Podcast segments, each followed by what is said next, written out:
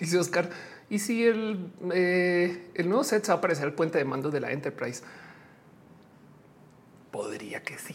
¿Te imaginas? ¿Te imaginas? Sobre todo teniendo así staff, no? O sea, contratando gente para que se sienten ahí atrás como en sus computadoras y que no hagan nada, sino que solamente como que operen así como los otros aspectos de roja, saben como que luces activado, no este, comunicación activado y esas cosas y una ardilla, no de repente aquí como al mando, porque este show y este show lo mandan las ardillas.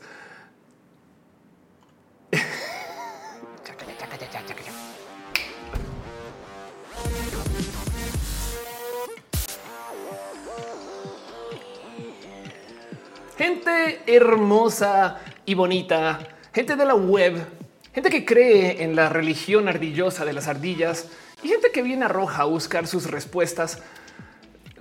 Gracias por venir, no las tengo, pero espero que de todos modos eh, les pueda dar por lo menos una guía acerca de qué hacer con sus preguntas. Gracias por venir. Sean ustedes bienvenidos a Roja, el show que se hace desde mi casa, que yo transmito, que yo me aseguro de que por lo menos alguna vez a la semana, por lo menos no siempre se logra, pero que, les digo, es, eh, es un gran esfuerzo. Agradezco mucho que ustedes estén acá, porque sin ustedes este show sería muy raro. Literal, me sentaría yo a hablarle a una cámara y, y ya. Igual a lo mejor si ustedes no llegaran, yo me comenzaría a inventar personas del chat. Dice Luis en el chat que está muy chido todo. Gracias, Luis. en fin, al revés, están ustedes acá y está Gama, Alan Man, Mafet K, eh, Babilonia. Gracias, dice la cabina de Darth Vader en su flagship executor. Juan también está. Eh, pregunta que es la inteligencia artificial del set se va a llamar Roja. Sería un buen nombre para una inteligencia artificial, la neta. Gracias Jesse por tuitear. Gracias Babilonia por tuitear. Eh, gracias Monserrat Morato por tuitear. De verdad se les agradece mucho que impulsen este show y que le hagan el mal a la gente que les rodee. De decirles que el show está acá. En mi Apolinar también está por ahí, yo creo. Pero bueno, el punto es que eh, este show existe porque nos queremos dar un abrazo todos los lunes. La idea es encontrarnos aquí y decir no todo está tan mal. Entonces esto es lo que sucede. Y como este show dura tanto tiempo, yo ni siquiera he arrancado todavía. Esta como sección del inicio nomás es un saludo con ustedes y un oigan, cáiganle mientras vamos tuiteando. Esperamos a que pasen los otros shows como el de Chumel. Ese tipo de cosas pasan que luego, o sea, es que si no hago eso, luego de verdad que no compito con esas otras personas y está bien, no pasa nada. No más que si van a ver como a veces llega gente pasando la media hora y yo lo sé porque veo las estadísticas. Preguntas a Diso, ¿qué serie andas viendo? Yo sigo trabada con Marvel. O sea, me dio por ver Marvel en orden. Hace cuatro o cinco años, antes de la pandemia, menos un año, póngale. Eso era una propuesta compleja, pero manejable. Hoy en día ha sido un reto acabar todo el Marvel que hay, porque además esta idiota yo me dio por ver todo Marvel, incluido las series que ya ni son canon. Me explico. O sea, Agents of Shield ya no es canon y yo así de pues bueno, vamos a informarnos, no? Y para rematar, yo no solo estoy viendo la serie, sino que estoy acompañándolas con eh, este, eh, los comentarios en YouTube y el análisis, porque pinche Marvel está hecho pues para que se nerdee, o sea, como que saben muy bien cuál es la fórmula. Entonces, de repente, ese, ese cuchillo que viste que tenía en la mano, pues, ¿qué crees? Ese es el mismo que estaba usando tal otra persona para cortar el queso. Y es de qué? Y por eso es que sabemos que esto no pasó y wow. Y sobre decir que lo hacen muy a propósito. O sea, evidentemente para las nuevas pelis agarran ítems o cosas de las pelis viejas. Si vieron la nueva peli este de eh, la Pantera Negra, entonces obviamente habrán visto cómo agarraron un chingo de cosas y no nos dieron tanto para esta peli, aunque fue una peli muy buena, sino que literal nos vendieron todo lo que viene para después. O sea, esta peli como que se nota que es una peli muy intermedia y entonces eh, el caso, eso estoy haciendo y por eso es que no estoy viendo muchas series ahorita. De verdad que estoy muy colgada de todo lo demás que quiero ver, solo por eso. Dice de microbia, llegué temprano, llega hasta los saludos, todavía nos estamos sentando, nos estamos organizando, estamos asegurando que todo esté en orden y demás. Pero hey, saben que también me gustaría hacer, tomarme 10 segundos nomás para repasar los nombres de la gente chida y hermosa que está suscrita a este lugar. Y lo digo, Gama dice no spoilers, no te preocupes, no hay spoilers todavía, a menos que le haya cachado a algo muy loco, muy loco. Y entonces ahora le estoy spoilereando, que también es posible, ¿no? O sea, Marvel es así miren un detalle bien fino. Quieren un detalle bien, bien, bien fino de cosas que pasan o potencialmente suceden en Marvel y que se han discutido así, pero ad nauseum en redes. Entonces, en la eh, eh, peli de la eh, Capitana Marvel, este Nick Fury habla de cómo uno de sus detalles escondidos es que él tiene un modo específico con el cual corta el pan. El pan, cuando hace un sándwich, es mira, yo una cosa que es muy de mí es que yo lo corto así. Y en otra peli se ve que el güey está preparando un sándwich y los corta diferente. Y medio planeta dice, güey, esto aquí es donde se comprueba que este Nick Fury está impersonando a Nick Fury, que es algo que potencialmente puede suceder, sobre todo ahorita que viene Secret Wars. Entonces, esto es todo un tema y, son cosas así finitas. Pero como sea, el punto es que estamos aquí porque ustedes están aquí y yo prometí que me voy a tomar un poquito de tiempo nomás para repasar el nombre o los nombres de la gente que está suscrita a este canal, porque como estamos transmitiendo en youtube.com diagonal of course, facebook.com diagonal of course, twitch.tv diagonal of course o en mi corazón, mi corazoncito, aquí en mi corazoncito diagonal ustedes o arroba.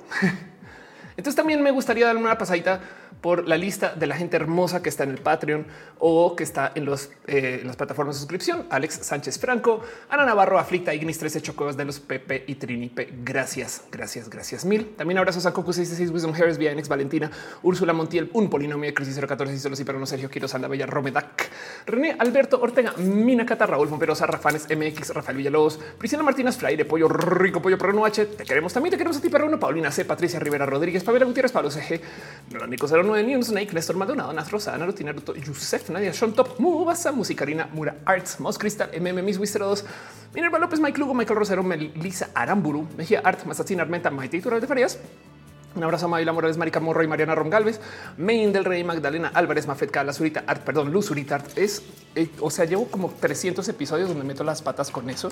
Un día voy a este, comenzar a cobrarme multas por leer las Zuritas. Luz Zurita Art, Luz 07, Lucero Quilla, Liliana, quien bajo ese cero. También abrazo a Lumas, el Lut, LD Mother La Bravu, Kriliana Katzaka, 2218R, Julián Galo 6, Juan Carlos Luna, Jorge Díaz, Jessica Atmi, Jan Morera. Un abrazo allá de Loid, Irene RN, Igu Gonz, Siglana González, House of Pancakes, Holly Hall 23, Hígado de Pato, Héctor Ferriola, Hangaf, Haji, bajo BS, Gustavo Rocha, Gustavo González, Guiberra, MX, Grey Gigiman, Grey Dragon, Jerónimo Quintero, Gana Susi, Gabriel Mesa, Flavio Matayo, Cira Hernández, Fernando Cernas, Fernando, bajo AF, Fabio 23 Ramos, Fabián Gómez, esa rola, un podcast más. Frank Manuel Marroquín, el famoso Edward GTZ, Edgar Riego, Dorman del Valle, Don Lante de los Pepe, te amamos también a ti de los David Torres, Dani Fields, Daniel Vargas, Dale Caro, Crobite 100, Citla, bajo XO, Chispa, de César Imperator, Introvertido, Experto, XD, Cat Power, Carlos Creveto, Carlos como Capitán Garra Negra, Brenda Peros Lindo, Birds, Hernández, de Naves, Abra Castillo, el Mercado, Arnulfo García, Vanovsky, Aranza Teitzel, Andy Mejía, Andrés Felipe Hurtado Murillo, Andra Black, Ana Virgen, Ambar Carmelo Miel, Alf Sav, Alejandro González, Alejandro Valencia, que 007 Aflicta, Adri BC, Ada González. Gracias por ser parte de esto. Pero bueno, dice vir atraparlos ya. Claro que sí. Es un poquito como el poker rap, pero bueno, el caso, todo esto sucede. También un abrazo al team moderación que está por ahí en el chat. Caro, Uva, Uriel, Fabián, Monse, Tutix y el hígado de pato aflicta, Gama Volantis, la gente súper chida de moderación, que son gente hermosa. Si ustedes creen que deberían de estar en esta lista y no lo están, déjenmelo saber. A veces porque no me da todos los nombres las plataformas y a veces pues porque ustedes no se han suscrito. Todo lo que tienen que hacer es darle suscribir en su respectiva plataforma, Facebook, YouTube, Twitch, ya saben cómo es. En fin. Gracias por ser parte de esto. José Carlos Melgoza dice ella es muy buena, excelente. Mami Ryan es Screen Crush. Así este yo no me dejo de gozar cuando eh, este chaval de Screen Crush de repente encuentra a, mi señora madre en todos lados. Qué curioso. Mentiras. Em, dice Babilonia es una peli de un duelo y perdía tremendos a ah, la peli de ahorita. Claro que sí. Oscar que dice vi el estreno. Me gusta la prota porque es más afín a la tech, es menos supersticiosa. Parece más la pantera rosa de lo flaca. Carlos Gasca dice, ¿hablarás sobre corrido en China con el auto Tesla? Ahora que hizo Tesla. Em, miren, con Tesla pasa lo siguiente. Cada tres o cinco semanas encuentran un Tesla que atropelló gente, un Tesla que chocó contra algo usando el piloto automático, un Tesla que eh, no se pudo reparar porque para repararlo toca llevarlo a la fábrica, no sé qué carajos, o eh, un Tesla que eh, no se pudo vender. Esa es otra que pasa cada rato. Y antes de que se comenzaran a vender, me acuerdo que también era los Tesla que se quedaban sin pila de repente en la mitad. Entonces eh, ya. ¿Qué pasa? Yo no soy fan de Elon Musk para nada, aunque voy a hablar de Elon. Pero eh, híjole, como a Tesla le miran con lupa las cosas y, yo les dejo este pensar. Digo, no es que esté diciendo que un atropello sea mejor que otro. Para nada. O sea, horrible que haya atropellado gente, que siempre sucede de paso. Em, no más que ahora les dejo la pregunta de cuántas personas atropellan los BMW o, Nissan. no sé. E, el tema aquí no es que esté bien atropellar gente, sino es que de Tesla le brillan más cuando pasan esto porque tiene una maquinaria anti Tesla, no más porque hay toda una industria en contra de la electrificación. Y eso no quiere decir que Tesla está haciendo las cosas bien al atropellar a menos personas, no más que duden tantito más de estas notas, porque a veces vienen desde un eh, el petróleo está bien y es de un poco de oh, entonces ahora a quién le creemos. Híjole, mis respetos. Pero en el caso, Carlos Gasquet estuvo súper heavy. Ahí está video. Claro, de, de paso, ya ha pasado varias veces el autopilot de Tesla tiene el problema que Elon Musk lo vendió diciendo ya está y está en beta. Entonces, mucha gente, si checan en los otros accidentes, lo que ha pasado es que mucha gente literal pone el piloto automático. Hay gente que se ha quitado de la silla y deja el coche andando y chocan. Y es de no, a ver, por eso es que todavía el coche está diseñado para que tú estés detrás del volante porque técnicamente aún con piloto automático full drive, eh, no full, eh, ¿cómo, se llama? Carajo, full self eh, driving, creo que es. toca supuestamente monitorearlo. Y esto ha pasado con los otros accidentes también. Entonces, está horrible todo en general. No más que me choca que, mm, este, se la lleven contra el software que está en beta que no se debería estar usando en público de paso. Pero bueno, David Chávez dice prende la casetera que estoy en la tele. Qué chido, muchas gracias. Em, dice Sadizo, mira que perdí mi cédula y la reporté. Me dieron la nueva, pero ya encontré la vieja. Es ilegal tener dos documentos de identidad. No pasa bastante. De paso, pasa con las tarjetas de banco, pero lo que sí es ilegal es que ocupes la vieja cuando ya está. Es más, sabes? Digo, no debería ser tan problema, pero em, yo de ti guardo muy bien la vieja porque si tienes dos se presta para que te arriesgas más tú, no? Pero bueno, eh, dice Mirna, hey, dice dale, Caro, yo merezco estar en esa lista hoy. Gracias, Caro. Y Caro, tú mereces estar en todas las listas. De verdad. Muchas gracias por ser parte de Roja, por los billones de caminos por los que has este estado. Eh, dice, ya está atrapalos ya. Claro que sí. Monserrat dice, me di cuenta cuando le puse un gorrito a un logo. Rosalba dice piñas, piñas, piñas, piñas, piñas. A la lunes y empezó el show. Todavía no. Ahí voy. Eduardo González dice: ¿Dónde sale el producto con Adrián Chávez? Todo fue una, solo fue una foto. No em, es un proyecto de podcast y cuando salga les podré decir dónde está. Es lo único que puedo decir por ahora, pero bueno, más o menos segundos por los abrazos financieros, porque están diciendo que hay, han y hay y aparecieron muchas piñas. Entonces, más super quiero dar las gracias a Emanuel Barrios que se suscribió. Gracias de verdad. Eres Ofeliber, gracias por ser parte de esto. Em, y también Caro, justo se resuscribió. Aquí está, se resuscribe luego de 63 meses. Para la gente que no sabe, Caro lleva el timer oficial de Roja. O sea, según las resuscripciones de Caro, sabemos cuánto tiempo se va transmitiendo Roja. Gracias, Caro. De verdad, 63 meses un chingo.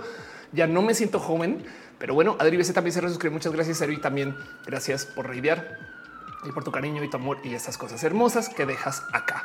Pero bueno, en fin, todas estas cosas suceden. Todo esto es lo que es este show eh, y demás. Gracias de verdad por ser parte de Roja. Pero bueno, espero que eh, todo esté bien, que todo esté en orden. Y ahora sí quisiera arrancar el show formalmente. Rosalba, y si me encanta tu bandera, está muy bonita la que tienes al fondo. Esta, esta o esta. No más por dejar en claro, esta es el Pride de los Simpsons. Esta es parte de la Huipala. La Huipala son cuatro banderas, entonces esta se le podría decir que es la Huipala y esta es la franja de seis perdón, la bandera de seis franjas o la franja de seis banderas también es estructura, como sea el caso. Y se me explique bueno que este es mejor de la gripe. Claro que sí. Rosalba Camarena, gracias por eh, dejar el comentario. En el dice una forma de los episodios de yo ahorro. No me digas que no cargan en la app. De hecho, te voy a decir algo. Yo no puedo ver la app de yo móvil porque mm, mi celular, como yo lo tengo, como tengo mi cuenta de Apple desde hace muchos, muchos ayeres cuando no vivía en México, entonces mi cuenta de Apple es estadounidense. Yo no tengo una cuenta de Apple mexicana. Y entonces yo no puedo instalar la app de yo. Por consecuencia, yo no tengo, y esto es por idiota de mi parte, yo no tengo un respaldo de los episodios de yo ahorro. Me muero por tenerlos. Me dan gan. O sea, siempre he querido poderlos grabar para luego quizás publicar en otro lugar, por lo menos tener para mí y no he podido hacer eso. Y entonces estoy frustrada. Y si ahora me dices que están difíciles de conseguir, me da el doble de rabia. Ojalá, ojalá, ojalá los guarden bien esos pocos episodios, porque ya ven que yo guardo en este canal todo lo que publico en otros espacios cuando me dejan.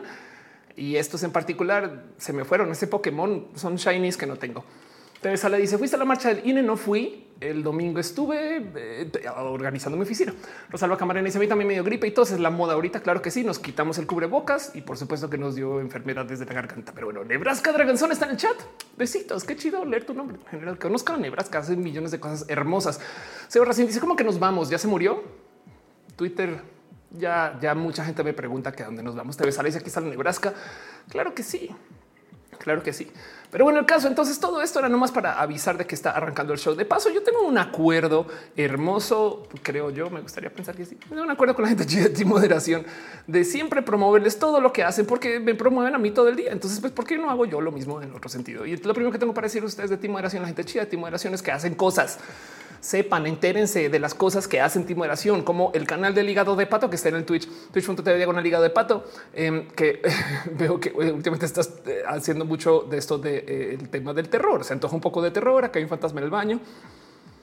En fin, Twitch.tv el hígado de pato, vayan, denle follow, conózcanle, búsquenle en Twitter, spamenle y mándenle mucho amor en general a todo lo que hace el hígado de pato, ese tipo de cosas. Pero bueno, Alejandro Ans me recuerda que hay que agradecerle a las ardillas y tienes absolutamente toda la razón. Para la gente que no sabe, este show funciona gracias a que las ardillas se encargan de que podamos tener buen enlace al Internet. ¿Qué ha pasado en otras ocasiones? Se ha caído el show. Literalmente es mala conexión con el servidor. ¿Por qué? Porque hay ardillas aquí. Ustedes no las ven, pero las ardillas sí nos ven a nosotros. Y entonces me hacen ojitos así como amenazantes de mira, si llegas a hablar mal de una ardilla, adiós cable y como eso ya ha pasado antes, entonces ahora le dedicamos todo el amor máximo y celebración a la existencia de las ardillas. No hay nada más cool. Gracias a las ardillas podemos tener agua de horchata y agua de Jamaica en casi que todo el país. Si no fuera por las ardillas no hubiera sucedido eso. Imagínense, sería una catástrofe total. No llegar a un restaurante y te digan no, nosotros tenemos refresco y agua, pero agua de la llave. Me explico. O sea, entonces Afortunadamente las ardillas se encargaron de que pudiéramos tener acceso al agua de horchata, al agua de Jamaica y por eso en todas las taquerías están. Eso lo damos por hecho, pero sucedió. Gracias ardillas por permitir que todo eso sucediera y que este show también se pudiera conectar al Internet. Las ardillas, la contribución más cool de la evolución al mundo. Irina está en el chat. Hostel Gradenco, gracias por estar acá. Alemán, gracias. Dice Olis, gracias por venir, gracias por saludar. Conozcan también lo que hace Irina de paso esto. Pero volviendo al tema de lo que está haciendo Team Moderación, ya les hablé del hígado de pato y ahora quiero que conozcan a nadie más y nada menos que Caro. Dale, Caro, quien también está en el chat con todo lo que hace. Es más, cada vez me gusta más mostrar esto que me dejaste caro porque hace rato no lo cambiamos, pero porque aquí ven su eh, canal de Twitch, su Instagram, su página de Facebook y su cuenta en Twitter. O si no, sigan a Caro en YouTube, donde también eh, aparecerán cosas hermosas. Caro tiene ahí todo tipo de sorpresas en camino y demás. Pero bueno, las cosas chidas y hermosas que hace Caro, dale Caro. Y también en el chat en general. Y por qué no? Hay que hablar, claro que hay que hablar acerca del libro de Fabián.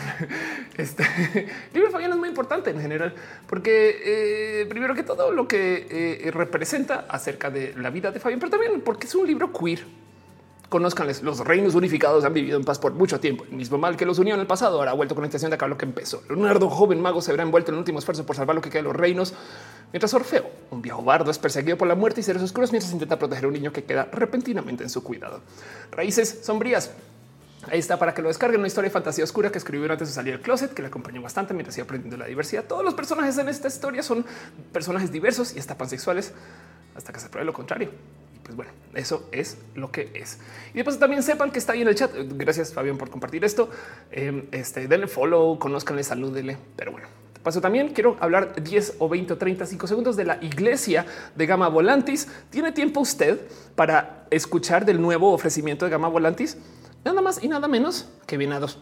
Venaditos, ahí están, ven los venaditos. Yo les dije peluches a la mano, claro que sí, peluches a su diseño, claro que sí, y peluches súper chidos, bonitos, hermosos, claro que sí, hechos por Gama Volantis se les consiguen.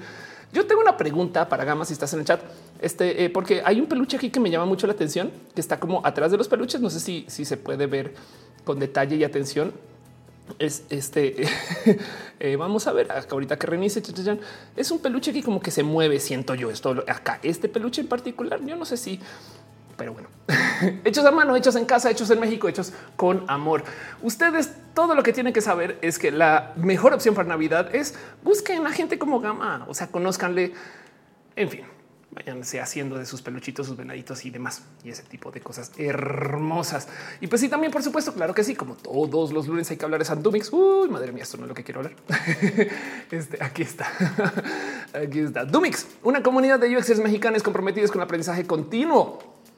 Gente súper cool de UX que tiene todo esto de las neurodivergencias en mente y que ahora aquí donde pueden ver van a hacer un Dumix and Chill, un espacio gratuito conversacional sobre temas de UX. Van a ser, una pregunta, pregunta perdón, va a una sesión de preguntas y respuestas gratuita. Ahí está, miércoles 7 de diciembre, 8 a 10 pm. Eh, entérense que todo esto está sucediendo. Pero bueno, eso es lo que es. Me queda una cosa más por mencionar en esto la promoción desvergonzada, pero primero me sumo por aquí para leerles. Jessica dice, bueno, venados o renos, claro que sí. Rosalba Camarena dice, un gran team, larga vida, claro que sí. Alicia, ¿qué opinas de los nuevos Silent Hills? No, no, no, más bien yo te pregunto a ti porque no sé nada de los nuevos Silent Hills. Hace rato que no me asumo por allá, me debería. Sadiso dice, me gusta mucho la entrevista que le hiciste a Caro. Ah, wow, hace mucho tiempo, la que está en mi canal. De paso, Caro también me ha entrevistado varias veces. Eh, checa con Caro porque esos contenidos también hemos hablado bastante. Caro es una persona bien cool. Eh, Seba dice cada vez que las menciono, me unas ardillas ingenieros con cascos de seguridad. Yo también así están, no todas, ¿eh? porque hay, o sea, hay ardillas golpistas. Yo no dije eso. Hay ardillas súper chidas. Lo máximo. Gracias, ardillas, por apoyar el show. Teresa le dice las ardillas mueren los cables de fibra óptica para frenar el calentamiento global. No tengo pruebas, pero también tengo, pero tampoco tengo dudas exactas si funciona. Sí, claro que sí. Yo tampoco. Mire, y se entrevistó. No, Caro. Yo entrevisté a Caro hace muchos, muchos, muchos, muchos ayeres acerca de la intersexualidad un tema hermoso del cual yo creo que todos deberían de saber, así sea, alguito. Pero bueno, de paso, la última cosa que tengo para anunciarles un poquito de promo desvergonzada, promo sin miedo, es que este jueves voy a tener una sesión de preguntas y respuestas con nadie más y nadie menos que Jaime Gama. ¿Quién es Jaime Gama? Gotitas de poliamor. Si ustedes usan TikTok, lo han visto. Y si no, ¿en qué esquina de TikTok están? Capaz si la han visto porque usan Instagram para ver los TikToks de la gente y capaz si no más reconocen los colores. Saben, o sea, es que es que de verdad que Jaime es así, pero Jaime habla del poliamor y temas relacionados con esto de lo relacional que acabo de decir. Pero bueno, esto no va a ser online, esto es presencial. Eh, chance y me dejan grabarlo. Todavía ni siquiera he hablado de eso, pero sí va a estar allá. Entonces, si usted siempre preguntas el tema de poliamor, si quieren un tiempito así con Jaime para hacerle preguntas aquí en cerca y demás, todo esto va a ser en la Ciudad de México, en la Narvarte, en Central Queer. De paso, también si van para allá, pues obviamente yo voy a estar allá porque allá es mi oficina, mi nueva casa. Dice Vira, el hermano de Volantis. Exacto. pero el caso es que todo esto sucede Em, y esto es un Elatox. Esto lo está organizando Beatriz Cravioto. Estás en el chat. Besitos. Em, y eh, va a ser eh, justo aquí el 17 de noviembre de 2022 a las 8 hora estándar del centro Norteamérica. Aquí está por si quieren ver el mapa más o menos dónde es. Pero el punto es que si necesitan hacer reserva a su lugar, hay cupo limitado. Entonces también tengan eso en radar por favor, por favor, reserven desde antes, porque hay gente que me ha dicho yo llego. Yo es de no, es que sabes que si tenemos que organizar el lugar todavía como está muy en beta, entonces hay que organizar la silla. no hay que tener todo. O sea, si estamos contando con que se registren desde antes, pero como sea, esto va a suceder, va a ser una cosa hermosa. Em, dice Capitán usar Instagram para ver TikToks. Qué gran verdad. Claro que sí. Y entonces se los dejo ahí para que sepan las cosas que hace él en general son hermosas. Y si me eh, o sea, si están viendo esto días después de la transmisión o si se quedan con la duda de ahora qué hago, dónde, dónde voy, cómo era el enlace, Ofelia, Kevin Bright, no sé qué, vayan a Instagram y pongan Ela México. Entonces, instagram.com diagonal ella México, ella o ella. Y aquí están todos este, los posts en general. Entonces, acá pueden ver el conversatorio con Jaime Gama para que puedan ver dónde está, cuándo, cómo y, demás. No, o sea, como esto lo organiza Ela, pues Ela tiene toda la información. En fin, es todo lo que es. Ahí se los dejo. Em, hay otras, otros anuncios y cosillas de las cuales quisiera hablar y platicar, pero quiero que sepan de qué va y de qué trata también el a México el caso. Gracias. Gracias por todo esto. Un poquito de promoción desvergonzada antes de arrancar. No más porque en este tiempo, hay donde lo ven, este es el tiempo donde la gente se está conectando. Eh, o sea, hasta ahorita alguien acaba de ver el, el tweet, acaba de ver el tweet y entonces está diciendo, ah, sí, es hora, salta roja. Y pues justo por eso es que hago todo este tipo de saludar y de sentarnos y darnos un poquito de cariño, amor, de organizar mis pensamientos y de, más o menos dónde están las cosas. Pero bueno, ahora, antes de arrancar formalmente, la semana pasada yo vine acá a platicar acerca de cómo las decisiones de Elon Musk ante mis ojos eran buenas. Y metí las patas porque lo que quise decir es lo que Elon Musk quiere arreglar es lo que yo quiero arreglar. pero las decisiones de Elon Musk están horribles. O sea, tenemos muchas personas una visión en general de que Twitter está roto. Y en este show yo me he sentado aquí a platicar de cómo está roto, motivos por los cuales pienso que está roto. Por ejemplo, Twitter es una empresa pública. ¿Qué quiere decir esto? Que está en la bolsa de valores. O sea, es al revés. Eh, al revés de lo que suena, pues me explico. Pero entonces el punto es que como tú puedes comprar y vender acciones, la empresa entonces tiene presión de siempre crecer, porque si no crece, pues pierde valor, así pierde valorización, si pierde valuación es lo que quería decir. Y entonces por eso hace todo tipo de cosas raras, como que requiere de que la gente discuta para que la, plataforma esté más activa, como que tiene unas presiones muy complejas de siempre crecer a, como de lugar, porque eso es lo que pasa con las empresas que están en la bolsa de valores, que siempre necesitan demostrar crecimiento. Entonces, en este caso en particular, una de las cosas que decía Alan es vamos a sacar a Twitter de la bolsa y vamos a encargarnos de que Twitter sea una empresa que se encargue de hacer buen mensaje y no sé qué. Yo, pues claro, sí, qué bueno, qué chido. Lo que pasa es que luego ver cómo lo estaba ejecutando hace una semana ya era como de creo que no va por ahí. Y hoy sabemos que definitivamente no va por ahí. De hecho, ya sabíamos desde antes. Todas las cosas que están pasando con Twitter son uno. No se podía saber. Y pues por supuesto que lo estamos gritando hace meses. Pero como sea, el punto es que quiero hablar un poco más acerca de una pregunta que he visto bastante en Twitter esta semana. ¿A dónde nos vamos?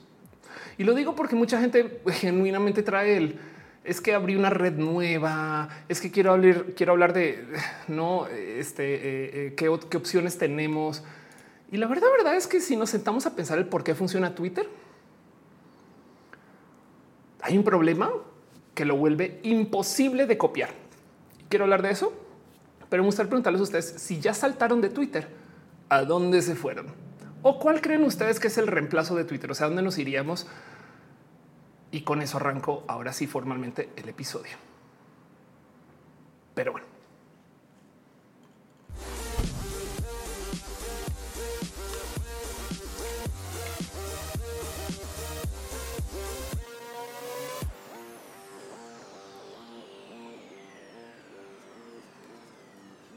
Obviamente vieron ustedes que lanzó esto del Twitter Blue para que nos dé palomilla. Voy a dejar esto en dicho. Twitter Blue existe hace por lo menos cuatro años y mal no estoy.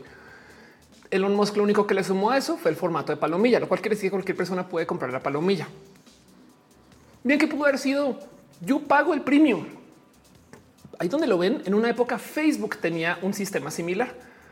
Si tú pagabas, y tenías una cuenta en Facebook Business, tú podías verificar. Es más, luego las cuentas de Facebook Business se volvieron gratis, pero el punto es que tú podías verificar cualquier página enviando documentos y entonces te da una palomilla en Facebook, pero era una palomilla gris. Si ya tenías la famosa validación de la verificación del club de Toby este con la cual yo estoy también peleada, em, entonces ahí entonces te dan la palomilla azul y estoy peleada es porque es un club de Toby. Saben, hay un poco del eh, cómo es posible que nadie sepa bien cómo conseguir la verificación. La verificación, la neta, no está tan chida. Y Elon ahí sigue. o sea, miren, sí latinó, puso por un tweet diciendo que es esto de este reyes y peones, no? O sea, como, como que es un sistema muy injusto del cómo te doy la palomilla, porque de verdad que he visto gente sufrir para conseguir una palomilla o gente que se merece su palomilla y no se las dan. Y entonces está bien raro eso. Y les voy a dar un ejemplo de injusticia. Una vez alguien me dijo que tuiteó algo y entonces Twitter pensó que esta persona era menor de edad. Entonces le dice, no, no, no, no, no, hasta que no me envíes documentos, yo voy a bloquear tu cuenta porque si eres menor de edad no puedes estar haciendo esto. Y esta persona le envía los documentos a Twitter para que le desbloqueen la cuenta. Si verified fuera realmente él, acabamos de verificar tu cuenta, entonces esta persona le debieron dar una palomilla. O sea, Twitter recibió sus documentos y una persona que trabaja en Twitter dijo, sí, sí, es quien dice ser. O sea, le verificó. pero no, no le da la palomilla, solamente le da el honor de volver a abrir la cuenta. Dice un poco de no? Pero bueno, por decir todas estas cosas están ahí acerca como que del qué significa y cómo va. Y pues lo que acabó sucediendo es que después de un desmadre, desmadre inmenso en esto acabó el desorden. Twitter quitó la palomilla azul. En, yo creo que el, más grande no se podía saber de Twitter de los últimos años, no? Y como dice que adiós a las falsificaciones pagadas. Dice Ferdinand, probé todo. Estoy esperando acceso a Blue Sky. de eso. Dice Fabián, Mastodon me está gustando. No es muy difícil saltar de Twitter a tutear. Exacto. Se dice corrupción en España eh, por las palomitas azules. Sí, de paso, la corrupción en México también existía con las palomitas azules. Esto es una historia real. A mí hace muchos ayeres, muchos, esto ya, ya no existe, espero. Pero una de las cosas que sucedía eh, con Twitter es que te verificaban si tú tenías una cuenta de partido político, una cuenta de mail. Pues, o sea, si tú tenías arroba, yo no sé cómo sonan las cuentas, pero pri.com.mx, no sé y, ponías eso en Twitter y pedías la verificación, en chinga te verificaban. ¿Y qué pasa? Pues que la gente que administraba las cuentas de correo de un partido político, por no quiero mm, este, ensuciar a nadie, pues comenzaron a vender emails. O sea, te abrían una cuenta de mail, te verificaban y luego te la cerraban. Una vez estaba verificada tu cuenta, simplemente cambiabas el mail y listo. Entonces, Em, esto me consta que eh, sucedía. No, Mónica bien se le tiene mucho cariño. Twitter es gran parte de mi vida. Llevo 14 años ahí. Entonces, pues claro que sí. Pero bueno, el punto es que aquí estamos. Y nomás por hacer un pequeño repaso de lo que sucedió, pues llevamos mucho tiempo hablando acerca de la supuesta compra de Elon Musk, que luego se volvió la real compra. El tema es que yo, mientras más lo pienso, siento que hay un tema aquí que no se está hablando, pero ahorita voy con eso Em, que tiene que ver más con toda esta rara negociación, porque esto comenzó con Elon diciendo quiero cambiarlo, pero sí, pero no. Em, muchas gracias. Este y todo esto como que fue gran parte del que hizo la oferta, que no. Y ojo que desde por ahí abril que Elon dijo yo tengo un porcentaje de Twitter, ya la gente comenzó a decir ya lo compró y no, la verdad es que hasta octubre le obligaron a hacer su compra. O sea, fue muy torpe todo el cuento. Muchas gracias para la gente que está diciendo salud.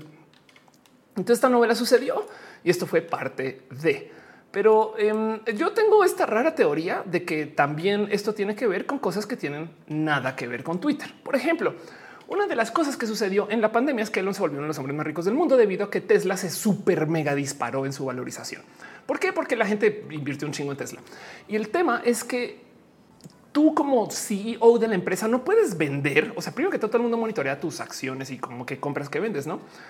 Y entonces, si tú tienes, no sé, 50, 60, 70 por ciento de Twitter o que 40, lo que es una gran parte de Twitter te pertenece en acciones y tus acciones acaban de fuera a los cielos o miles de millones de dólares ahí atrapados y las vendes. Todos los otros inversionistas van a decir un momento, ¿por qué está vendiendo el CEO sus acciones en la empresa?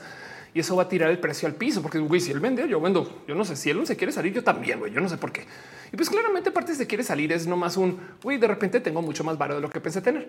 Y en ese caso, uno de los modos en los cuales Elon podría sacar dinero de Tesla es dando un motivo por el cual va a vender acciones, como por ejemplo pagar su compra de Twitter. Entonces es ligeramente posible que uno de los motivos por los cuales se hizo todo esto es para que Elon pueda convertir en dinero todas las ganancias que tuvieron sus acciones durante la pandemia. Pero bueno, esto es una teoría conspiranoica, cero comprobado, nomás es una posibilidad. Y el tema es que al parecer de haber sido esto, igual le salió el tiro por la culata porque los precios de las acciones se movieron de tal modo que ahora él compra Twitter a la pérdida. No, pero bueno, este viene y dice, ah, es bless no cheers. Así claro que sí, total. Rosalba dice, lo haces como el TikTok que le agrega un icono a la palomita azul. ándale. Eh, Mariana dice, sí, te voy a tener que buscar una alternativa. Ya voy con eso, pero sí, la neta sí. Eh, y, dice Carlos Gasca, Twitter es mi lugar seguro. Twitter tiene algo que muchas redes tienen, por ejemplo, es que hay donde lo ven es de las que menos filtra, siempre y cuando esté dentro del eh, uso no odioso. Me explico. O sea, por ejemplo, hay mucho porno en Twitter y lo digo en buen sentido. O sea, si ustedes están en trabajo sexual o publican ese tipo de contenidos, Twitter es su red. Pero bueno, dice Babilonis para pagar los gastos de paternidad a, Grimes. Puede ser. ¿eh? Pero bueno, nomás por recordarlo, que no se les olvide, esto lo va a mencionar varias veces, Twitter es una red social pequeña. A mí me rebasa la cantidad de ruido que haces en Twitter, la red social número 17, Reddit es más grande que Twitter, Pinterest es más grande que Twitter. Este, eh, saben, Jim, Telegram es una red social más grande que Twitter y ni hablar de TikTok, Instagram, Messenger, WhatsApp, Facebook, YouTube, ¿saben? Em, y entonces hay algo que decir, ¿por qué Twitter tiene tanto, tanto, tanto enfoque? O sea, ¿por qué nos importa tanto Twitter? ¿Por qué nos obsesionamos tanto con Twitter? Y yo creo que tiene que ver con cómo nos formamos y, vuelvo de nuevo con eso. Dice Game, ese vato tiene como 10 hijos, 10 hijos. Sí, eso es verdad. Es una realidad muy real de Elon Musk. Pero bueno, ¿en qué vamos? ¿En qué va toda esta novela? Porque de eso iba el roja pasado con todo y que me literal morí en cámara. Twitter acaba de despedir un chingo de gente, un chingo ah, de gente, 3700 empleados. Que de paso esto no solo es Twitter. Meta está despidiendo gente ahorita. Em, eh, un chingo de empresas que están en, en las .com y tecnología ahorita están en un problema muy loco de güey, sí, sí hay que sacar gente que entre que la inflación, que entre que la economía parando, tantas cosas, no tantas, tantas, tantas cosas. Pero como sea, de todos modos, Twitter anunció que va a despedir como 3.700 empleados, cerraron sus oficinas de México de paso. Em, y, entonces eh, pasó otro tipo de cosas raras con eso, porque eh, luego y salieron como un ah, no, siempre sí. Eh". Em, perdón, este me dio mucha risa. Hoy estaba tuiteando del tema. Es más, yo no sé por qué no puse ese tweet aquí, pero em, lo voy a buscar porque me dio mucha risa. Elon Musk en una entrevista o en alguna mención por ahí, de repente salió a decir muy amablemente así de Oigan, de verdad, de verdad, es que ahorita, en este instante, en este momento, pues tengo mucha chamba, güey. No, perdón, perdón, es que tengo un chingo, chingo, chingo de chamba ahorita y, no lo siento. Estoy trabajando 24 7. Eh, sorry. Y es de, o sea, pues sí, güey, pero si acabas de despedir a la mitad de la empresa, por supuesto que estás trabajando un chingo. De paso, lo que más me impresiona de esto es que sigue siendo CEO de otras empresas o está en la mesa de, directivos. Sabes como que es un poco de qué, a qué horas. En fin, Amazon también está despidiendo. Dice Luis, claro que sí. Rosalba dice para qué le compró, para qué lo compró el que le va a sacar de el que le va a sacar de dinero. Bueno, pues es que justo en toda esta interacción, eh, como se hizo la oferta originalmente, sí le iba a sacar dinero. Lo que pasa es que luego los precios se fueron a piso y ahí fue que Elon dijo, uy, no, siempre no. Y lo obligaron a comprar. Creo, dice, para que digan que el crash cripto anda, sí, anda. Leticia dice, yo quiero mucho a Twitter por todas las relaciones que he tenido ahí. Fabián dice, siempre que estén tristes, al menos recuerden que no son hijas de Elon Musk. Además les dice, papá ese monstruo se casó con su hijastra a los Woody Allen. Órale, qué fuerte eso. Um, Anda, Ale Carre dice llegando roja. Que bueno, te sigo de Chutulu dice llegando. Claro que sí, qué chido. Muchas, muchas, muchas, muchas gracias. Entonces, les dejo eso de en qué van las cosas, pero hay algún buen de noticias y temas que todavía no he visto que se discuten mucho. Y es que, por ejemplo, tenemos esta rara noción de que se supone que Twitter estaba en súper buen estado hasta que llegó Elon Musk a romperlo. Y es de güey, no. Twitter estaba en todo tipo de problemas desde antes de la pandemia. De hecho, miren, ¿cuánto tiempo llevamos diciendo que iba a morir Twitter? Recuerden eso. Pero la otra es que Twitter de verdad se volvió muy relevante hasta que llegó Donald Trump. Luego se volvió a volver importante. Pero como saben, la empresa estaba perdiendo un chingo de dinero. O sea, estaba siendo dentro de todo y todo, creo yo, me atrevo a decir mal administrada. Y, la verdad es que luego pasó esto que les hackearon, se acuerdan, y que entonces que comenzar que entonces hubo gente que está denunciando lo que sucedió internamente. Todo esto saben en agosto del 2022. Me explico como que ah, no, esto es actualizado, yo creo. Pero entonces el punto es que em, Twitter no estaba muy bien y estaba perdiendo dinero. Eh, cada vez hacía menos dinero. Aquí está, pues no. Eh, y esto se sabía, no? O sea, de por sí era como que no que vende muy bien estas cosas. Pues ya dice Mónica, no más el CEO de más de una empresa. Pues igual y como imagen puede, puede que sí, saben. Pero bueno, el punto es que, eh, como les decía, parte de los problemas es que pues, Twitter es una empresa pública. Entonces, esto que dije yo la semana pasada de que siento que Elon queriendo arreglar esto en últimas, a lo mejor yo, yo decía, yo creo que esa es una buena decisión, no más que como lo quiso arreglar, híjole, con las patas, pues no. Como sea, de todos modos, yo voy a dejar una segunda teoría. Miren, ya les presenté una teoría sin comprobar, una cosa que me saqué atrás de la oreja y dije esto puede ser. Y es que Elon Musk trató de usar Twitter para liquear un poco sus ganancias de lo que hizo con Tesla, o sea, para sacar dinerito de sus ganancias de Tesla y le salió el tiro por la culata. La otra que me interesa mucho pensar, porque este es súper conspiranoica, entonces por favor duden de mí, hagan su tarea. Yo no más voy a dejar este en dicho. Miren, en Estados Unidos es muy común dentro de las teorías de negocios y estas cosas que pues, me acuerdo que hasta me enseñaron en la universidad, que a la hora de hacer despidos masivos en empresas grandotas, se contrate a un CEO muy ruidoso, famoso, eh, eh, no cosas así, para que se hable mucho del CEO y que ese güey esté dispuesto a llevarse la culpa de todos los despidos por el pro de la empresa. Entonces así no manchas el nombre de la empresa. Esto es una práctica de esas que dices que wow, que sí, ha sucedido varias veces y van y las buscan. Ha pasado, pero en este caso en particular, él no está contratado como CEO, la compró. Entonces, esta teoría ya solo por eso no aplica. Pero a dónde voy con esto? Volvamos a la historia de Twitter antecitos de Elon. ¿Quién era el CEO de Twitter antes que Elon? ¿Ya lo nombraron? Dijeron para agraval, porque si no, este personaje, les dejo, entró en el 2021, se fue Jack, no Jack Dorsey, el creador. Entró en el 2021, le dan un salario de un millón de dólares al año con 12 millones en bonos. Y luego lo despide Musk en el 2022 y como estuvo menos de un año como CEO, le dio una liquidación de 42 millones de dólares. Casi que nadie sabe quién es. Es este eh, eh, un CEO, tiene 38 años. y para, pues en últimas, dentro de todo y todo, yo, yo, yo sí creo, este es el güey más listo de todos.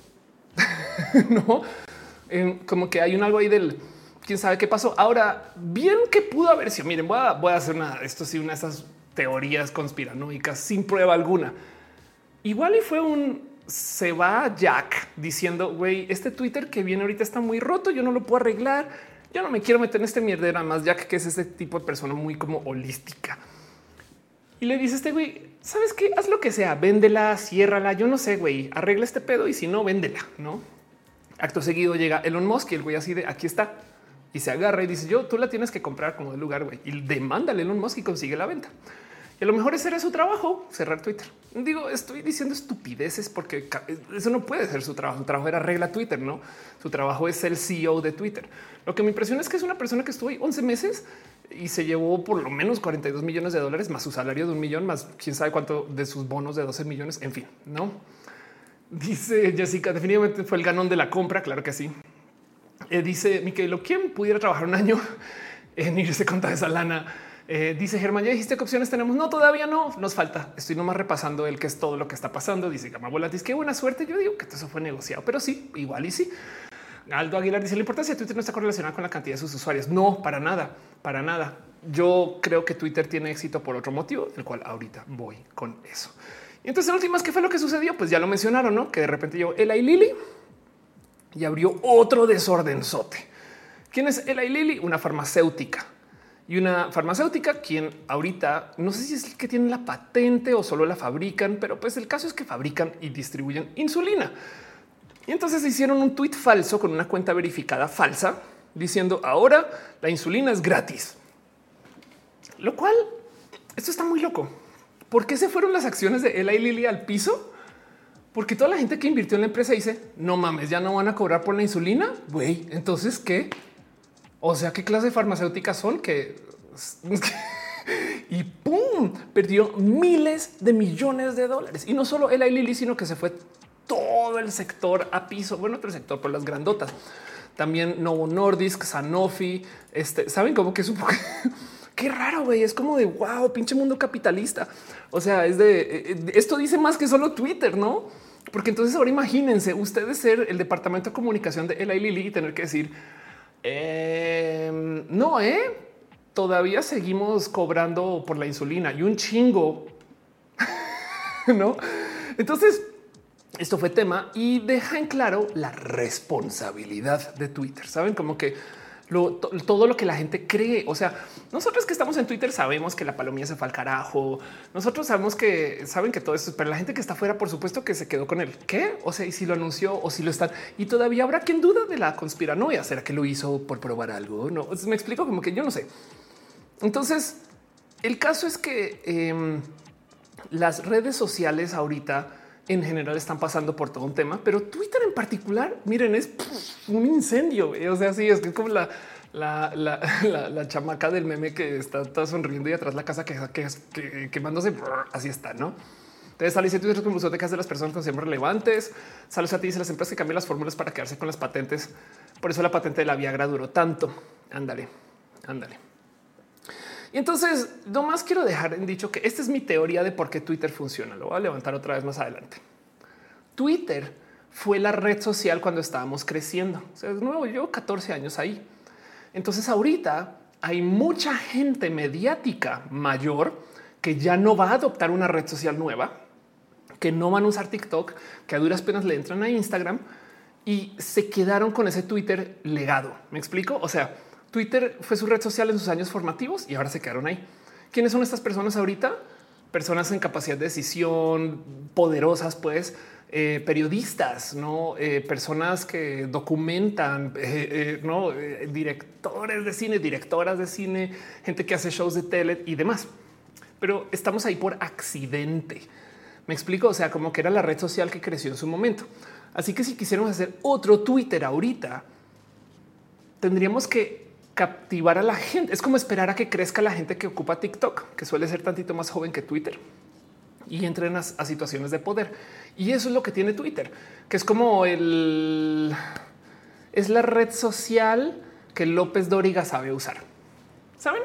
Y eso es imposible de replicar y de hecho potencialmente perdible, porque si la red social se va al carajo, López Dóriga no va a decir, bueno, ahora aprendamos a usar TikTok. Me explico. Igual y sí, ¿eh? pero no toda la gente, no creo yo que por ahí va la cosa. Y yo siento que esto es lo que hace que Twitter funcione. Y entonces em, me parece raro que esto no sea más presente en las estrategias de rediseño de Twitter. Pero como sea, esto es un tema que también de paso quise Monserrat Morato. Claro, en qué se va a convertir TikTok cuando los Z sean ruquitos. Es una buena pregunta. Miren, hace muchos ayeres yo me acuerdo, mi hermana muy sabia, si estás en el chat, besitos, caro. Pero hace unos ayeres yo me acuerdo que eh, cuando salió una película muy LGBT, ya no me acuerdo cuál, invéntese cualquiera, una película muy LGBT de los 2000, ¿no? Yo le digo a mi hermana, wow, qué locura que hicieron esta peli. Y no se me olvida que, fíjense que no me acuerdo de la peli, pero no se me olvida lo que dice ella, que dice, claro, es que ahora la gente joven LGBT ya está en poder y puede hacer esas pelis. Y eso lo pienso cada vez que vemos a los progres, ¿no? En el cine es un claro, pues porque es la gente que cuando era chamaca se le dijo que esto no se puede y ahora que estamos en poder, ah, ¿saben qué? Pues no es una Black Panther, güey. ¿Saben? Lo mismo va a pasar con todo el crecimiento de quien ocupa las redes ahorita. Capitán Garrón dice es una intentación de López Doriga. Exacto. Alberto, ¿cómo se explicamos los centenios que vamos entrando a Twitter cuando cumplen aproximadamente 20? No, eso también sucede. No más que la pregunta aquí es un por qué es Twitter exitoso. Mi propuesta para responder esa pregunta es es exitoso porque la gente que está en Twitter ahorita le entró a Twitter cuando era de las muy poquitas opciones en redes sociales y ahora son personas en poder. Eh, porque quién usa Twitter, no es como políticos y saben como que yo sé que también hay políticos en TikTok, no más que yo creo que es lo que tiene Twitter, que se quedó como con un grupo selecto de gente que cuando comenzó a usar Twitter era muy joven, no? Pero bueno, es una teoría sin pruebas de paso. Arco FPS dice feliz lunes. Gracias por estar acá. Dice Mariana, me gusta Twitter porque no hay tanta necesidad de performance. Eso es verdad. Eso es verdad. De paso, a mí me gusta decir que Twitter tiene muy bajo la palabra es overhead. Overhead es un costo o gasto o eh, un ítem que se documenta en contabilidad de gastos varios que no sabes exactamente qué es, no como tipo de este, plumas y cosas así en tu oficina que con cada chica más o menos cada chica es dinero que tienes para gastar overhead. Es como eh, todo lo que no se considera en gastos, no? Y entonces me gusta decir que eh, Instagram, las stories de Instagram sobre todo y TikTok tienen mucho overhead. O sea, tienes una idea, sí, tuitearla es así súper efectivo, escribir tres estupideces en texto. Pero TikTok las tienes que escribir en texto y como dice Elisa Sonrisas y luego actuarlas. Y ese actuar a veces puede ser, ay no mames, no. Pero bueno, el caso em, dice eh, Emanuel, mismo caso como Sapo y Chat. Caro dice: Yo me cuestiono si regresar a Facebook. Y ahorita hablamos un poco de eso también. Pero bueno, entonces, ¿qué viene? Ahora sí repasemos un poquito las opciones. ¿Qué va a pasar? que nos depara el futuro? Estas cosas. Germán Briones dice, ¿algunos dueños de canales de noticias tenían acciones en Twitter? Seguro sí. Siempre le dan demasiada atención a lo que tal o cual persona tuitea. Eh, de hecho, Twitter, yo me acuerdo cuando no era el centro de atención y entonces la tele no hacía más sino destrozar a Twitter. ¿Acaso tus hijos ven Twitter? Los van a secuestrar, ¿no? Eh, y, da un poco de qué. Y luego abrieron su cuenta en Twitter, los canales y es de Twitter, la mejor red social del mundo. Caigan, caigan, no. Viera dice regresen a Facebook, puro no regresen a Facebook, hay puro antiderechos ahí. Yo solo voy a posicionar esta rara y loquísima idea acerca de regresar a Facebook. De paso lo dije en Twitter de bueno, pues igual y volvemos, no? Y la gente se enloqueció también. Que no, yo no vuelvo. Si volviéramos a Facebook, dejaría de estar dominado por boomers antiderechos. Pero bueno, Darío dice: Yo voy a un año sin Facebook, Instagram he estado súper cómodo con Twitter. Cada vez discurso es claro que sí. Gama Volantis, yo tengo Facebook por marca, pero uf, no llegas ni a 20 personas en Instagram, llegas por 15, claro. Nadie. Y de paso, Instagram y Facebook son la misma empresa. Entonces, no, pero te entiendo, entiendo el punto. Claro que sí. Irina dice: La neta está más chido usar el TikTok ahorita. Mi algoritmo está bien educadito. Es lo bonito de TikTok. Este algo dice igual fue error de YouTube. Este ah, que salió un comentario varias veces y están hablando de eso. Gracias por platicarlo de todos modos. Y sí, eh, gracias Team Moderación por ser gente tan cool. Em, dice en el chat listo, es que no es lo mismo Facebook, la inmediatez de Twitter no la tiene ninguna red. Exacto. Parte de lo que pasa aquí es que es la batalla de los algoritmos. Yo puedo postear algo, es más, de hecho yo hoy puse un post de ahorita arranca roja en Instagram y yo sé que lo va a ver alguien mañana, porque así es, pero un tweet sale y se ve ahí. De hecho, yo he hecho esto varias veces. Yo a veces tuiteo la misma cosa en la mañana y en la tarde y nadie se da cuenta. Y ya, porque así de inmediato es Twitter. Entonces eso es verdad. Eso es totalmente verdad. Jessica dice pensar que Facebook empecé la transición. Yo también. René dice, pero que nos fuimos de Facebook. Exacto. Esa es la otra que seguimos con las redes sociales. No más que cuando decimos que la usamos es que es la más de moda, no? Alondra dice por eso me estoy bastante usando Twitter, entonces más Facebook y TikTok, pero en Facebook efectivamente se llenó de boomers. Y Gama dice por un contador en historia de Instagram, a un contador de sí, es sí, pues sí. Pero bueno, el caso. ¿A dónde nos vamos? Hay dos bandos de decisión que he visto que ya como que se formaron. Uno es yo me voy a donde sea con quien sea. Yo no sé, yo no quiero estar acá. Twitter está la chingada, ya lo odio. Yo no me aguanto Elon Musk. Por favor, no me hablen más hate, todo eso. Y otro es yo me hundo con el barco y entonces van como por su violín para tocar con la orquesta. Y entonces eh, ese yo me hundo puede también ser un poco de güey, yo no me, ya no quiero abrir otra red. Güey, si se acabó, esta se acabó. Yo estoy en ese barco. Yo estaba tuiteando un miren, ya llevo 14 años en Twitter. Si es hora de acabar Twitter, por mí está bien. La pregunta es qué significa que se vaya a acabar Twitter y ahorita hablo de eso. Del otro lado, em, es claro que hay alternativas y no más voy a repasar una literal lista de alternativas en un post ¿no? de cosas que hay que la gente está viendo. qué cagado. Ah, voy a dejarlo en inglés en este caso en particular, este, em, porque los nombres están diciendo. La primera es Mastodon. Mastodon es una mega propuesta de código abierto que es literal basada en Twitter. Es un Twitter está la chingada. Hagamos una versión open source. O sea, esto es mucho más que solamente un clon de Twitter. No más que tiene un problema que es muy común en el mundo del open source. Eh, eh, no sé si sabían que hay un eh, este Photoshop gratis, varios de hecho que son de código abierto. No sabían que hay un Windows gratis que se llama Linux este que es de código abierto, em, con muchas versiones y sabores y formatos, ¿no? Y puedo seguir, ¿no? Entonces, lo mismo aquí. La idea es vamos a hacer un Twitter de código abierto, pero entonces tiene millones de aristas que considerar cuando es de código abierto, porque es que hay mucho que damos por hecho de Twitter, porque ya nos acostumbramos a que sea siempre así. Como por ejemplo, Twitter no cobra por sus servidores. ¿Cuántos servidores ha de tener Twitter prendidos? Ahora sí los cobra, se los ganan anuncios, eh, consiguen inversionistas y demás. Nunca se nos hubiera ocurrido que tenemos que pagar para que el servidor esté prendido. Pero ahí está. Y de paso, acerca de los cobros de Twitter, solamente les voy a decir esto. Em, Twitter cobra hace mucho tiempo también desde la plataforma de anuncios. A toda la gente que quiere mostrar anuncio le cobra. Hay un programa de Twitter em, que te cobra creo que entre 90 o 100 dólares al mes y promueve todos los posts que subes. Y esto también tiene muchos años. No más que la gran mayoría de la gente no lo ocupa, pero sepan que mucha gente sí paga Twitter mes con mes, sobre todo agencias y demás. Pero como sea, Mastodon tiene millones de cosas que favorecen a la filosofía open source, pero que por consecuencia es un poquito difícil de digerir cuando estamos acostumbrados y acostumbradas a Twitter. Como por ejemplo, hay servidores específicos por comunidad, lo cual quiere decir que no hay una arroba global y esto le puede chocar a mucha gente. Pero del otro lado, lo más complejo es entonces encontrar cuáles son los servidores chidos. Y me han llegado millones de propuestas de servidores LGBT. Y lo impresionante es que todos me llegan diciendo no hay un servidor LGBT y es un poco de no, tú eres la quinta que debería ser una guía de eso más bien, no?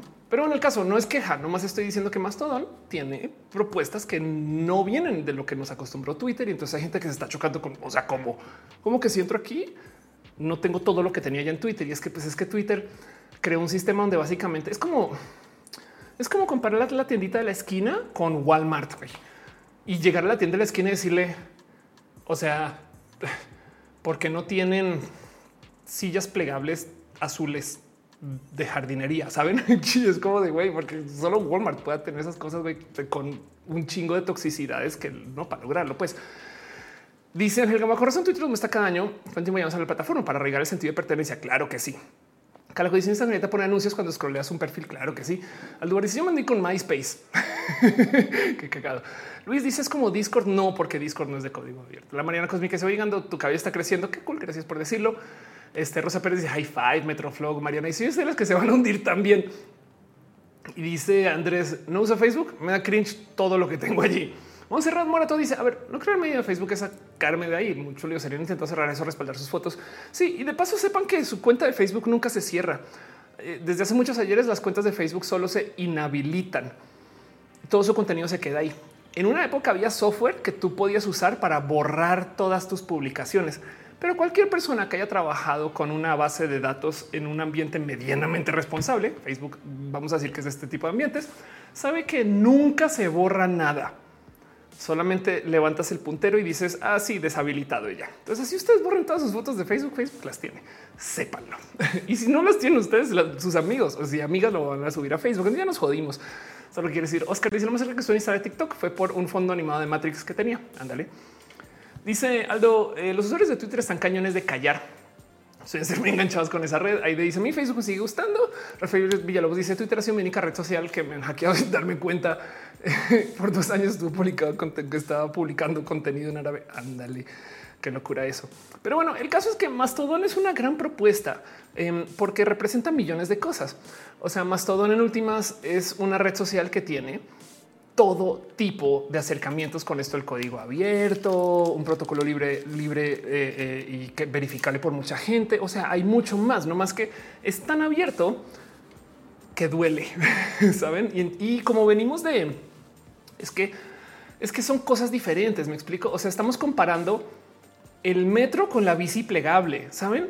como que mm, en el metro es como de güey, te subes y se maneja solo, no la bici legal es porque tengo que desdoblar. Güey. Y entonces hay gente que se está preguntando por qué tengo que instalar estas cosas para más todo o porque no tiene el compartir imágenes tan libremente ese tipo de cosas. No eh, Rosalba dice que auguras en 10 años de Twitter. Híjole, hay que ver. Todavía no sabemos. Em, dice eh, Andrés, me gusta Twitter. Pongo mis pensamientos allí. Rosalba dice, que, eh, perdón, eh, ¿cuál crees que es el futuro de Twitter a unos 5 o 10 años? Ya voy con eso, no te preocupes. Dice Jessica, más bien es el tren bala con el metro. Me gusta más tu comparación. Tienes toda la razón. Alberto eh, pregunta, de una pregunta para el chat que dice en dónde se enteran de eventos y así. Ándale, sí, yo sí, puedo responder esto también, pero que lo respondan en el chat. Y dice Carolina, ¿se pueden recuperar chats de Messenger? Es una buena pregunta. No sé. La neta, neta, neta, no sé. Pero bueno, entonces acerca de qué red social nos vamos, vuelvo a repasar la lista no más bien rápido.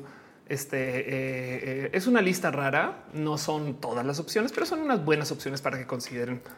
No está Mastodon, que ya conocen y ya ni ya no escuchando. Hay una cosa que se llama Cohost, es una red social sin anuncios, básicamente.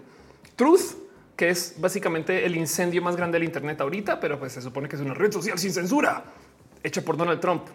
No más dejo ahí que sucede. Tribel, Parler también es otro, otro gran incendio masivo. Tumblr, eh, pues es una red social que tiene uso diferente y, así. Y entonces es, un, es neta que estas son las respuestas. Pues sí. Ahora sepan que hay dos, bueno, tres cosas que siempre están presentes en todas las redes sociales que hacen que la gente se escandalice un chingo. El primero es mis datos. ¿Dónde están mis datos y qué están haciendo con mis datos? Y está bien. O sea, por favor, escandalicémonos por esto. El segundo es el algoritmo. Hay mucha gente que no le gusta que el algoritmo decía que vamos a ver. Y es verdad, porque el algoritmo favorece los anuncios. El momento más evidente de esto es cuando podemos cargar el anuncio en YouTube, más no el video. Les ha pasado que el anuncio carga así en Full HD, casi que 3D inmersivo y llegamos al video y el video así loading, no? Y es un poco de, por qué tienen el servidor de Lego para el video y el Ferrari para los anuncios. No, pues claro, porque los anuncios son paro. Y la otra es eh, el tema de el spam y los bots. Entonces, a cada rato, cada como cíclicamente dos años por ahí, aparece una red social. Te estoy viendo en los ojos, Vero Social, que dice es la red que va a asesinar Twitter. Eh, había una que se llama Hello, creo. Pero bueno, el punto es que siempre aparece una que dice vamos a asesinar, asesinar Twitter. ¿Cómo? Sin usar el algoritmo tus tweets o las publicaciones van a salir en orden algorítmico, pero que respete el tiempo. O sea, todo va a ser cronológico. ¿Qué? y luego comienza a suceder que cosas no se ven, los anuncios no se ven y a los tantos meses es un vamos a tener que poner anuncios y poner un algoritmo de güey. En fin, Em, dice Aire, faltó la app que compró, a comprar Kanye West. Ah, también Mónica Gavilanes, host no te vende anuncios, cómo gana dinero. Exacto. Mariana dice que YouTube siempre se lleva un vicio eh, de cosas que no me interesan. Eso también sucede mucho. Y pues bueno, el punto es que a cada rato hay otras opciones de Twitter que salen por ahí. Y ahorita quiero hablar un poquito más acerca de cómo me choca que todas sean opciones de Twitter. Siempre dicen el Twitter killer. Y entonces yo quiero dejar en dicho algo que traigo muy atravesado que no he logrado expresar bien. Vamos a ver si me sale bien en este roja. Y es que yo creo que también la otra cosa que sucedió es que ya nos fuimos de Twitter. O sea, Twitter es la red social número 17 por un motivo, porque hace unos años dijimos eh, aquí esto está más chido. Como por ejemplo, en el 2016, cuando salieron las stories. Esto fue una copia de Snapchat. Tan bueno es Facebook para copiar cosas que se nos olvida de dónde vienen. ¿Sabían que Facebook en una época no tenía muro? Muro. ¿Por? Porque el muro de Facebook es una copia de Twitter. Así de vieja soy. Y yo recuerdo que eso sucedió en su momento. La gente decía, pero, pero es pinche Facebook porque se roba funcionalidades desde ese entonces. Y de ahí en adelante, cada cosa nueva que sale, básicamente dicen, pues también lo tenemos acá, porque si no lo tenemos, perdemos. Así sea a 10 personas. Entonces, el tema es que también se robaron este, esto de Snapchat para tener stories. Y la historia, perdón, el motivo por el cual tenemos stories era muy bonito cuando lanzó y luego se tuvieron que tragar sus palabras y ahora les está saliendo el tiro por la culata. Pero yo creo que les fue tan bien que les vale gorro que les salga el tiro por la culata. Para la gente que no lo recuerda, las stories era una propuesta de Instagram de siempre poder tener la cámara más rápida. De hecho, tanto ahí que por eso se llama stories. La idea era no puedes subir fotos del carrete. Se puede tomar una foto ya. ¿Y cómo le hacía Instagram para que fuera la cámara más rápida del oeste? De hecho, era más rápida que la cámara del celular. Ojo aquí, por si no lo recuerdan. Instagram tenía la cámara del celular siempre activa desde que salieron las stories 2016 y los cacharon como el 2019. Y entonces la cámara estaba siempre prendida, activada. Y entonces cuando abrías Instagram, ya la cámara está activada. No sé si han visto que cuando ponen la app de cámara en su teléfono se demora un ratito como enfocando y demás. Eso es porque está cargando el software de cámara, estas cosas. Instagram siempre lo tenía ahí hasta que los cacharon. Y entonces, como tenía la cámara siempre activa, podías tomar una foto de cualquier cosa. Lo que querían era como de güey, no manches, acaba de chocar a alguien. ¡Fum! O no sé, se acaba de caer Dualipa en el concierto, todo eso. Eh, Mónica Gavilán dice cómo era Facebook sin muro. Vamos a buscar Facebook interface. Em, ¿Qué le ponemos? 2000. Vamos a poner 2011. A ver si se aparecen imágenes. 2011 ya había muro. 2008. Era solamente tu perfil. Esto es muy chistoso. Era solamente tu perfil de usuario. O sea, era esto. Em, tú tenías eh, una foto de quién eras y básicamente salía esto, eh, no más eh, lo que tú lo que tú hacías, como que con quién hablas. Era como mensajero con, perfil de personas. Entonces tú ibas al perfil de cada quien y hablabas con esa persona. Ah, no, aquí ya hay estatus. Qué locura. Pero ve como justo para la gente que no sabe, el nombre original de Twitter era status y ahí está. hasta se llevaron eso. Pero bueno, el caso dice Monserrat me dio la, me dolió la reuma ver eso.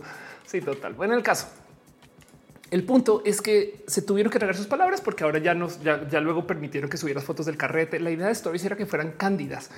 O sea, yo no subo fotos editadas.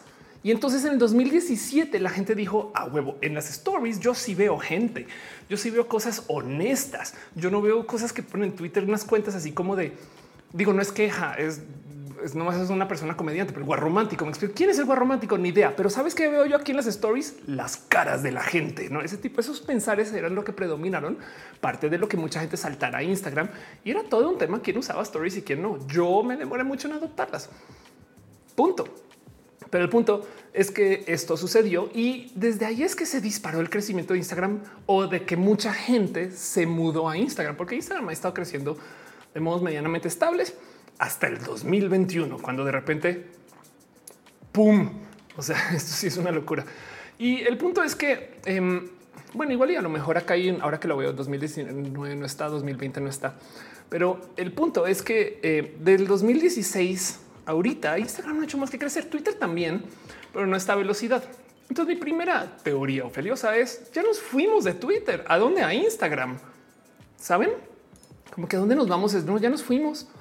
Y, yo creo que de nuevo volvamos al tema de entonces qué pasa con Twitter, que la gente que se quedó ahí es gente que no va a migrar a ninguna red porque la edad, pero que en su momento sí lo hicieron, no? Y por eso es que yo digo, claro, por eso hay tantas personas periodistas en Twitter, porque escuchamos de Twitter todo el día, porque estas personas que no saltaron de red están en medios tradicionales y todo el día hablan de Twitter. No están tan en Instagram. Me explico. Se imaginan que López Dóriga fuera Instagramero, o sea, por su gusto, si vuelvo a usar López Dóriga como ejemplo, pero usen nada, no sé, a cualquier otra persona periodista mayor. Entonces, capaz estarían hablando de Instagram todo el día un poco más, así como hablar ahorita de Twitter, no más que históricamente hablando, aquí es donde están las cosas. Pero que yo no le hallo a Instagram. No sé por qué se me hace tan difícil, porque cuesta más. O sea, porque posar para una foto toma más tiempo que escribir un, un post, no? Dice Salo, Be Real no lo puedes editar. Exacto, Be Real es la respuesta de lo que Instagram dejó sobre la mesa.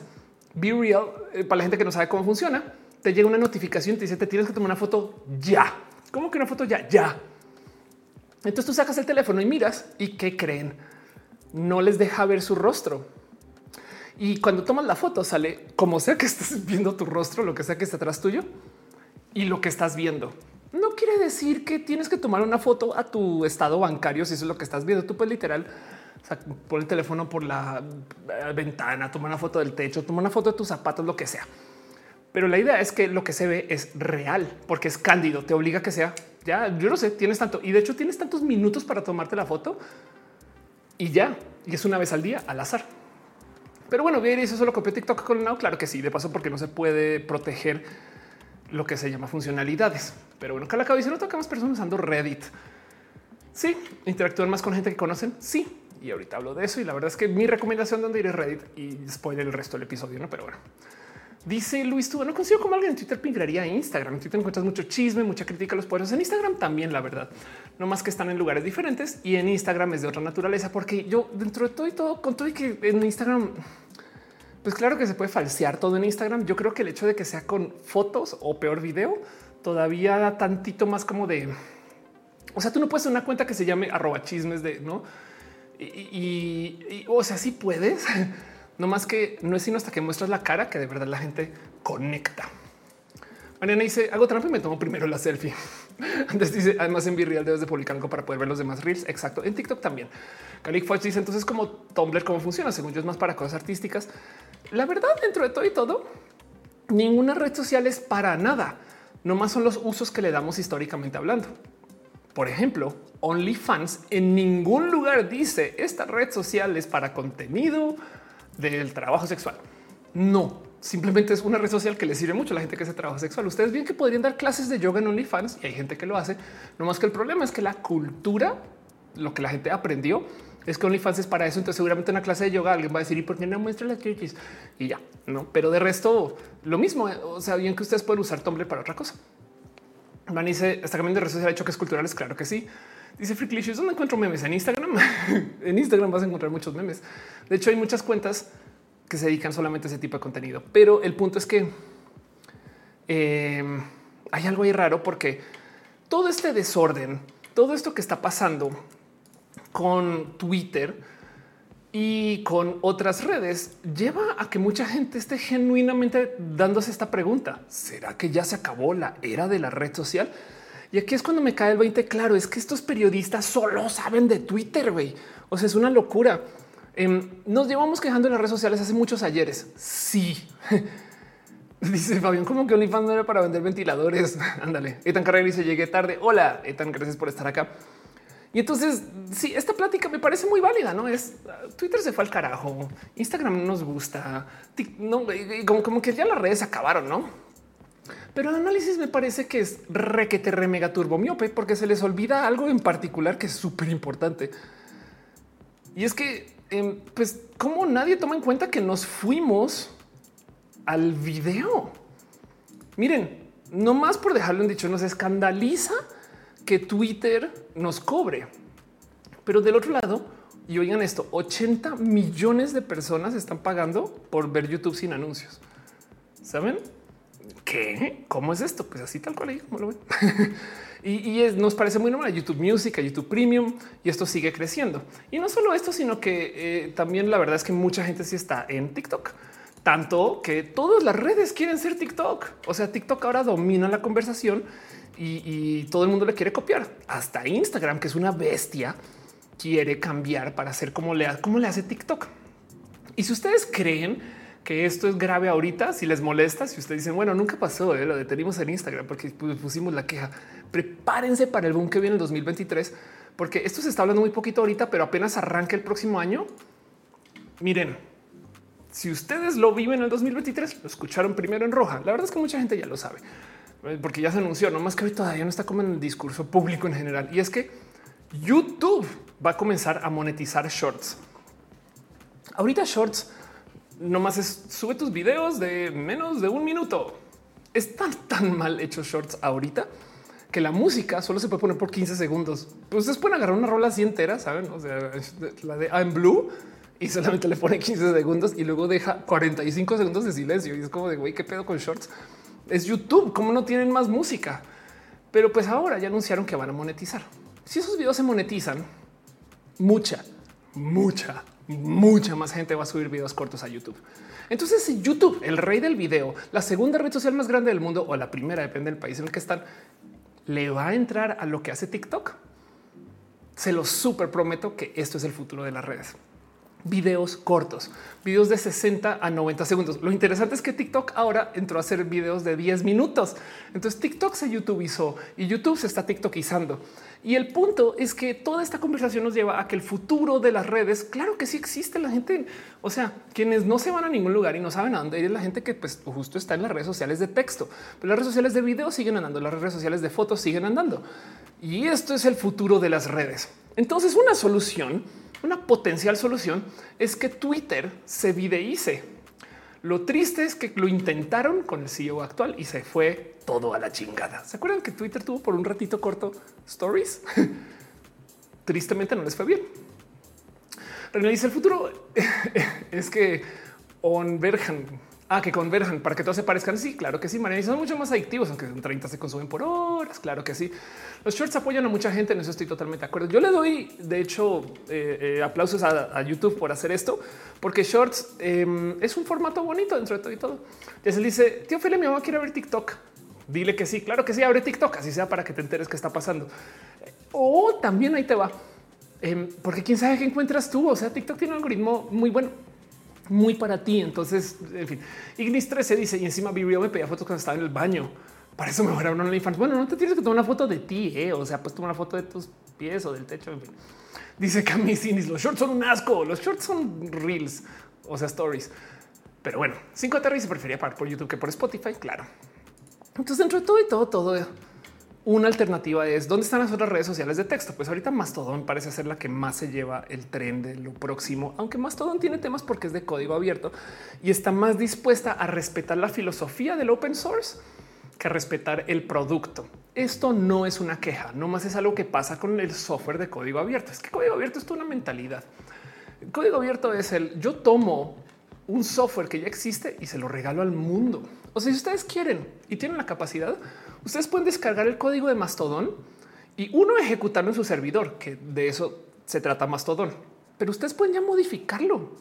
O sea, ustedes pueden hacer un Mastodon 2, eso se llama un fork y, cambian cosas. Y ahora capaz si su propuesta es más chida que Mastodon y la gente se olvida de Mastodon y se va al suyo. No mexadón, yo no sé. Y entonces de eso se trata el open source, que cada quien haga las cosas. La filosofía open source, por ejemplo, vive de la comunidad, lo cual tiene problemas porque las cosas que no son populares en el open source se ignoran. Mientras que, por ejemplo, comparemos Linux versus Microsoft. Clásica comparación. Linux es de código abierto, Microsoft no. Cosas buenas del open source es si hay un bug, Microsoft tiene incentivos para que nadie se entere hasta que lo arregle, no? Si es que lo arregla. Mientras que si hay un bug en Linux, hay un incentivo para decírselo a la comunidad, para decir, oigan, hay un hoyo, ¿quién me ayuda a parcharlo? Y entonces entre toda la banda va y se parcha el hoyo. Y ya. Entonces en temas de bugs y de mejoras, pues funciona mejor. Pero del otro lado, a veces Microsoft estará dispuesto a hacer cosas en pro del producto con tal de recuperar el dinero en otra esquina y con el open source es un güey. ¿Quién va a pagar eso? Güey? Bueno, esperemos a que aparezca un alma caritativa que lo haga. y a veces aparecen almas caritativas hermosas que hacen cosas muy buenas. hay pros y cons. Yo favorezco mucho el código abierto, pero de nuevo es un tema que depende de la comunidad y pues Mastodon respeta más eso que el producto, porque esa es la filosofía. Fabián dice servidores de Mastodon donde romper el formato y puedes escribir tanto como un post de Facebook, blogs enteros. Exacto. Dice Danny Fields, llegó tarde para el bullying a. No, eso en cualquier momento, eh, no pasa nada. este dice en el chat, este Irina, YouTube tiene mucho que mejorar los shorts porque ahorita su algoritmo solo prioriza los creadores enormes. Sí, de hecho, sí, estoy totalmente de acuerdo contigo, pero te lo prometo que cuando comience la monetización a YouTube sí le va a importar. Es que no sé si te ha pasado, em, este, pero es que sigo pensando el tema de este, eh, de la Yuyita. Em, no sé si te ha pasado, eh, Irina, que cuando subes un video y no se monetiza, no se promueve tanto, o si lo sabes. Seguro sí. Y el tema es que em, si YouTube no está monetizando tu video, tu video le vale gorro a YouTube, no lo recomiendas. Yo, ¿para qué muestro? Bueno, que lo vea quien lo quiera ver. Si lo está monetizando es, uy, aquí hay dinero, entonces lo mueve mucho con el algoritmo. De paso, ese es el hack más cabrón para cualquier cosa que hagas con tus contenidos. Tus contenidos no tienen que ser cortos ni largos, ni buenos ni malos, sino simplemente tienen que mostrar muchos anuncios y que la gente los quiera ver. Yo no sé, soluciona eso como quieras. Y si logras que tu video tenga muchos anuncios y que la gente se los aguante, YouTube va a promocionar tu video, o sea, como el diablo. Pero bueno, dice torta de aguacate, se sabe. Los comentarios de YouTube también es una zona muy amena. Ándale, total. Daniel Brown dice fotos de mis pies gratis. Jamás. Nadie dice, pero mucho cuántos andábamos eh, subiendo un del último las historias de Twitter. Eso estuvo chido. Eso es verdad. Pedro Fadul dice saludos desde Veracruz, Arnulfo y se llegan de tarde. Gracias por venir. Pero bueno, entonces de nuevo, opciones. Uno es irse a una nueva red social en texto, como Mastodon o hundirse con Twitter. O la otra es admitir que eh, vienen las redes sociales en video. Ahora, ojo que hay una tercera opción que no hemos considerado mucho porque justo el bullying a Elon, pero una de las cosas que dicen los fans de Elon, voy a darle la razón por 10 segundos porque pues, ¿qué les digo? Em, porque se puede, ¿no?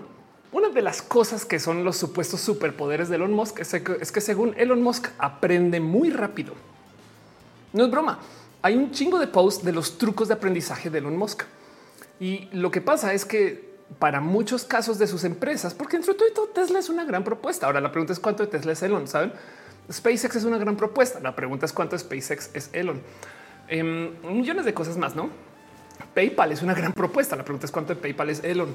Y el punto es que lo que dicen es, güey, ese güey cuando llegó no sabía ni madres y luego de un tiempo, ¡pum!, la dominó. Entonces hablan mucho de cómo le hace para aprender y no sé qué lola. Así que la otra opción la otra opción de lo que puede suceder es que Elon Musk le cache al juego, güey, lo entienda. Yo no sé si eso va a pasar, eh, pero el punto es que sepan que podría, no? O sea, no quiero ser completamente académica, quiero ser creativo y dejar todas las ideas ahí sobre la mesa. Quiero proponer todo lo que se pueda proponer porque pues algo de esto va a pasar. Y es que hay una ligera, pero no es cero opción de que Elon le caiga el 20 consigan la gente correcta, ya que despidió a medio planeta, contrata a la gente que sí es y hagan un Twitter de no mames. Entonces eso también puede suceder, ¿no? Digo, esto lo digo porque es posible, ¿no? Por ahorita no está pasando, pero bueno. Al decir solo consigo interacciones con gente famosa a través de Twitter. A lo dice, pero no solo como podcast ni como audio corto, es una conversión gigante. Dice, Anifil, ¿ya sobre el terrible fail que tuvo con la verificación de Twitter? Claro que sí, y por eso estamos aquí. Em, y, si es un terrible fail, te ves a la dice, ¿por qué metaverso nomás no funciona? Em, yo creo que porque es feo, porque no, eh, el metaverso actual no tiene motivo de existencia. Todo lo que ofrece el metaverso ahorita se soluciona con soluciones fuera del metaverso. Mejor dicho, quieres una reunión, Zoom, Skype, y es más rápido y más fácil de usar Zoom en vez de ponerte el visor. El metaverso va a ser una realidad con la realidad aumentada. O sea, lentes que ves más, ese tipo de cosas yo ahí sí le veo mucho futuro en metaverso, pero con los visores de realidad virtual llevamos 30 años de tratar de adoptarlos y nadie ha querido. Y la verdad es que sí entiendo por qué, aunque la realidad virtual sea hermosa. Pero bueno, dice si te requeríamos Sword Art Online y es no esa cosa que hizo. Tienes toda la razón. Justin dice: Me encanta la gente que mira el pack de gratis, pero una foto de pies gratuitas nunca. Eso sí, jamás, jamás, jamás, jamás, jamás. Aren dice: Tal vez sea como tu ex compañero de la que resultó ser buen jefe y sabe cómo administrar el talento humano. Exacto. Y Aren, yo sé que ya escuchaste esta historia, por eso la sugieres, pero la voy a repetir nomás para las otras personas que no saben qué.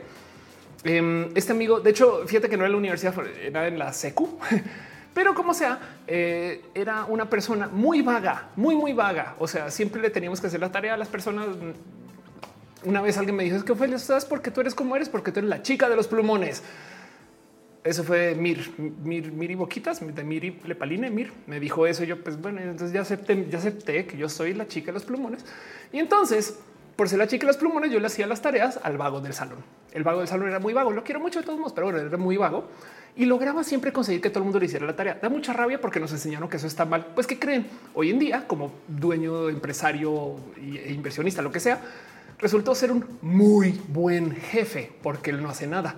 Él sabe hacer equipos muy bien y consigue que toda la gente le haga la chamba y se encarga de que siempre tenga las mejores herramientas para que lo puedan ejecutar. Y es un poco de un momento. Esto no me lo enseñaron en la escuela del castigo moralino. Y, entonces a lo mejor Elon pues, tiene algo de eso. Capaz sí, capaz y cuando Elon consiga algo más que hacer, entonces la gente que deja a cargo, a lo mejor es gente muy chida. Me explico, no sé, como tienes un buen punto. Pero bueno, dice Hugh Medina, ahora sí que las habilidades blandas ganaron. Sí, la neta sí. Este dice Lalo Peniguis, me reflejo mucho en tu amigo Anda. Ángel Gambo dice la cliente de, de Derbez nos enseñó todos los peligros de los dispositivos de realidad virtual. Lund dice mi mejor amigo de secundaria también es así. Ándale, sí, total. Y dice Monserrat, el pedo con metes que la carrera por la democracia del hardware y que todo eso es una locura de desarrollar software. Sí, total, total, total. Pero bueno, el caso, todas esas historias están ahí y no más quería dejar sobre la mesa que la otra alternativa es que Elon aprenda. Eso también puede suceder. Entonces, hay que tener un poco presente que esto es lo que está pasando. Si dividimos las redes sociales en de texto, de video, de fotos, de audio, es muy difícil comparar TikTok con Twitter pero sí es verdad que de Twitter ya nos fuimos hace mucho tiempo. Twitter no es nuestra red social mayoritaria. Y yo les voy a decir de algo que me pasaba a mí. Yo voy a lugares como Talentland, antes Campus Party, aunque no sean lo mismo, pero me entienden. Y en estos eventos yo siempre daba mi arroba de Twitter. Y yo siempre le decía a la gente, oigan, síganme en Twitter o yo les sigo y hablamos por ahí. Del 2017 en adelante, la gente me comenzó a decir, yo no tengo Twitter. Y en ese entonces me voló los sesos. ¿Cómo no tienen Twitter? Son la red social de todo el mundo. Pues no, pero sí es verdad que quien no tiene Instagram ahorita, uff, saben, o sea, sí, sé de gente que no entiende, o sea, cómo te mensajeo si no tienes Instagram. Y es como de por WhatsApp. O no explico, no sé. Sé de gente que no tiene WhatsApp, pero sí tiene Instagram. Me explico como que es tan nativo el mensajero de Instagram, pero parece chiste. Hay gente que vive del mensajero Messenger. Hay gente que no, eso de precio por inbox, esas cosas. Entonces, el punto es que ya nos fuimos de Twitter no más que nunca cerramos la cuenta y habrá quien todavía lo ocupa y no pasa nada, está bien. Pero del otro lado, lo que sí está sucediendo, que yo creo que es un tema general, es que se están poniendo muy en duda las redes y no solo por Elon Musk. Esto que está pasando con Amazon, que se devalorizó un chingo y eso que está pasando con miren hasta Bit, la app de pedir coches aquí en México, que se fue de México. Pues sí, una cosa es que México ahorita no está muy favorable para las empresas extranjeras, la cuatro de todo eso. Pero del otro lado también está esta plática de cómo ahorita estamos en un tema económico muy cabrón, la guerra, la inflación, este, el tema que se dejó imprimir dinero, todo eso. Entonces muchas empresas ahorita están pasando por un momento complejo y por eso no solo se están despidiendo personas en Twitter, aunque Elon Musk es parte de. De paso, Twitter es posible que hubiera entrado en bancarrota si no fuera Polen. No sé, pero el punto es que esto deja ahí esa plática que sí me parece genuina de será que ahora sí es hora de replantearnos las redes, aprovechando que todo se puso en duda. Y de eso es justo lo que quería hablar. de Núñez dice también depende del país. En Estados Unidos todo el mundo usa Snapchat, eso es verdad, y nadie usa WhatsApp. Irene dice: Mi Instagram es la red social más inútil. Yo más puesto ahí para que sepa que digo viva. Salsa te dice: No es un restaurante, le mesero me una nota con su número. Ah, no con su número, pero sí con su Insta. Exacto. Sí. Fíjense, a mí me parece que el mensajero de Instagram es muy safe porque primero que todo tiene borrar mensajes y además te deja borrar mensajes de hace muchos ayeres. Entonces hay veces me escribe gente diciendo oye, te tengo que contar algo personal. Te puedo escribir por WhatsApp y yo no, mejor escribe por acá, porque si es lo que luego te arrepientes de haberme dicho, lo puedes borrar. Por ejemplo, Luis Túa dice aún recuerdo cuando eh, decir no tengo Facebook causaba que te vieron raro. Mariana dice se batalla está para conseguir Uber. Dice Aaron Mata, no tengo Instagram. Departamento depende del país. Claro, torta de aguacate dice mis pies son hermosos, pero no se ven de princesa. No tienen que ser de princesa para que sean hermosos. ¿eh? Luis Túa dice aquellos tiempos donde esta playera con nuestra ropa hacíamos. Eso es verdad. Exacto.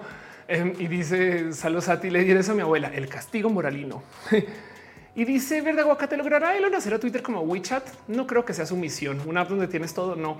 De hecho, es más probable que em, eh, WhatsApp se vuelva esa app. No, es que Twitter no tiene la base de usuarios para que sea una app de todo.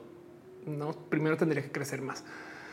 Pero un aprendiz feliz dice, yes, Elon, Elon Musk. Este no es un envío, es un ingeniero, claro. Eh, dice el café de Facebook, Instagram, Twitter, más porque provocaron depresión. Qué bueno que los dejaste también de paso. Y dice Mónica, me desconecté un momento y por qué hablamos de pies. ¿Por qué no, Moni? Dice Arnulfo, cierto, así se batalla más ahora para pedir Uber. Aldo Aguilar dice, el va diablo es muy chido por Twitter. Les voy a dejar un tip de Uber. Uber es muy malvade con el cómo juega con nuestros sentimientos. Hace mucho tiempo, creo que cinco o siete años, a Uber le explotó un escándalo porque les cacharon que se fijaba en cuánta pila tenías en el celular para determinar qué tipo de precio te cobraba o cuánto o qué tipo de ride te iba a dar. Porque si tenías poquita pila, lo que te diera lo aceptas. Saben como que le queda 2%, no mames, güey, le va a dar la opción menos menos aceptable porque ya no le queda de otra. O sea, ya no tiene tiempo. Bueno, pues sí, ya hasta que llegue. Es más, hasta se queda sin pila y llega el coche. Entonces hubo escándalo por eso. Hace nada apareció otro escándalo de que Uber sabe o se fija en quién es más leal a la app. O sea, si tú usas mucho Uber, entonces te manda opciones más lejanas que toman más tiempo porque sabe que te lo vas a aguantar porque eres muy leal. Es el programa de deslealtad de Uber. Esto de paso es muy común. ¿eh? Hay un chingo de empresas que saben muy bien que tú vas mucho. Entonces, por un lado te apapacha, no tipo de te entro en la, te tienes las sillas más culpa. Por otro lado, te dan opciones horribles em, donde necesitan que tú tomes la opción horrible para porque lo que más les interesa siempre son usuarios nuevos. No, entonces una opción es campechanen. No siempre usen Uber. Christopher se puede revivir Vine sacrificando Twitter. Eso sí es posible y hay mucha gente que lo está pidiendo también de paso. Ahora yo creo que el Vine de hoy no le iría también como TikTok, pero es posible. Claro que sí. Torta de aguacate dice no habla sobre Telegram, es con una copia de WhatsApp y de paso Telegram también vale la pena tomar en radar. Es muy grande Telegram y muy importante en general que existe. Pero bueno, dice Fabián Uber capitalizó el amor apache. Exacto. Ahora, este es el tema de lo que más está presente en la plática de las redes sociales por parte de la gente hippie que creó las redes sociales. Digan, hay una teoría que yo he mencionado acá varias veces, la voy a volver a repetir. Y es que las redes sociales son hechas por la gente hija de la generación hippie. Por eso tienen ideales hippie ya capitalizados. Como por ejemplo, la creencia de que todos somos iguales. Esto es muy importante en las redes. El perfil de Barack Obama y el perfil de cualquier persona nueva en Twitter es muy similar, mientras que la casa de Barack Obama eh, es muy diferente, ¿no? Eh, o sea, eh, como que tenemos acceso a mucha gente y eso es parte de él, ¿no? Todos somos iguales. Y luego la resto todo el día te preguntan, ¿cómo estás? ¿Cómo vas? Oye, sigue a tus amigos y amigas, sé feliz, ¿cómo vas? ¿Qué hacemos para que tu día sea mejor? Cuéntame, ¿cómo te sientes? Cosas así, ¿no? Comparte, tú comparte todo. Digo, eso es más broma que realidad, pero el punto es que eh, hay algo que sí hicieron de modos muy malvados las redes sociales que dimos por hecho, pero para la gente que hemos estado en esto de tecnología, sí causó shock en su momento. Y esto le habla a Mastodon. Y es que las redes sociales son privativas. Esto ya nos parece lo más normal del mundo, pero lo, lo vimos suceder y hubo gente que lo protestaba. Ojo, hasta con la App Store de Apple esto sucede. Y es que el que una empresa decida todo el servicio es muy malvado. Esto comenzó, por ejemplo, con BlackBerry. Cuando yo teníamos protocolos de comunicación abierta que venían del cómo se desarrolló el Internet, de repente llegó BlackBerry a decir no, no, no, no, no, no, no. ¿eh? Todos los mensajes de BlackBerry pasan por los servidores de BlackBerry. Y por primera vez en la historia de la comunicación digital de modos masivos, comenzó a pasar esto que si se cae BlackBerry, se cae BlackBerry global. Esto antes no pasaba porque la red social eh, eh, perdón, porque las redes de comunicación se diseñaron encima de una gran idea que se hizo para el Internet en general. El Internet existe con un protocolo que se llama TCP/IP, em, que en esencia es un modo para poder enviar información eh, de tal modo que se pueda partir en trozos, lo que se llama paquetes. ¿Y qué es lo que pasa con TCP/IP? que te asigna un número de Internet que es reasignable y que la información además se parte en muchos servidores y luego se vuelve a reconstituir. Gracias a esto, que de paso yo tengo una entrevista con el creador de TCP/IP, una persona que se llama Vintserf por ahí. Gracias a esto, el Internet es una red que ahí donde la ven se puede destrozar. o sea, la idea del diseño del Internet, el diseño setentero del Internet era vamos a hacer una red de conexión de comunicación que si eliminamos la mitad de la red todavía funciona. ¿Por qué? Porque la guerra, porque si cae una bomba nuclear, todo eso. O sea, esto es un diseño militar. El tema es el Internet debería de funcionar aunque sea solo medio Internet, aunque sea solo un tercio de Internet. Y entonces este protocolo trae esta mentalidad de entonces todo tiene que estar hecho para que desaparezca el servicio. Pero luego llegó BlackBerry y otras muchas empresas a hacer como pequeñas esquinas privadas donde en esencia, pues ni modo, ¿eh? si tienes que, si quieres jugar con nosotros, tienes que pagar lo nuestro y entonces no es como, como una intranet y BlackBerry es parece una intranet masiva. Hay quien diría que es una extranet. Y entonces esto también luego sucedió con Facebook, con Twitter y todos los servicios. Nos parece muy normal hoy en día que TikTok sea solo de TikTok. Entonces, dentro de todo esto, una de las cosas que sucedió de los hijos hippies de la gente hippie es que también en esencia y se les nota mucho en sus modos, es que no están muy a gusto con esto. Se, los juro, como que digo, yo estoy acá hablando sin conocerles. Igual hice unas bestias capitalistas así muy voladas, no? Pero entonces, esto es algo que se perdió con las redes, el tener protocolos. Miren, el email es otro protocolo abierto. El email es un protocolo de estandarización de mensajes que permite que si yo abro un mail en Apple Mail y otra persona abre un email en Gmail, se hablan entre ellos dos y están en servidores diferentes. Esto es muy importante, el tener protocolos estandarizados de comunicación. Pero ¿cuál es el problema? que ustedes si quieren ahorita pueden tener un servidor de mail en su casa. Es más, en su computadora en la que están usando ahorita para ver este video, hasta en su celular seguramente pueden tener un servidor de mail. Eso quiere decir que su computadora ve los mensajes. Saben como que ese es el problema aquí, que para la seguridad de los mensajes igual y no está tan chido que el mensaje se vaya a todas las computadoras del mundo. Así está cifrado. Entonces eh, hay ires y venires con todo esto, pero a dónde voy es que por eso existen propuestas como Mastodon, que es de código abierto, y Blue Sky. Blue Sky es una cosa creada por los creadores de Twitter, hecha por hecha por de los mismos creadores de Twitter. Pues también tenemos el nuevo Internet social. Y esta propuesta fue súper hereje en su momento y curiosamente empata con la caída de Twitter. Como que se anuncia Blue Sky, se dice vamos a hacer esto y de repente saben que miren como que ah, tú deja que Twitter se explote, güey, que lo haga su mierdero. Tristemente no ha lanzado abiertamente. Pero ¿cuál es la propuesta de Blue Sky? Pues si tenemos un protocolo de TCP/IP, que es un sistema estándar para hablar con los paquetes de Internet, si tenemos un protocolo de email, que es un sistema estándar para que cada quien pueda tener su propio servidor de, email y todos los servidores se hablen entre sí, pues tenemos un servidor de redes sociales y el protocolo se llama el AT protocolo. Nada que ver con Evangelion. En este caso es at de arroba. Y el punto aquí es hacer un protocolo para redes sociales que permita que la gente se pueda comunicar abiertamente. Ahora, Mastodon es un hijo de otro protocolo con el cual tristemente Blue Sky no se habla. O sea, Mastodon también está haciendo esto. De hecho, hay un clon de YouTube que funciona con el protocolo que usa Mastodon. Hay un clon de Instagram que funciona con el protocolo que usa Mastodon. Y un poquito esto es lo que quiere hacer Twitter también. Pero el punto aquí es que esta es la otra propuesta de algo que puede suceder y yo creo que vale la pena que ahora sí se le dé eh, tantita, tantita, tantita de por lo menos de presencia. Porque el punto es que miren, todas las redes sociales, pase lo que pase, van a encontrar con este problema. Si sean muy hipster innovadoras, definitivamente todos van a tener que lidiar con el tema de bots, todas, y todas van a tener que lidiar con el tema de monetización. Acá no lo tengo todavía.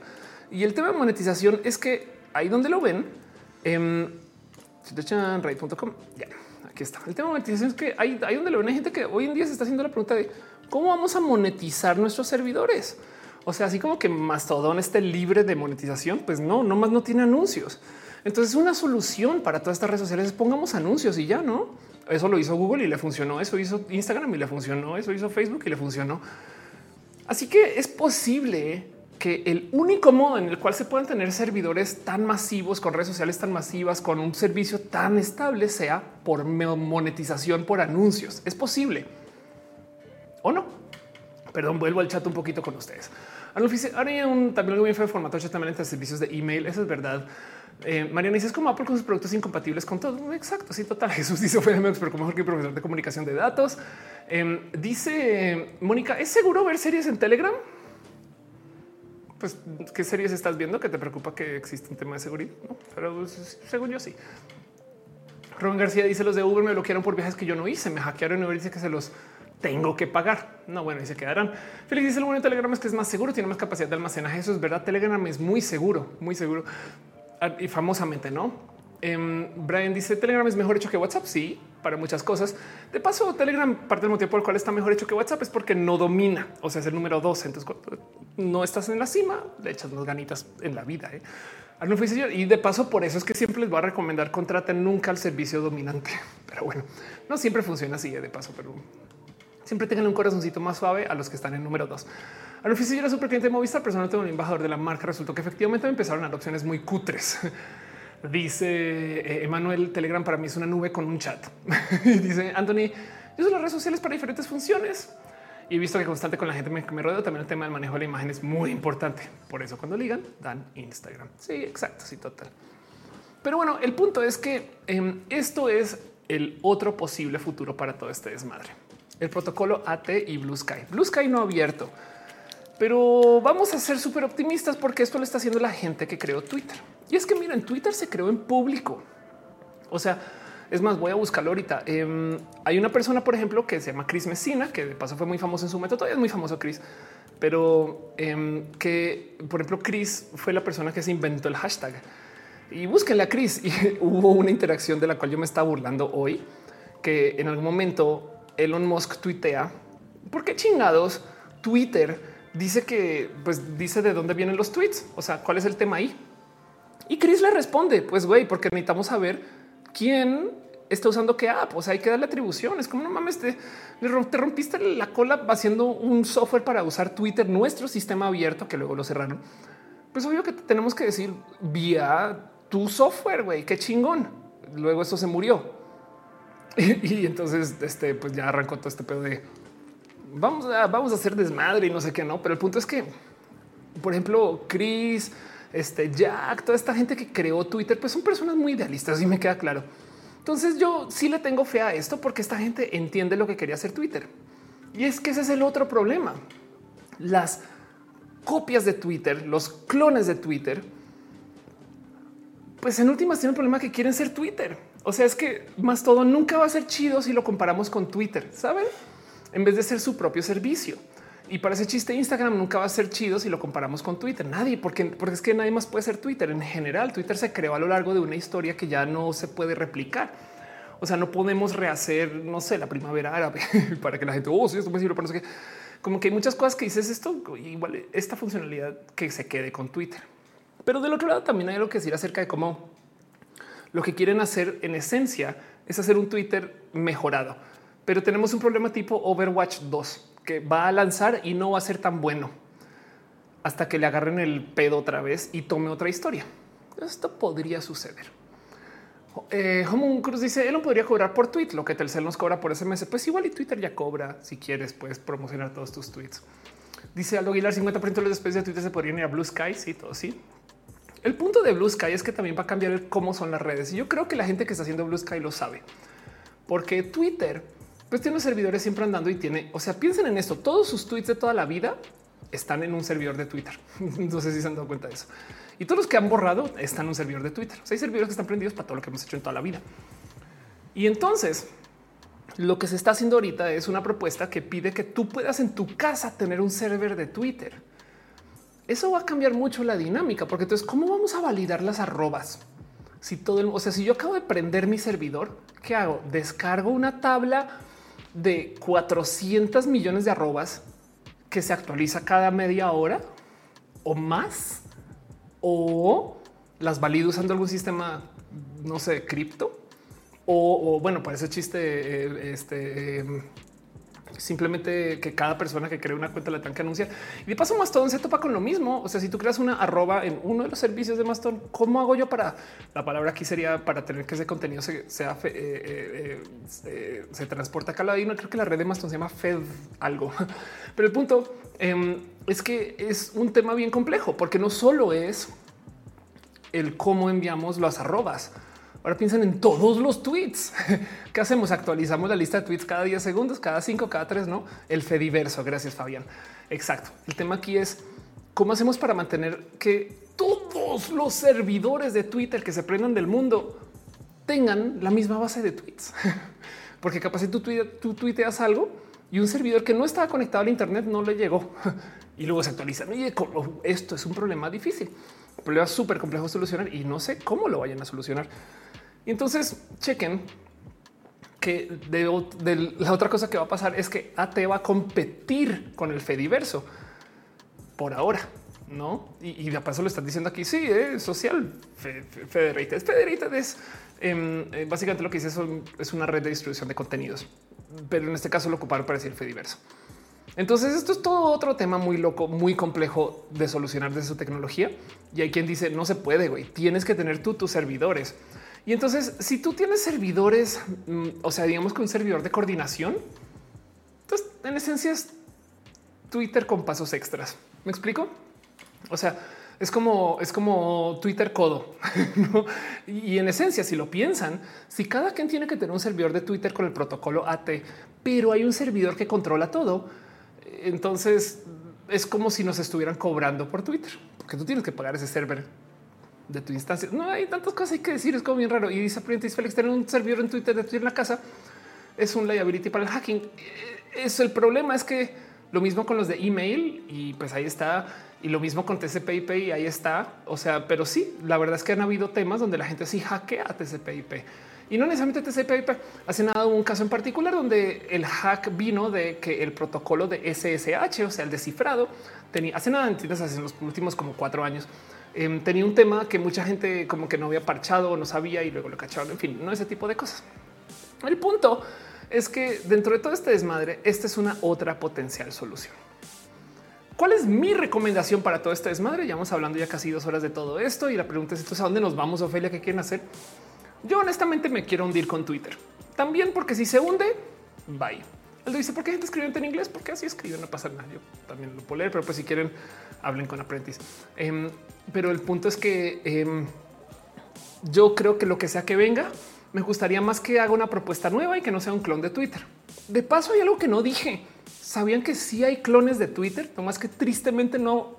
O sea, yo creo que por fines culturales no, no se han apropiado de esto, pero ahorita se pueden estar bañando en oro.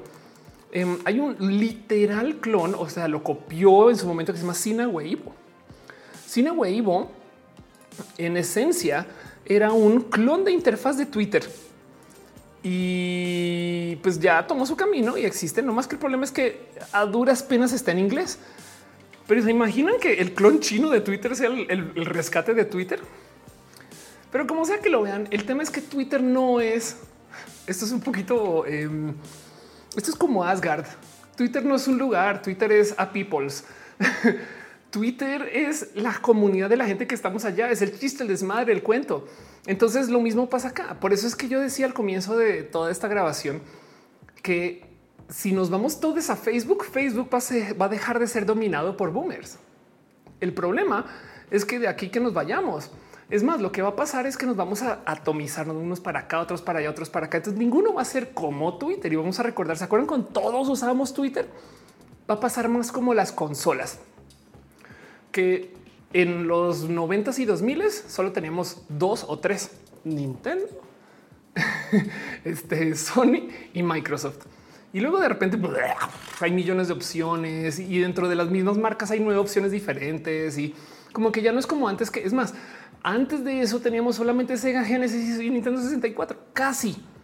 Entonces mucha gente recuerda tener una de esas dos o no tener pero hoy en día ya como que es un cuál de las nueve opciones tienes, no? O eres PC gamer. Y entonces la nostalgia del ayer es mucho más fácil versus la nostalgia de ahorita que puede que no esté. Yo creo que nos vamos a atomizar. Vamos a recordar cuando Twitter era grandote, pero la verdad, verdad, verdad es que dentro de todo esto solamente va a quedar que pues, nos fuimos a las redes sociales en video y ojalá estos sistemas de protocolo abierto funcionen. Pero como sea, yo les dejo una recomendación personal. Vámonos a perdón. Aquí está. Vámonos a Reddit. Usemos Reddit. ¿Qué me gusta de Reddit? Es la 21 red social que tiene bajivotos. Entonces, ¿cómo funciona Reddit? Para la gente que no sabe, es una red social para compartir contenido o un foro. Reddit funciona con subreddits. Entonces, eh, em, hay un subreddit que es una sección entera dedicada. Eh, este aquí está. Birds aren't real. Ahí está. Es una, es una, es una sección dedicada a la teoría conspiranoica de que los pájaros no son reales o puede ser verdad. La teoría es todo lo que yo sé es que esto puede suceder. Pero el punto es que eh, existen subsecciones para todos los contenidos que se les ocurra. Busquen en Reddit su profesión o su interés. Son abogados, vayan al subreddit de abogados y luego vayan al subreddit de memes de abogados. Son programadores, vayan al subreddit de programación, trabajar en tecnología y está también. ¿Les gusta tejer? Vayan y encuentren el subreddit de tejer les y, encuentren luego el subreddit de memes de tejer. Les gusta consumir este, eh, consumos de dudosa procedencia. Vayan allá. Hay un subreddit para eso. Hay muchos que son muy útiles y demás. Ahora, yo sé que Reddit está lleno de toxicidades. Yo sé que tiene todo tipo de cosas raras que digo, no, esto no es enteramente para recomendar, pero el sistema de los bajivotos permite que de todos modos sea fácil que quien usa la red ayude por lo menos a medianamente, excepto donde ya esto colapsa, porque a veces no se puede. Pero son muy pocos los ejemplos de donde colapsa. Es más, donde colapsa se discute que colapsó, como en la sección de Trump de Reddit en su momento. Pero el punto es que podemos entre todos moderar la red. Dice eh, Luis, tú a Reddit si es lo más parecido a Twitter. Ándale. Entonces sabemos que hay gente que tiene, por ejemplo, se habla mucho de cómo hay sesgos políticos en subreddits y demás. Sí, pero de todos modos, como que se ve. Me explico. No, no sé cómo explicarlo. Como que hay gente que sabe que en este subreddit, cuando ya lo usas un tiempo, comienza a entender un poquito como más o menos cómo piensa la gente. Entonces ya luego verás tú si te unes a eso. No de paso, nada nos detiene de abrir eh, subreddit del mismo tema, pero desde el otro punto de vista. No dice Wiggy es parecido a Discord. Más bien, o sea, lo que me gusta es que tiene un chat que sí valora los bajivotos. Porque más, ¿qué pasa con los bajivotos? O sea, arriboto, bajivoto, ¿no? En los comentarios, si alguien publica algo, en últimas se puede organizar y el default es que se organiza por el que tiene más este, eh, arribotos versus bajivotos. Pero si mucha gente le da downvote a un comentario, lo esconde. Vamos a ver si hay alguno escondido. A veces pasa. Entonces, con eso eh, no vemos tanto el contenido odioso, por así decir. Y del otro lado, la otra cosa es que se puede hasta organizar los contenidos por qué tan controversiales son. Porque si un post tiene mil votos para arriba y mil para abajo, está en cero, güey, es controversial. Esto ayuda mucho también para saber más o menos qué tipo de, eh, por lo menos qué tipo de contenido es y, no como que nos ayuda como a hacer mucho más análisis del contenido. O sea, Reddit no es que quiera decir que sea santo y puro y perfecto, no más que tiene más herramientas. Yo daría la vida porque Reddit nos dejara tener dislike y Facebook también. Y el tema es que, por ejemplo, YouTube sí lo tiene, le pueden dar dislike, pero el dislike de YouTube no es necesariamente el dislike de Reddit. O sea, no tiene tanto poder. Es como un voto si te gusta o no y ya. Mientras que muchos dislikes en Reddit hasta esconden el contenido. Entonces, ese tipo de cosas en últimas sirve para filtrar qué es bueno y qué es malo. ¿Requiere más análisis? Sí, pero es mi propuesta. Me gusta mucho este espacio y la red. Y yo sé que está lleno de toxicidades como todas, pero se las dejo como una recomendación de Ofelia, solo porque me gusta más. Dice Dan, está el me enoja de Facebook. Sí, pero es que el me enoja justo es para decir esto me enoja. Mientras que aquí genuinamente cambia la prominencia de los contenidos, el darle hacia abajo. Chocolate dice yo odio, odio, odio, odio los hilos de los comentarios que se la pasan haciendo chistes, troleando. Ah, bueno, sí, eso pasa mucho en Reddit, no que, existe. de, hecho, el tren del mame em, en potencia es hijo de algo que sucede en Reddit, que es que por culpa de que los eh, los posts y los comentarios de los posts se pueden anidar. O sea, tú respondes y respondes y respondes. Entonces, el equivalente de votos positivos menos votos negativos, mil positivos menos 900 negativos da 100. Ese número 100 se le llama karma. Ese es tu karma.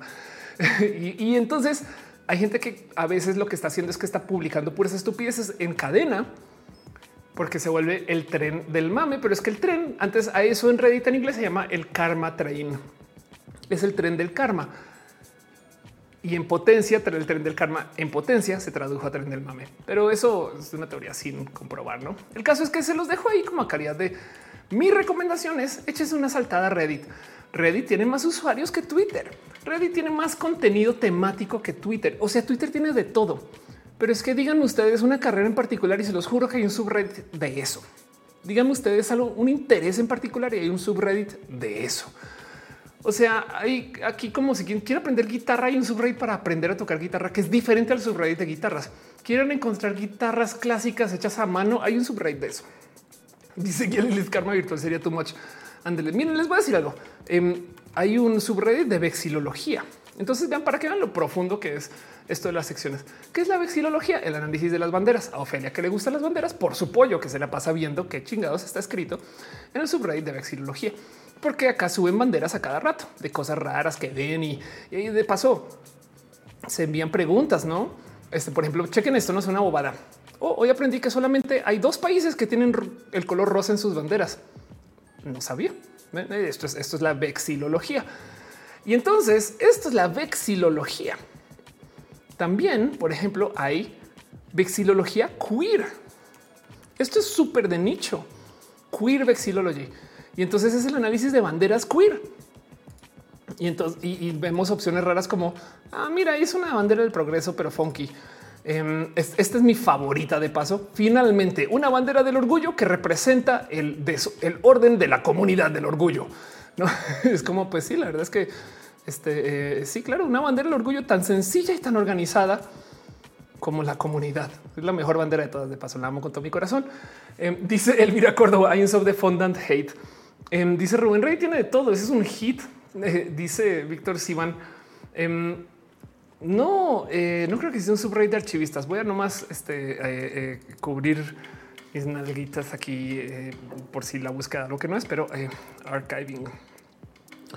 Este, eh, madre mía. A ver, archives.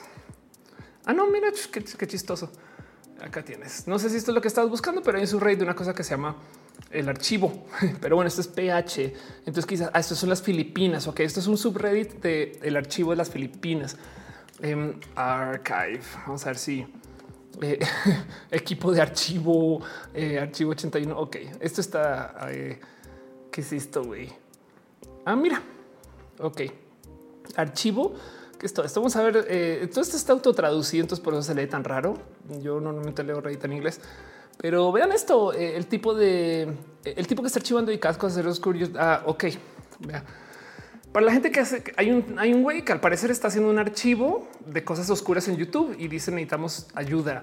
Y esto lo están discutiendo acá. Entonces, claro que sí, biblioteca, el archivo de Flickr, Em, entonces ahí está. Archivist, dice Julio Sierra, claro. Archive Team. Vamos a ver. Archivist. Vamos a ver si, claro, de, archivistas, ¿no? Este dice Arnulfo, la vexilología no es la logía de Vexi. También puede que sí. Vea noticias para la gente en el mundo del archivo del siglo XXI. Ándale, total, qué divertido esto. Pues sí, entonces eh, esto también es real. Esto está aquí y esto es Reddit. No hay un subreddit para cualquier cosa. Em, dice eh, este Sheldon Cooper, eh, Sheldon Cooper sería todo el día en ese subreddit. Ándale, sí, total. Ahí dice no entiendo nada Reddit. Esa es mi propuesta, que le dediques un tiempito em, y capaz si topan con cosas más de gusto. ¿Cuáles son los vicios de Reddit? Reddit una cosa que me parece muy entretenida y es que Reddit es de los sitios más visitados del mundo, del mundo. Y la gran mayoría de gente que va a Reddit piensa que Reddit es de nicho. ¿Por qué? Porque los subreddits a veces son muy de nicho. O sea, de verdad que puede existir un subreddit de em, eh, gente que le gusta tejer en Querétaro, saben? Y pues es una comunidad pequeña. Entonces no manches, nadie más sabe de esto. Pero lo que pasa es que hay gente que le gusta tejer en 19 lugares y entonces sumado en el agregado es un sitio masivo. pero del otro lado, pues obviamente que se va a sentir de nicho. Y por consecuencia, el otro vicio es que suele ser que es muy insular, como que no te, a menos que te la mantengas en las páginas mayoritarias como el front page, o sea, R all, eh, si es posible que te quedes nomás con los seis temas que te gustan y no te enteras de nada nuevo. Ahora, Twitter hace lo mismo, Yahoo News hace lo mismo, Google hace lo mismo, ¿no? Pero sabiendo que esos son los vicios, entonces también a propósito puedes tú a propósito leer de lo demás. Gama dice, por favor, dejen más likes. Claro que sí. Víctor dice, me acabas de salvar con mi tesis. Qué chido. Te dice, yo me encontré un fandom de una de mis series favoritas y somos como cinco bueyes. Ándale, sí, total, eso pasa en Reddit.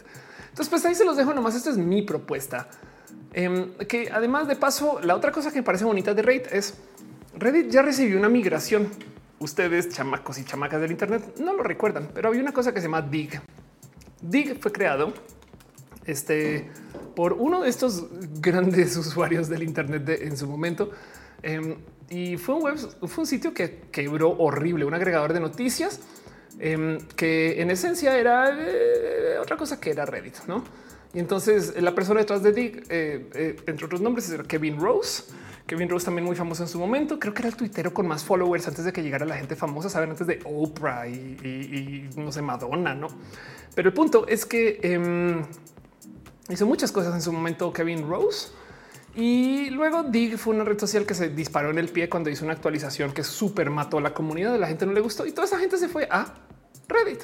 Y entonces Reddit es una red social. A ver si lo tengo aquí.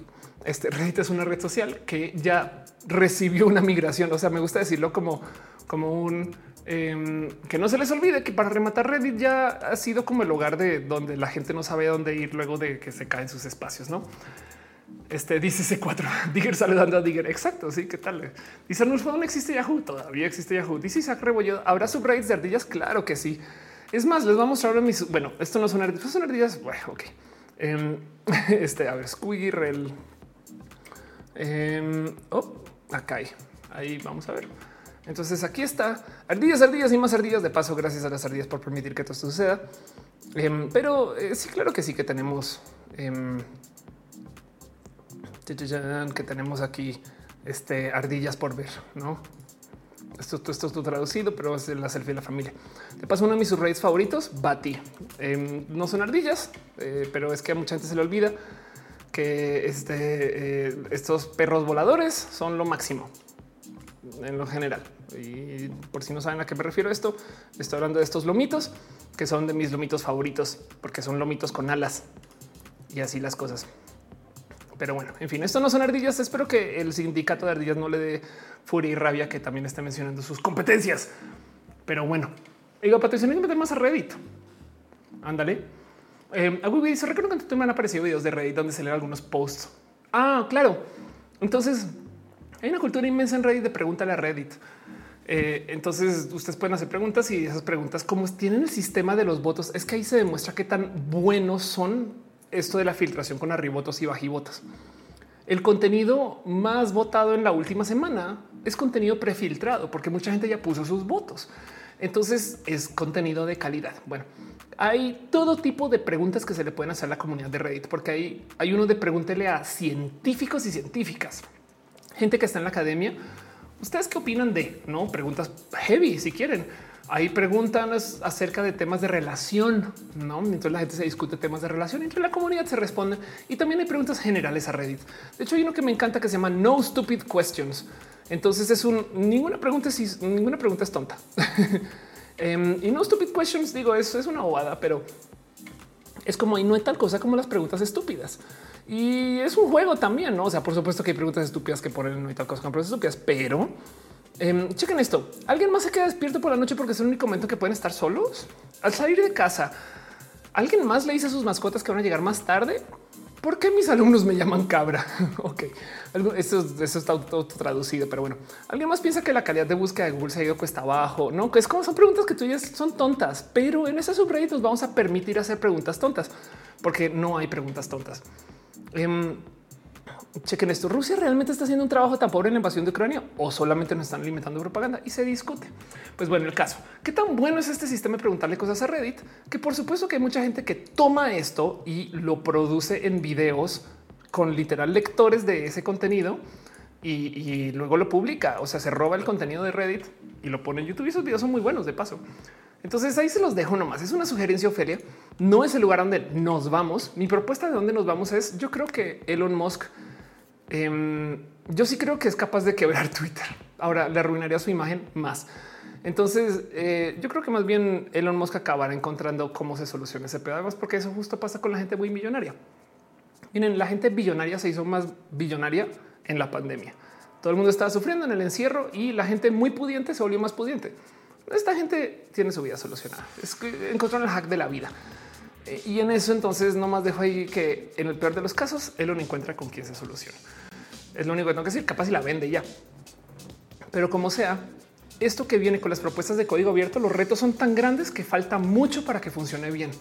Porque aun cuando salga Blue Sky o si Mastodon se acerca un poco más al producto que la gente quiere que sea, pues todavía vamos a tener un problema tipo Overwatch 2, que es lanza un clon que se ve bonito y está muy bien y la propuesta es buena, pero que todavía no compite con la original. Y la otra es tener presente, como en todos los otros casos, que ya nos fuimos a otras redes sociales de todos modos, no más que Twitter le tenemos nostalgia. Pero mi propuesta aquí es, les invito a que saltemos a Reddit, que le tengo mucho cariño y es una propuesta a calidad personal. Pero bueno, con eso cierro el tema y leo sus preguntas. Ahí de Núñez dice, me recuerda Yahoo respuestas, claro. Mariana dice, lleva mucho a My The Asshole. Así, exacto. A My The Asshole es un subreddit donde eh, la gente hace preguntas de, oigan, hice esto y soy yo la gonorrea, ¿no? Y, hay gente, y hay, toda una dinámica de gente diciendo, eh, o, dice toda la gente en esta historia es horrible o, no, sí, sí estás bien pendejo, no todo ese tipo de cosas o, no, como que es como ya me hacen un juicio moralino con estas cosas. Pero bueno, algo dice las preguntas que harías en Google, pero en modo incógnito. Ándale, sí, total. Y Pato, yo sería un perico que no me tardaré. Qué cagado. Gama dice: Les escucho, pero manejo tantito del chat. Scoob Mora y Azul. Si puedes escuchar tus comentarios acerca de varios temas muy bien ligados, qué chido. Killer Queen dice: Ahora mismo me pasé por el Reddit de vexilología queer y ahora tengo mucho material para las stories. Ah, de paso, sí. Bueno, spoiler, mucho de mi contenido viene de ver los top de varios subreddits que yo conozco y los filtro para ustedes. Si ustedes trabajan en generación de contenido, Reddit es su mejor amigo, porque todo lo que esté en los top de los subreddits ya está filtrado. Ya sabemos que va a gustar o que llama la atención o que tiene algún motivo por el cual llama la atención. Pero bueno, gracias por estar acá y sigo con el resto del show. Espero que esto les esté entreteniendo un poquito a ustedes, tanto como me está gustando hacerlo a mí. Ya vamos hablando dos horas y diez minutos y este show sigue. ¿Y qué creen? No me estoy muriendo. ¿Cómo le, ¿Qué va a pasar ahora? ¿Me va a tener que quedar todos gripa? Algo. No es por favor, sálvenme. Ya le dice está en chat y dice no cómo vivir sin saber de Reddit. qué chido. Te paso qué bonito verte. Ya soy muy fan de ti. Gracias por estar acá. Arnulfo dice en qué parte de Colombia dicen gonorrea y a qué se refieren. Eh, eh, gonorrea, eh, voy a decir que eso es paisa. ¿Y a qué se refieren? A algo feo, horrible, a este, a ser una mala persona. o una gonorrea. O sea, no hay nada bueno, una buena mentira. Carla que dice famoso de Reddit del vato que solo cogía con una playlist. Nadie Sean Top dice Oli, voy llegando. Gracias. Em, y dice Daniel, ¿crees que Meta Zuckerberg va a sacar su propia respuesta a Twitter como intento de VR chat? Eso ya pasó. Facebook tiene muro porque copió a Twitter.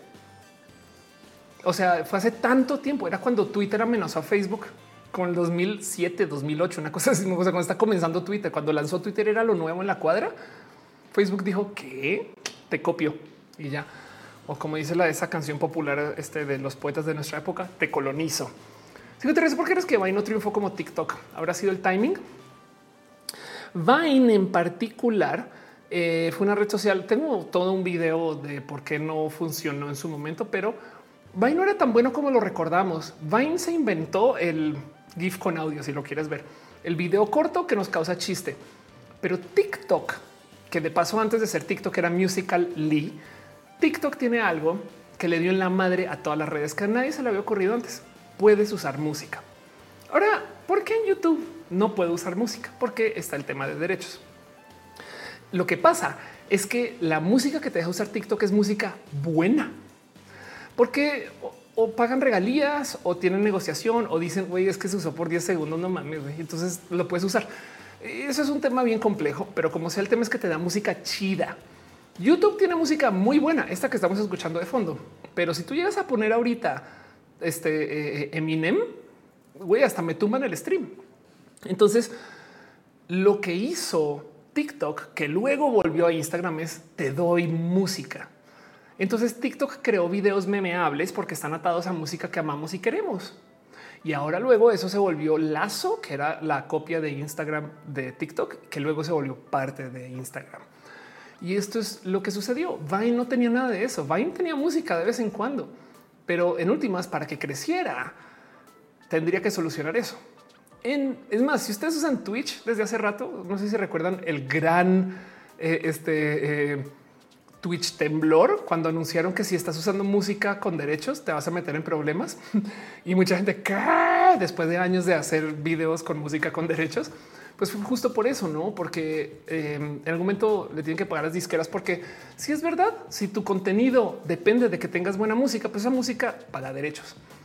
Y, en últimas, lo que dirían quien creó esa música es pues güey, yo me rompí la cara para sacar esa canción y ahora tú la estás usando para hacerte famoso sin darme nada. Pero como sea, yo siempre he creído que las redes sociales podrían negociar con un chingo de varo y como parte del servicio dejarte a ti que lo uses. Y eso fue lo que hizo TikTok. Bueno, o Musical.ly para este chiste. El caso. Yo creo que por eso no funcionó tan bien. Mariana dice la música fue gran parte del éxito de MySpace. Exacto. Como dice, escucho ahorita las discográficas andan enfrentando TikTok porque andan pidiendo 10 de lo que 10 veces lo que se pactó inicialmente. Exacto. Yo creo que tampoco esperaban que creciera tanto. ¿eh? Cari se confirmó. Twitch ya tiene agregador de música y se paga el creador. Ándale. No sabía qué chistoso, qué chido, qué chingón. Dice em, en el barrio no ama te colonizo. No habla mi idioma, te colonizo. No era un blanquito, te colonizo. Exacto. Y dice Nadia Sean Top en Vine no había tantos creadores y además Vine fue muy temprano dentro de todo esto. O sea, es que TikTok creó un ecosistema de algo que no existía, no? Pero el caso eh, de todos modos, Vine fue bueno, pero, pero el tema es que la propuesta de TikTok es y con música. Anulfo dice que fue de Flickr. Pues Yahoo en general está muy mal administrado. Flickr eh, lo compró Yahoo y no lo, dejaron ir. Básicamente con todo Yahoo, pues, o sea, se fue con el barco. Carla dice por eso no funcionan las redes sociales que ha hecho Google. También, también es un tema de cultura general de cada red, no? Pero bueno, el caso. Em, esos son mis pensares de todo este tema. Cierro hasta aquí donde están las cosas y espero que no sé si quieren sigan hablando en el chat. Vámonos con lo próximo y estas cosas. Skype todavía existe. A mí me impresiona que ahorita para muchas reuniones me pidan reuniones en eh, Meet de Microsoft y digo, ¿por qué no Skype? Pero quizás eso también es parte del problema. Microsoft compró Skype y a lo mejor ocupó alguna otra utilidad. No sé si ustedes saben qué fue lo grande de Skype. Cuando lanzó Skype tenía muy buena calidad de llamadas, porque Skype tenía un protocolo de Skype que hacía que todas las llamadas se compartieran. Mejor dicho, era peer to peer. O sea, mientras más gente estuviera usando Skype, mejoraba la calidad, lo cual quiere decir que tú le prestabas tantito de ancho de banda de tu conexión a tus vecinos y vecinas y les mejorabas la conexión de Skype a ellas y viceversa. No, a lo mejor por eso usan Meet, porque Meet no envía los datos a computadores de gente desconocida que se podría hackear, supongo. Y en este caso va de punto a punto. No puede ser, no sé. Y yo no sé qué habrá pasado de todos modos, no, pero bueno, Skype de todos modos en últimas dice que es súper hackeable Em, se le fue la bola con Zoom. O sea, Zoom se les comió el desayuno, almuerzo, cena, comida y ahora Zoom es una bestia y en fin, eso pasó. El caso. Vámonos a lo próximo y pasó la cortinilla super hiper mega profesional. Ya vamos hablando más de dos horas. Estoy feliz. Gracias por acompañarme hasta acá.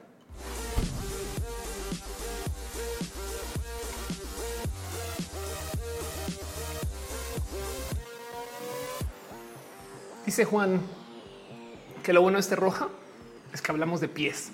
Exacto. No hay un buen roja sin hablar de pies. Pero bueno. Um, Arnulfo dice noticias, noticias. Mariana le gusta la plática. Muchas gracias. Gracias por de verdad decirme esto también de paso. A veces pienso, ¿será que esos temas sobran o no? Se agradece mucho. Oigan, a veces cuando tengo tiempo entre roja y roja, me siento a no más escuchar las noticias y decir qué será noticia y qué no será noticia. Y luego con todo mi juicio moralino yo decido esto es importante y esto me vale gorro.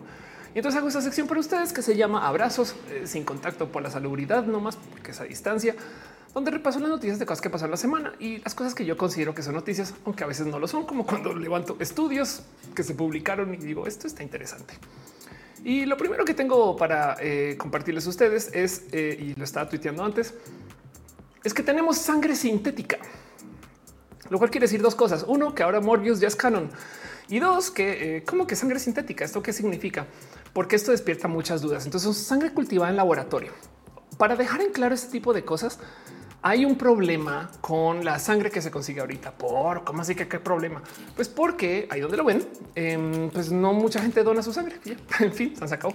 Entonces que tengamos este tipo de sangre cultivada me parece un súper, hiper, mega plus. Pero el tema es que puede ser que igual la sangre hecha en laboratorio sea, por así decir, a la, vez tan buena y tan mala. Me explico. O sea, puede tener defectos de, de, factoría. Y voy a decir, llegó mi Miami a hablar otra vez defectos de fábrica, como puede tener eh, que sea tan buena que le faltan como esas pequeñitas cosas que hacen que la sangre me explico como que a veces las imperfecciones en todo esto de lo biológico son lo que hace que funcione bien.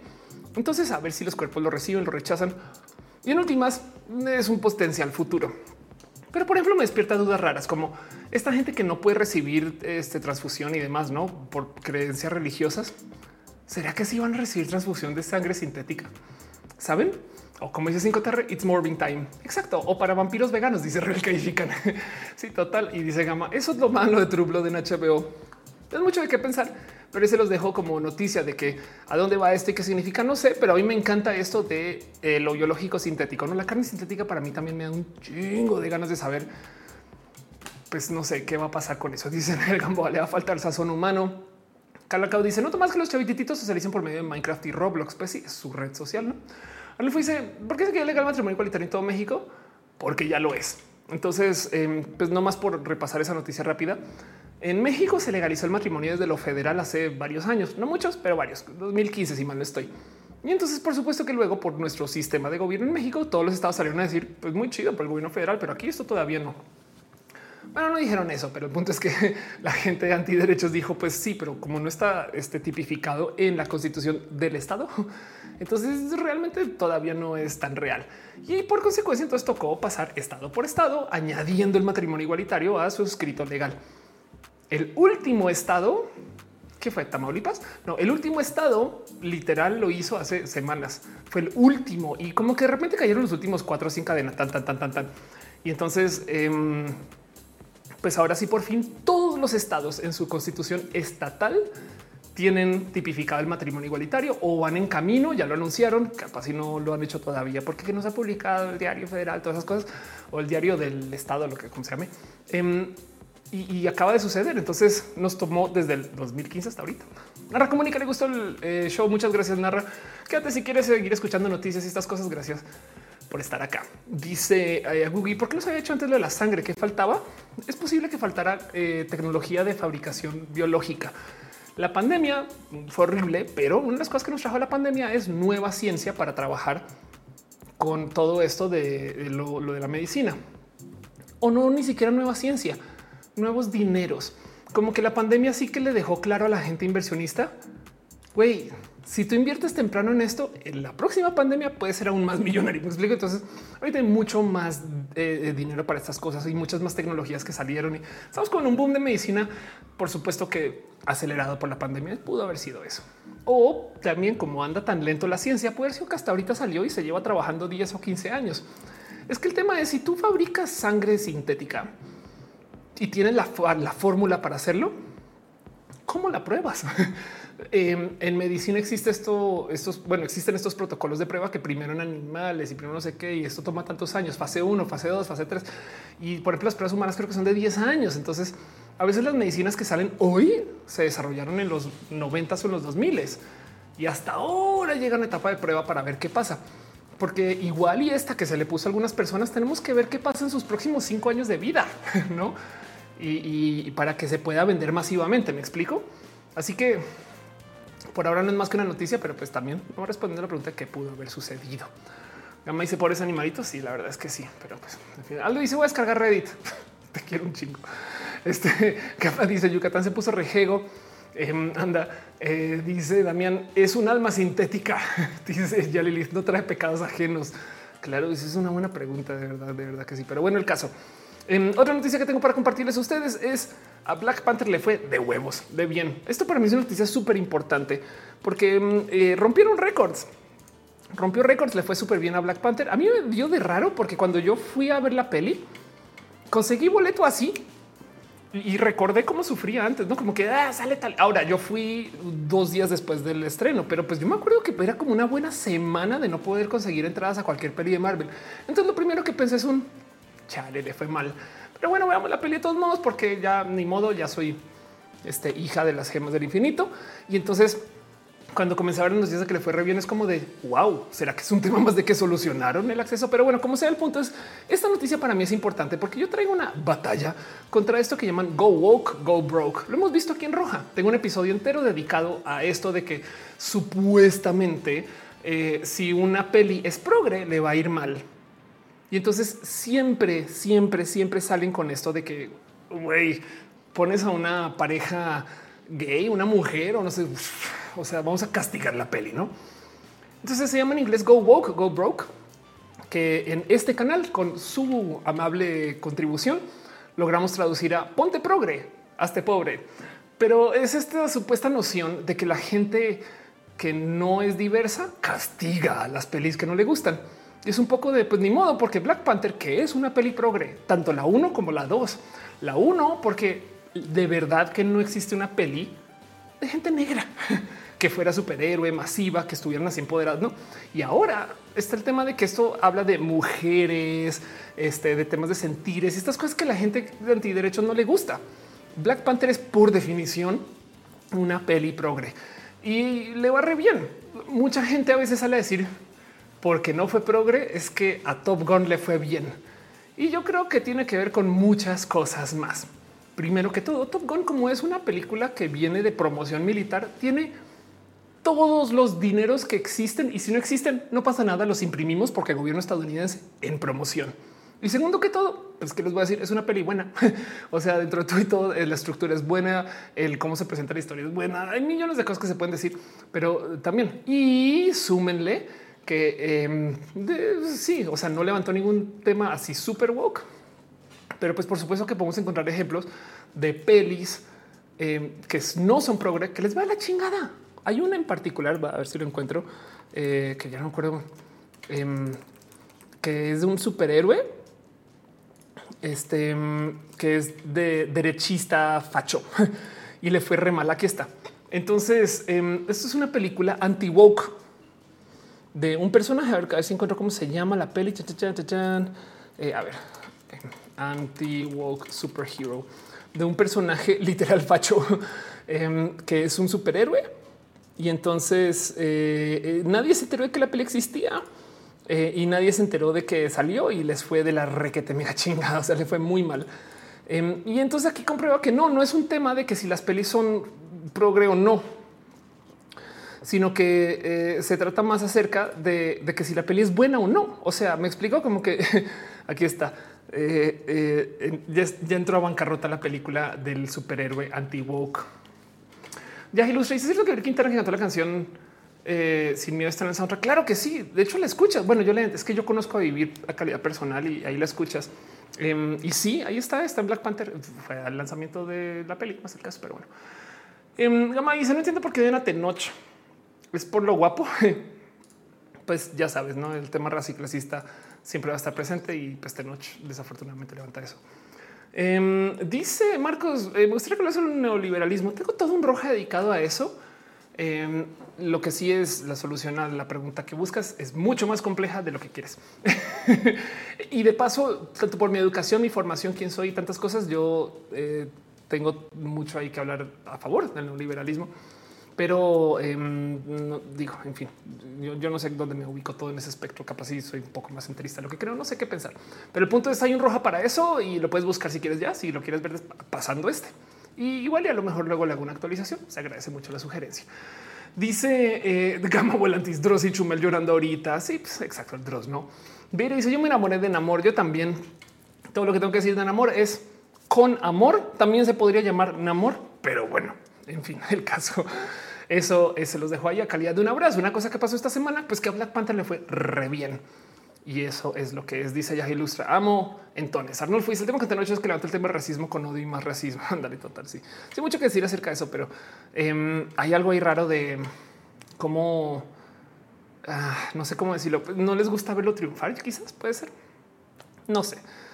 Otra noticia que tengo para ustedes para esta semana, cosas que considero que son importantes de echarle ojito, es que em, nada más y nada menos que el tema de la viruela símica sigue presente. La viruela símica, lo voy a dejar en dicho, no es un tema exclusivamente LGBT. Lo que pasa es que la gente LGBT, pues tenemos mucho contacto. Y entonces está más presente, pero por supuesto que la viruela, o sea, si la viruela símica funcionara para identificar quién es LGBT y quién no, güey, ya sería la prueba. Me explico. ya, podrías tú ir a un chopo y que te digan, no, pues usted sí es gay. Y desafortunadamente no funciona así, pero está mucho más presente.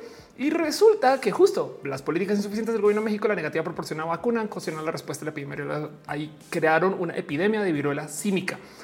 Y entonces es todo un tema porque es un como que no vamos a tener vacuna. güey. Así que lo único que puede pasar de esto es que más gente que no es LGBT comienza a aparecer reportada y entonces va a despertar un pánico moral. Van a culpar a la gente LGBT. O sea, sí es importante tenerla porque además de tenerla, porque hay que tenerla. Me explico. Entonces les dejo nomás ahí que esto está sucediendo. Hay mucha gente que literal está viajando por su vacuna. Eh, no entiendo cómo es posible que no se consiga. Em, como que un poco de güey, ¿qué es esta locura? O sea, como que este sí es el peor timeline pero como sea. Se habla de un subregistro de los casos, claro que sí, em, claro que esas cosas pueden estigmatizar, claro que la gente no lo comparte, claro que hay tantas cosas y sepan que esto es todo un tema y quiero que lo tengan presente porque de verdad que esto me rebasa que no esté solucionado. Fin, ahí se los dejo. Em, dice Daniel Reza, me quedé sin escena post créditos, es verdad. ¿eh? Eh, Yuri dice: Vas a ir a ver a Amor. Claro que sí, ya fui y lo vería otra vez. Arnulfo dice: Tengo que tener que levantar eso el racismo. Claro que sí. José Vidal dice: Hola, tía. Hola, José. Gracias por estar aquí em, y ser parte de mí. o bueno, este show. Arnulfo dice que triunfe. Que bueno, que le vaya bien, pero por la defensa del racismo, que ejerces del odio con lo que llama racismo, la inversa. Ok, claro. Em, otra noticia, otra cosa que quiero que tengan presente. Dice ahí de la cínica es la del mono. Sí, Está bien chistoso porque dicen que supuestamente venía de monos en África y ninguna de esas cosas es verdad. No más que es un poquito como la influencia española. La influencia española no inició en España. Lo que pasa es que eh, España fue el primer país en 1918 a 1920, creo que fue, que comenzó a hablar de la influenza. Entonces, obviamente en Estados Unidos, donde sí arrancó esa eh, epidemia en su momento, salieron a decir, oh, sí, eso de los españoles, eso no es mi pedo, los españoles, no sé qué, después pandemia, no? Pero bueno, el caso, eh, lo mismo con la viruela símica, que me gusta mucho que le digan símica, me parece una decisión muy atinada porque la viruela del mono y que se ate eso a la gente LGBT es, pero cuádruplemente eh, eh, agresivo no desde millones de modos y desde el especismo y desde, en fin, tantas cosas. Pero bueno, dice y que la HN1 tampoco fue de México. Ándale, ese tipo de cosas. Dice el racismo a la inversa no existe. Exacto. Voy a explicar esto bien rápido. ¿Qué es el racismo a la inversa? Que una persona negra sea o sea agresiva o discrimine a o, o más bien sea racista contra una persona blanca. El tema es que como el racismo suele venir y por definiciones desde la posición de poder, o sea, es un bullying. Me explico pensemos en el bully de la escuela, el niño agresivo más grande que los demás. Entonces viene y golpea al niño chiquito. Entonces en ese caso, el bully golpeó al niño chiquito. Si el niño chiquito se voltea y le golpea de vuelta, entonces bien que puedes decir le golpeó, pero más bien dirían le respondió. No dirías es un golpe a la inversa, saben? E, en esencia, lo que la gente no ve es que el racismo a la inversa realmente es la respuesta al racismo. Pero decir eso sentaría la culpa donde debe de estar. Y pues por supuesto que por consecuencia no se habla así. Pero bueno, eso para dejar también el por qué no hay discriminación eh, eh, eh, a la inversa, pues no. Pero bueno, dice Hadokin, hice pasteles viéndote. Qué chido, me alegro mucho. Dice Alejandro Cepeda, también se detectaron casos de gripe aviar. Ándale, total. También Alonso dice un golpe a la menos uno. claro. Pero bueno, el caso. Otra noticia, otra cosa que les quiero compartir, sigan platicando en el chat de lo que quieran, ahorita les leo de todos modos, es que ya esta semana vamos a llegar a los 8 mil millones de seres humanos.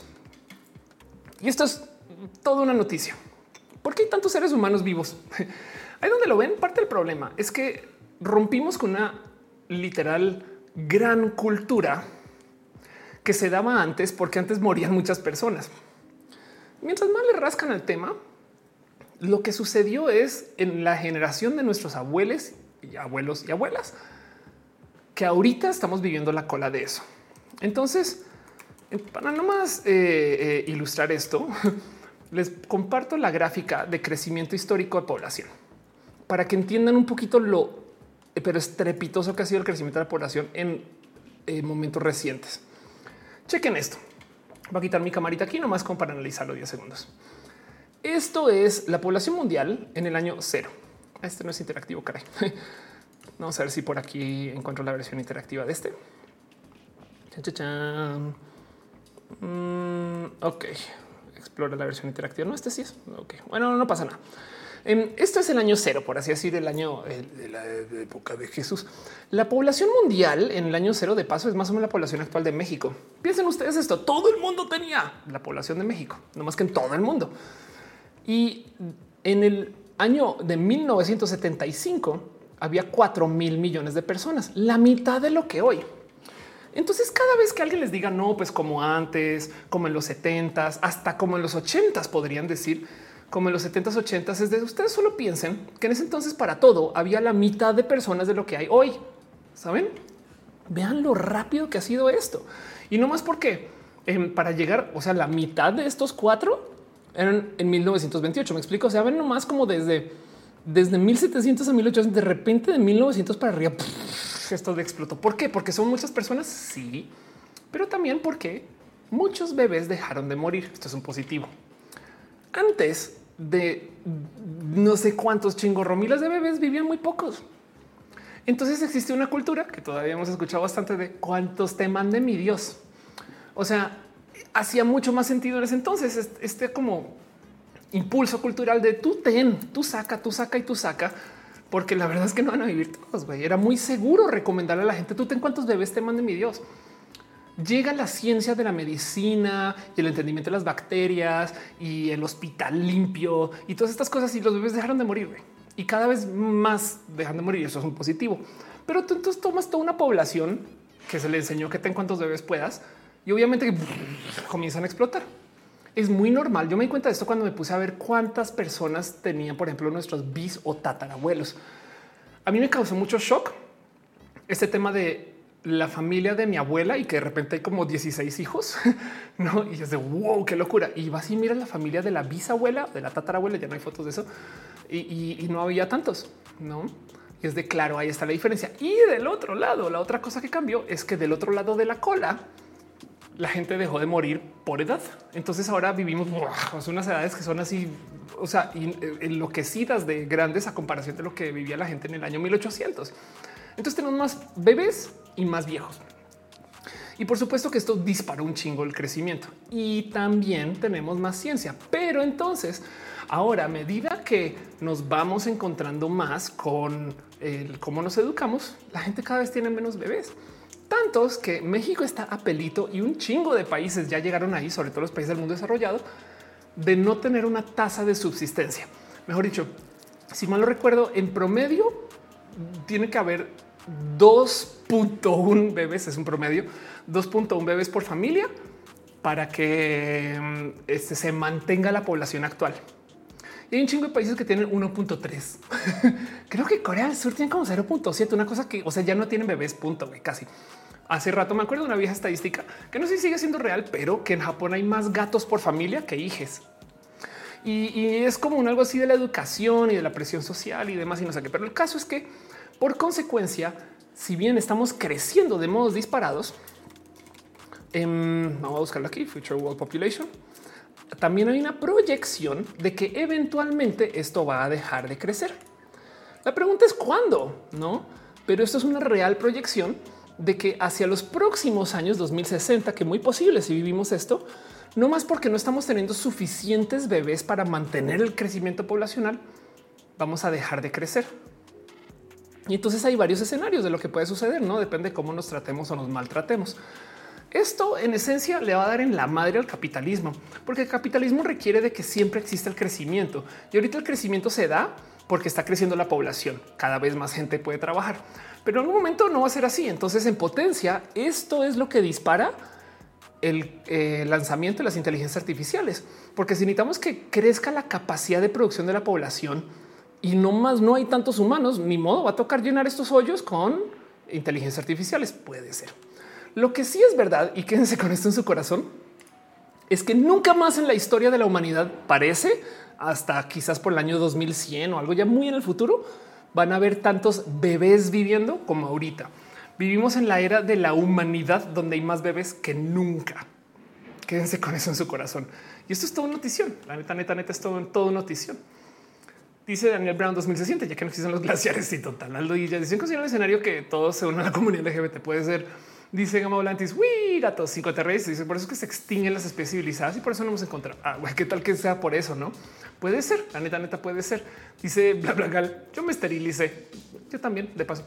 dice Darían la fuga de cerebros em, y dice cinco terrestres. Como bueno, mil años que este paso se extingue. La verdad es que entonces lo que deja en duda esto, hablando acerca de Japón y los países que no tienen subsistencia para reproducirse a la capacidad que necesitan, es el que posiblemente Japón vive en el futuro con gente china. Chequen lo complejo que es de lo que acabo de decir.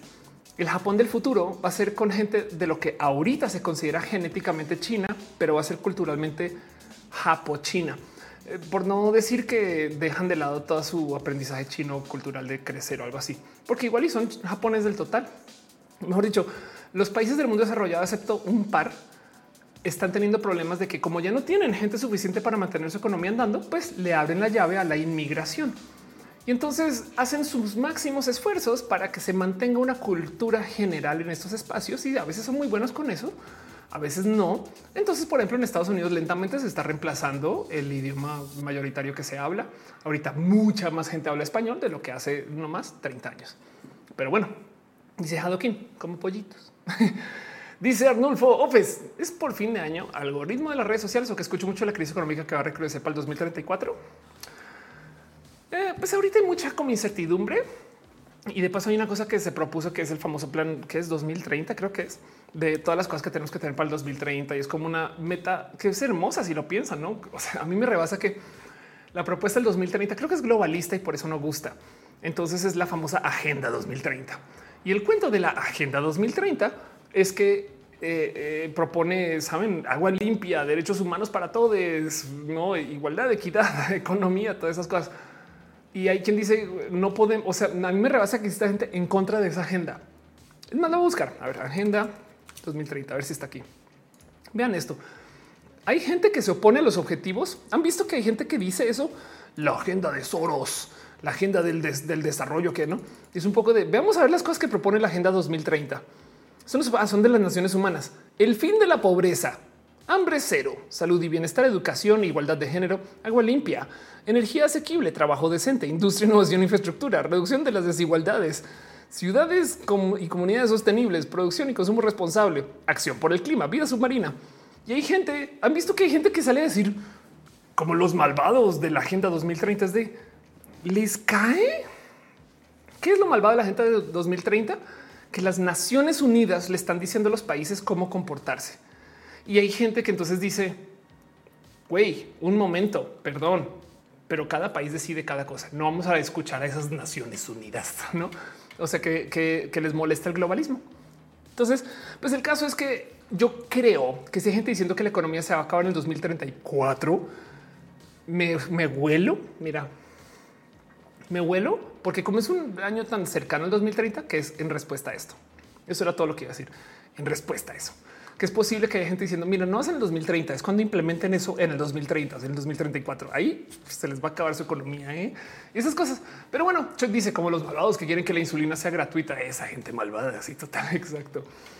Em, dice Dani, yo me pregunto cómo será realidad eso. Yo también, la verdad, no, va a decir sí, exacto.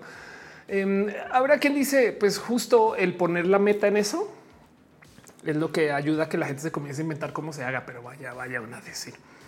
No me dice como gente ahorita diciendo que Qatar tiene derecho a hacer popó. Exacto. sí, total. Pero bueno, el caso ahí les dejo otra noticia, otra cosa que pasó esta semana, el anuncio de los 8 mil millones de seres humanos. Entonces sí, es un chingo, es un chingo. Lo que sí les voy a decir, y de paso hay un gran video de Platzi con Freddy Vega platicándolo es, nuestro problema es la desigualdad. ¿eh? O sea, eh, si, si, si, si nos organizamos, no hay cómo no destrozar el planeta y vivir la cifra que se estima que sea el techo máximo de seres humanos en el planeta es 10 mil millones. Vamos a llegar más o menos a eso.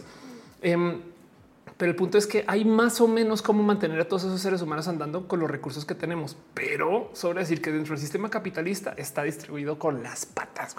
O sea, entonces siempre y cuando se mantenga el sistema capitalista de distribución, eh, esto va a ser un pedo. Y pues nada, pues vamos a ver qué pasa a fin de cuentas. Dice Ángel, si nos organizamos, cabemos todos. Exacto. Así tal cual. Entonces ahí se los dejo otra noticia, otra cosa.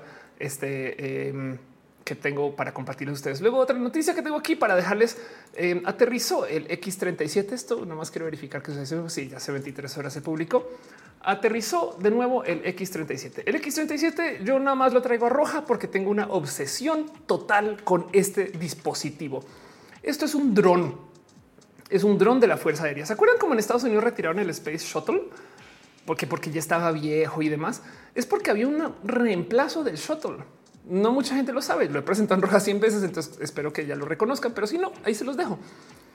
El gobierno estadounidense hizo una actualización del shuttle que se llama el X37 y de paso ya va en revisión B. Y el tema es que esta es la cosa más misteriosa del mundo porque nunca han dicho qué pedo. Entonces de repente se va y está en el espacio tanto tiempo que nadie sabe qué chingados está haciendo. Es más, no me sorprendería en lo más mínimo si el misterio del X37 es parte del por qué lo vuelan. Me explico, es como tú dispáralo y déjalo allá y que la gente se imagine cualquier cosa. ¿Qué tiene el X37 que no tiene ninguna otra nave espacial del momento? Es multidireccional, o sea, es un avioncito, en este caso es una nave espacial. Entonces, ¿qué pasa? Los satélites están en el espacio. Uno es, este mendigo se puede acercar y parar oreja.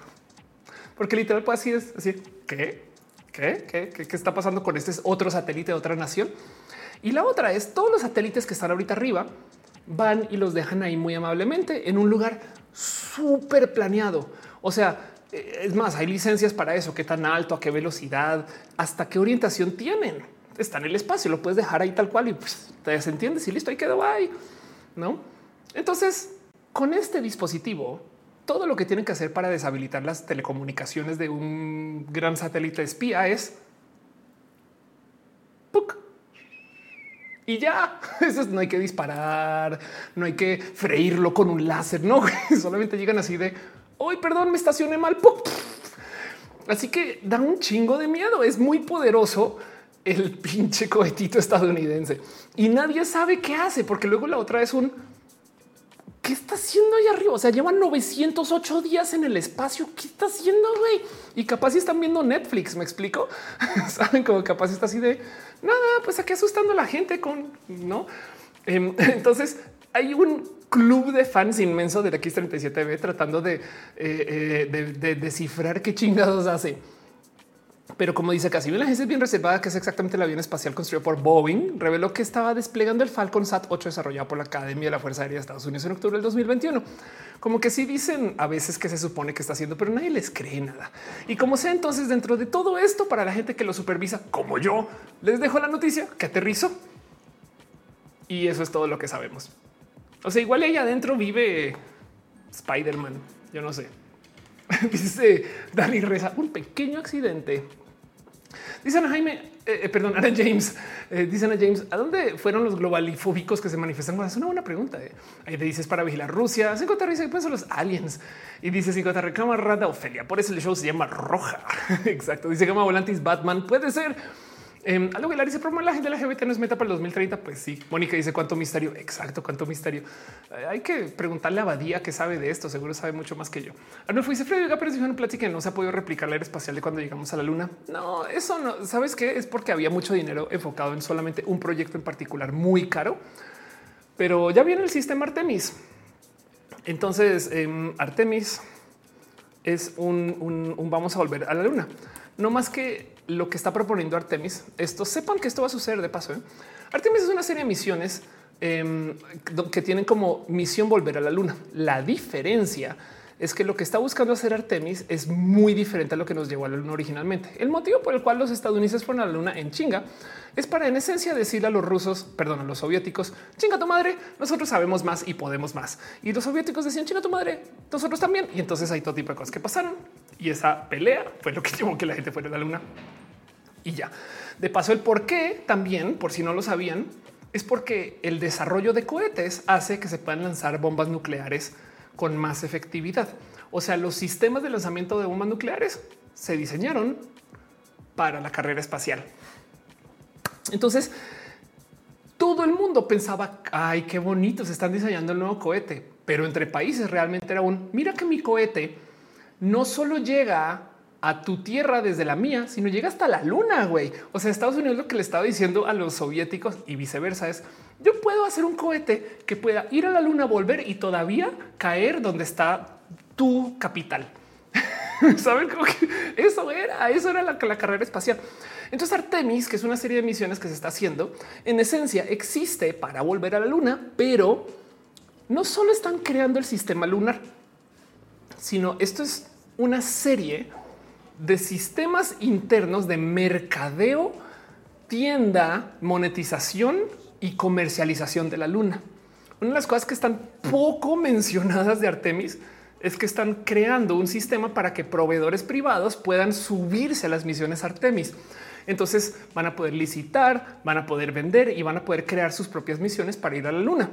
Y ese mercado que están haciendo los gobiernos, sobre todo el gobierno estadounidense, eso es el real avance de Artemis. Artemis cuando se complete va a ser un esquema entero para que muchas empresas puedan licitar para ir a la luna. Y eso sí es nuevo. O sea, el gobierno está deshaciendo su monopolio espacial. Y vamos a ver en qué acaba eso, ¿no? Y como dice John, digamos el capitalismo a la luna, la neta sí, exacto. Pues como es diseñado por Estados Unidos, por supuesto que dicen esto es el único modo con el cual se puede ir, ¿no? Dice Dani Reza Resort Lunar, eh, dice Bestia, capitalismo a la luna. Calaco dice, ser que Estados Unidos está aceptando que ovnis para echar la culpa a ataques que ellos pueden cometer. No, yo creo que el tema de los ovnis no más es crear eh, este em, desorden mediático, infodemia, que la gente hable más de un tema, son cortinas de humo y así.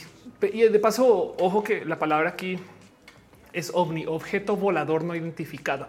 O sea, los ovnis pueden ser drones chinos que nomás no están, no son identificados, pero de ahí a que sean aliens que llegaron para colonizarnos.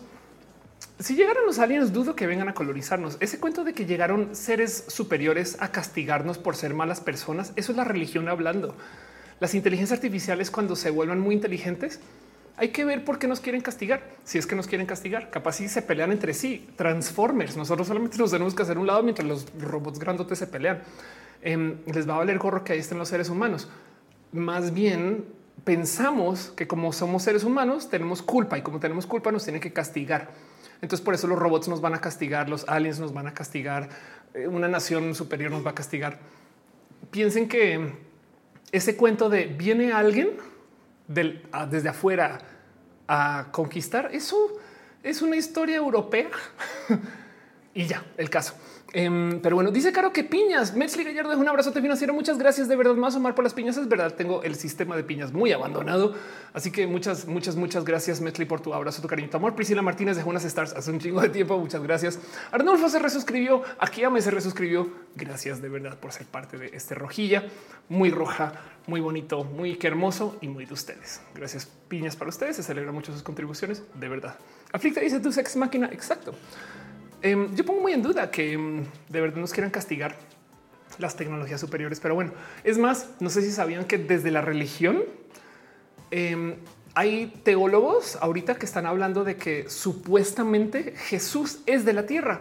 Entonces, cuando vengan los aliens, esto es real, o sea, esto es teología que lo presenté en roja aquí también. Cuando vengan los aliens, van a venir acá porque aquí es donde está su Dios. Me explico como qué tipo de ah, yo voy a la tierra porque de allá, de allá, es Jesús. Y entonces una vez dije esto en Twitter y me dijeron cuando se enteren lo que hicimos con Jesús. güey. Pero bueno, Arnulfo está diciendo que el sindicato de puso la queja. Em, esperemos que, no. Al parecer no ha sucedido y si fue, fue nomás un hipo, pero te invito a que le des refresh. Dice Federic, eh, siento que es, no es productivo hablar de la religión. Exacto. Ok, me va a tomar el tiempo nomás para buscar em, esto de eh, los aliens nomás para, eh, porque ya lo he hablado varias veces. A ver si lo encuentro rápidamente. Em, sí, aquí está. Ok, aquí esta es una discusión. El Colbe Center, que el Colbe Center es uno de estos lugares súper, súper, súper em, del análisis de la religión y demás. Y entonces lo que dicen es que si los aliens vienen a la Tierra, vendrían porque están buscando la gloria de Dios. ahí se los dejo. Em, y ya Diana Gam dice si los aliens vienen es para estudiarnos. Hay una gran película de Star Trek, Shot, si ustedes eh, les gusta eso. Hay una gran película de Star Trek. Eh, hay gente que no sabe del Shot, eh, que nos cuenta la historia de aliens que vienen a la Tierra y entonces está todo este tema, ¿a qué vienen? ¿Y, y por qué están aquí? ¿Con quién hablamos? Y los aliens, lo primero que dicen es, ¿dónde están las ballenas? Es una gran película, la recomiendo mucho. Pero deja la pregunta de un sí es verdad. ¿eh? ¿Por qué pensamos que van a hablarnos a nosotros? Güey? O sea, igual y lo que quieren es hablar con elefantes, que no se me explico. Dice yo creo que regrese mejor que Zacuatl.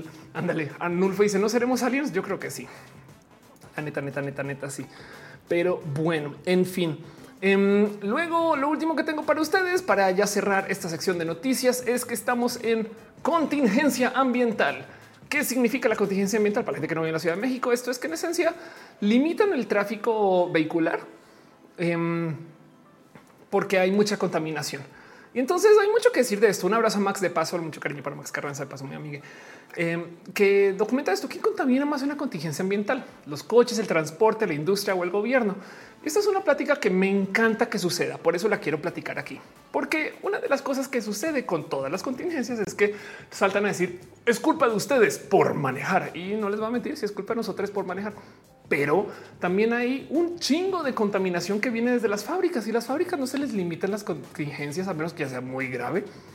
De paso, ahorita en México estamos pasando por una crisis horrible porque México decidió desde la última administración quemar combustóleo.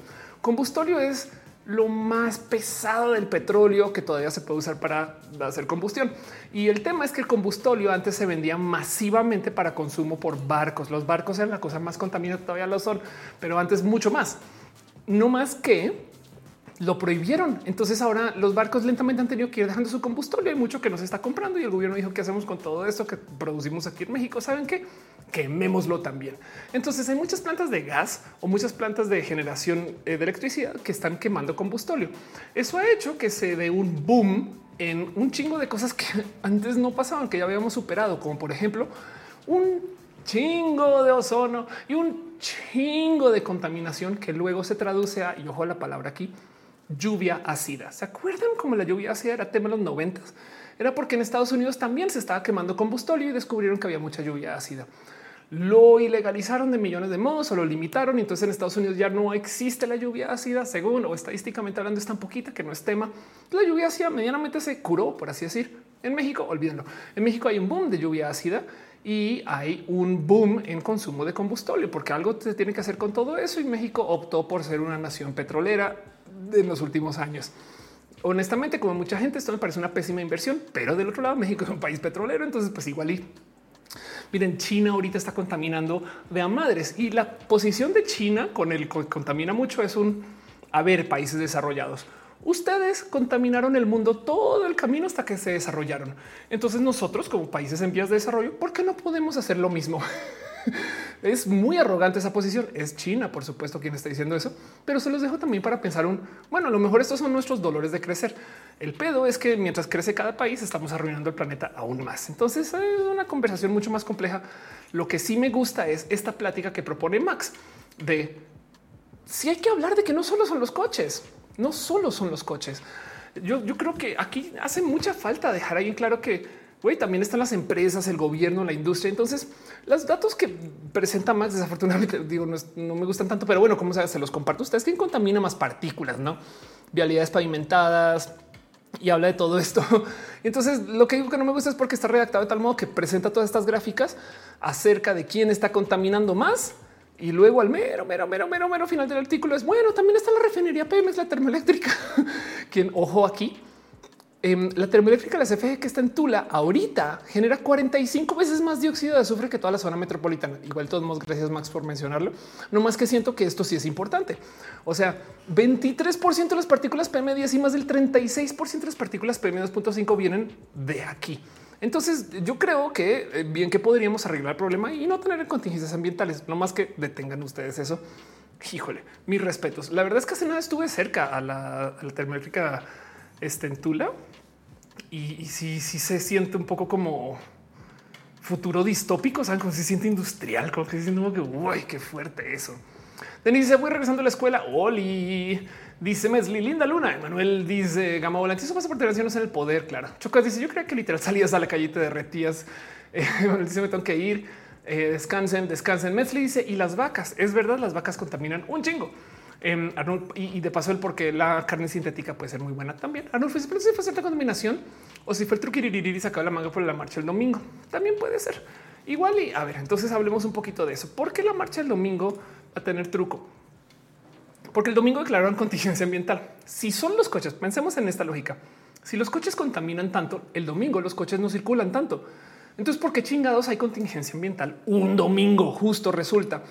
Y la otra cosa es, en México hay esto que se llama el engomado, en la Ciudad de México, perdón. Entonces eh, tú vas a que te verifiquen y según cuánto contamina tu coche, te dan un número diferente de engomado, que si es viejo, contamina más, si es nuevo, no contamina tanto. Esto fomenta que la gente compre coches nuevos, más limpios y puede ser bueno, pero no necesariamente. Y lo raro es que parte de los límites que pusieron es que los coches con engomado de nuevos tampoco andan, no que contamina menos. Luego resulta que no hubo. O sea, yo ahorita estos días he estado manejando porque mi hermana prestó su coche. Yo le dije, oye, tú no circulas hoy y me mandó un comunicado que dice, no, que dice que eso se quitó. Pero de todos modos, entonces yo no sé si hubo o no hubo. Yo circulé es capaz y contamine más el planeta, perdón. Em, pero el punto es que eh, luego hoy también se mencionó, lo cual entonces, si queremos añadirle malicia a esta historia, implica que bien que podemos decir, pues lo hicieron hoy para salvar carita de que lo de ayer no era solo por lo de ayer. No sé. Como sea, el punto es, hay que tener presente que un chingo de cosas que hacemos contaminan. ¿Qué es lo que creemos que contaminan de los coches? El escape de, ¿no? de atrás, no? Pues no sé si sabían que las llantas, las ruedas, producen más contaminación por partículas que los escapes. Entonces, em, cuando vamos andando en la calle, uno suelta todo tipo de goma y demás. Y lo vemos a veces, ni siquiera la que se rompe, sino son como micropartículas, microplásticos, ese tipo de cosas. O si son fans de la Fórmula 1, ven que cada rato tienen que limpiar. O si ustedes son fans de la aviación, las pistas de aterrizaje también a cada rato tienen temas donde están llenos, llenos, llenos, llenos, llenos, llenos, de todas esas partículas de lo que vienen de las llantas y los neumáticos y demás. Y luego la otra es que no solo es lo que queda pegado ahí, sino que también sueltan un, sueltan gas. O sea, sueltan así como pequeña, ¿no? Y son tantos los contactos de ruedas con el piso que por todos los coches que por supuesto que van a soltar más que el escape. Y es de wow, qué locura. No habíamos considerado esto, no nos enseñaron a observar esto. Y esto es, déjense de lado que igual y no contamina más que, lo que sale del, eh, este, del exhausto, pero contamina. Me explico. Entonces es sumado y así tengan un coche eléctrico y demás. De paso, la electrificación de los coches en todo este desorden de cosas me gusta que exista porque en últimas ayuda a liberar la culpa de quien contamina si imaginémonos un mundo donde todo el mundo tiene coches eléctricos, entonces ya no es culpa de quien maneja, es culpa de quien la genera. Y es más fácil obligar a un grupo pequeño de personas que están en poder de decisión de instalar esas plantas eléctricas a que cambien sus modos, a que se cambien los hábitos y vicios de toda la gente que maneje. Eso es un caso extremo, dudo que suceda, pero se los dejo ahí como un... Eso es la realidad de la electrificación de los coches, que empuja la culpa de la contaminación un tantito más en el sentido de la gente que decide acerca de la contaminación. Pero bueno, esa es mi opinión. No, la verdad es que les leo un poquito y ahora sí cierro las noticias. Y saben que em, voy a hacer lo siguiente. Yo tengo una pleca súper, hiper, mega profesional porque sin esas plecas yo no soy nadie. Voy a pasar la pleca y nos voy a llevar a la última sección de preguntas y respuestas de Roja. Ya vamos hablando tres horas y en eso leo todo lo que tenga ahí en el chat y seguimos hablando un poquito de esto pero ya siéntanse libres de aventar cualquier pregunta también. ¿Les parece? ¿Les gusta este negocio? Porque a mí sí.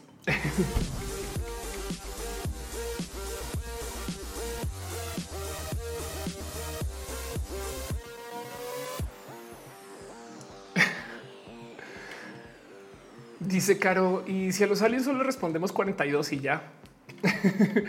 Eso puede ser, tío. Ya dice, y el alien ni te topo, güey. Darían dice los delfines. Dice Diana Gam, con la tecnología que tendría en teoría no nos estudiarían. El único planeta sistema solar que tiene formas de vida súper diferentes. Eh, dice Nulfo, pero entonces si fue cierta contaminación o fue True Kitty. Vayan a saber. Yo, que yo creo que literal salías a la calle te derretías. Dice Denise, contaminación ambiental llega lo fuerte. Eh, dice Frederick, qué curioso, yo soy de Tula. Qué chido. Arnulfo dice, pero entonces si fue cierta la contaminación. Eh, o sea, la contaminación, si hay marcas, o sea, si hay lectores de contaminación, se pueden consultar. De hecho, yo tengo filtros de estos de eh, alergias aquí y sí me consta que abriendo las, las, puertas sí se disparaba, o sea, no a rojo, no, pero sí la calidad no estuvo tan buena. Ahora es posible que en años anteriores esa calidad en particular, yo no sé, ¿eh? yo no sé si alguien verificó esto, pero es posible que esa cantidad no hubiera disparado una contingencia ambiental y en este caso dijeron, uy, pues no, anillo al dedo, no es posible. Yo no sé, estoy diciendo nada, pero, pero aún así sí estuvo muy sospechoso que un domingo en particular apareciera una contingencia ambiental cuando los domingos eh, eh, los coches andan menos. Caro dice los peitos de los vacas se pueden guardar para usar ese gas butano. Sí, de hecho, ese es mi problema con los coches y con todo aquello eh, energía fósil. Decir algo que tiene energía fósil muy buena. Em, es muy denso el proceso de energía fósil. O sea, por cada kilogramo de petróleo se puede extraer un chingo de energía que no se puede conseguir con el litio. Ahora, afortunadamente para la gente que trabaja con lo eléctrico, los motores eléctricos son tan efectivos que sopesa un poquito esa pérdida de densidad energética. O sea, los motores eléctricos son tan buenos que pueden hacer que una camioneta Tesla tenga la capacidad de un supercoche y entonces da mucho que platicar. Pero la verdad, verdad es que si pudiéramos tener baterías de petróleo, que es lo que tenemos, carbón, no? Eh, ahí es donde tenemos la fuente más densa de energía que conocemos. El problema de los eh, combustibles fósiles no es el combustible fósil, es el gas que genera y la cultura de que simplemente lo podemos liberar. Entonces la palabra clave aquí se llama secuestrar. la idea es si secuestráramos todo el CO2 y todo ese humo y todo eso y lo guardáramos en algún lugar, eh, tendríamos consumo limpio. De hecho, hay plantas de generación de gas totalmente limpias que agarran todo eso. El problema es que si estuviéramos generando toneladas de CO2 sólido, ¿ahora dónde lo metes? ¿Al mar? Al agua, bajo una, no, este, bajo la tierra, una montaña, nos metemos al mismo problema donde está ahorita la energía nuclear. Y entonces ahora tenemos que solucionar el lo que representa. Y hay un pedo muy loco ahí, porque hablando de la palabra pedo, ¿no? Que si, si la gente capturara todo ese gas, ¿no? O sea, si, si, si lográramos tener como cajones sólidos de todo ese contaminante, de las vacas y de la generación, irónicamente sería visible cuánto contamina. Y entonces eso, o sea, imaginen, pensemos en los coches. Imagínense que cada coche, cada semana, em, sacaría un ladrillito de todo lo que contamino y nada de eso se fue al aire. Pero tú tendrías que estar sacando ladrillos cada nada y ese ladrillo es tóxico de paso, no? Entonces tú verías cuánto, qué tan sucio es tu coche realmente y curiosamente es más fácil tirarlo por ahí. Un poquito como lo que hacemos con eh, las aguas negras, es de, ¿sabes que Tíralo al agua, ¿no? Así que ese es el verdadero problema. Mi queja con todo lo que sucede con la generación de electricidad ahorita es que viene atada una cultura de contaminar las aires y que me vale gorro. Y el problema es que es más barato hacer eso que capturar todo ese contaminante. Y es un pedo solucionar eso, porque además por la naturaleza de la combustión, tú necesitas que, por ejemplo, en los coches, tú no puedes tapar el gas de escape del coche, literal, ahogas el motor. Entonces es difícil hasta ahorita lo que se ha logrado solucionar es tener convertidores catalíticos y por eso es que la gente que está en el mundo del performance los quita, porque entonces ve la matemática. Eh, si tú le pones un convertidor catalítico a tu coche, contamina menos. La gran mayoría lo capturas. No imagínense que lo que salía de los coches de antes era un más sucio la gran mayoría lo capturas, pero como estás parando el flujo de aire, necesitas un motor más grande para poder enviar el aire con una presión diferente. Y como estás usando un motor más grande, contaminas, perdón, generas más consumo de gasolina y en potencia contaminas quizás más o menos. O sea, es una fórmula rara donde no necesariamente capturarlo todo hace que sea mejor. Entonces, por la naturaleza la combustión no puedes tapar el tubo. Tienes que dejar como que salga y lo captures después. Y eso no es barato entonces ya ven cómo esto no se ha solucionado todavía. Y aquí estamos calentando el planeta y, casi que diciendo, bueno, ojalá algún día venga alguien mejor y lo arregle y se comienzan a derretir. No, en fin, este somos moscas quemándonos en la luz, básicamente. Pero bueno, dice eh, Mónica Belén, noche me retiro, ve y descansa. Freddy dice el tipo de energía más limpia la nuclear, pero también genera desechos. Exacto, sí. Y, es que el tema es que si aceptáramos que, la energía fósil también genera desechos, no más que o del otro lado, imagínate, imagínate que la energía nuclear se pudiera aventar al allá. De paso, hay gente que a veces dice, pero la nuclear también suelta humo. Eso es vapor muy diferente. Aquí dice satélites hechos con CO2. Es arriba la energía nuclear. Exacto. Eh, Diana Gam dice: Tengo una pregunta. ¿Han desactivado el Discord? La gente chida que opera el Discord. Mm, yo, yo no entro ahí hace rato, pero este puede que sí. Y si no, de todos modos, si tienen otros Discords chidos que quieran compartir para Diana, por favor, póngalos en el chat. Blackflip dice: Los coches haciendo cubitos de carbón como un caballo. Exacto. Eh, dice Nadie Top. En Noruega están haciendo una planta para capturar CO2 y enviarlo al fondo del mar. Exacto. Es una rara propuesta, pero luego del otro lado, ¿estás de acuerdo que eso todavía sigue siendo contaminación? No? O sea, ahora luego en 50 años descubrimos que ponerle CO2 al fondo del mar hace que el mar no algo pase. Sabes? O sea, es como que la cantidad de veces o la cantidad de, situaciones donde se puede dar locuras con esto son muchas. Em, dice, mira, yo ya di mi like. Muchas gracias. Carlos dice: vio la potencia del Tesla. Un accidente que hubo hace unos días fue muy, muy rápido. Eh, sí, ese accidente se volvió muy viral, no? Eh, Arnulfo dice: Los delfines estaban desarrollados en las profundidades de la mar. Está fresquibri, fresquibri, fresquibri. Dice: Luego yo sí me super porque el cepillo de dientes se va a deshacer en 500 años, pero luego los vuelos privados llegando a la convención ambiental en Egipto y chale. Arnulfo dice: Pero supe que las plantas nucleares de nueva generación ya pueden reciclar el combustible gastado y volverlo a utilizar. Sí, no hay mucho que decir acerca de cómo. Eh, la verdad es que, a ver, las plantas nucleares tienen el problema que se llaman nucleares. De hecho, por eso se han intentado darles otros nombres. ¿Sabían que la resonancia magnética, o sea, en los hospitales y laboratorios, estas cosas, la resonancia magnética antes se llamaba resonancia nuclear y nadie la quería usar? Porque eso es, es una máquina que hace una prueba de resonancia nuclear y así se mercadeó y la gente decía yo no me meto nada de nuclear porque va a salir brillando. Ah, no, hay resonancia magnética.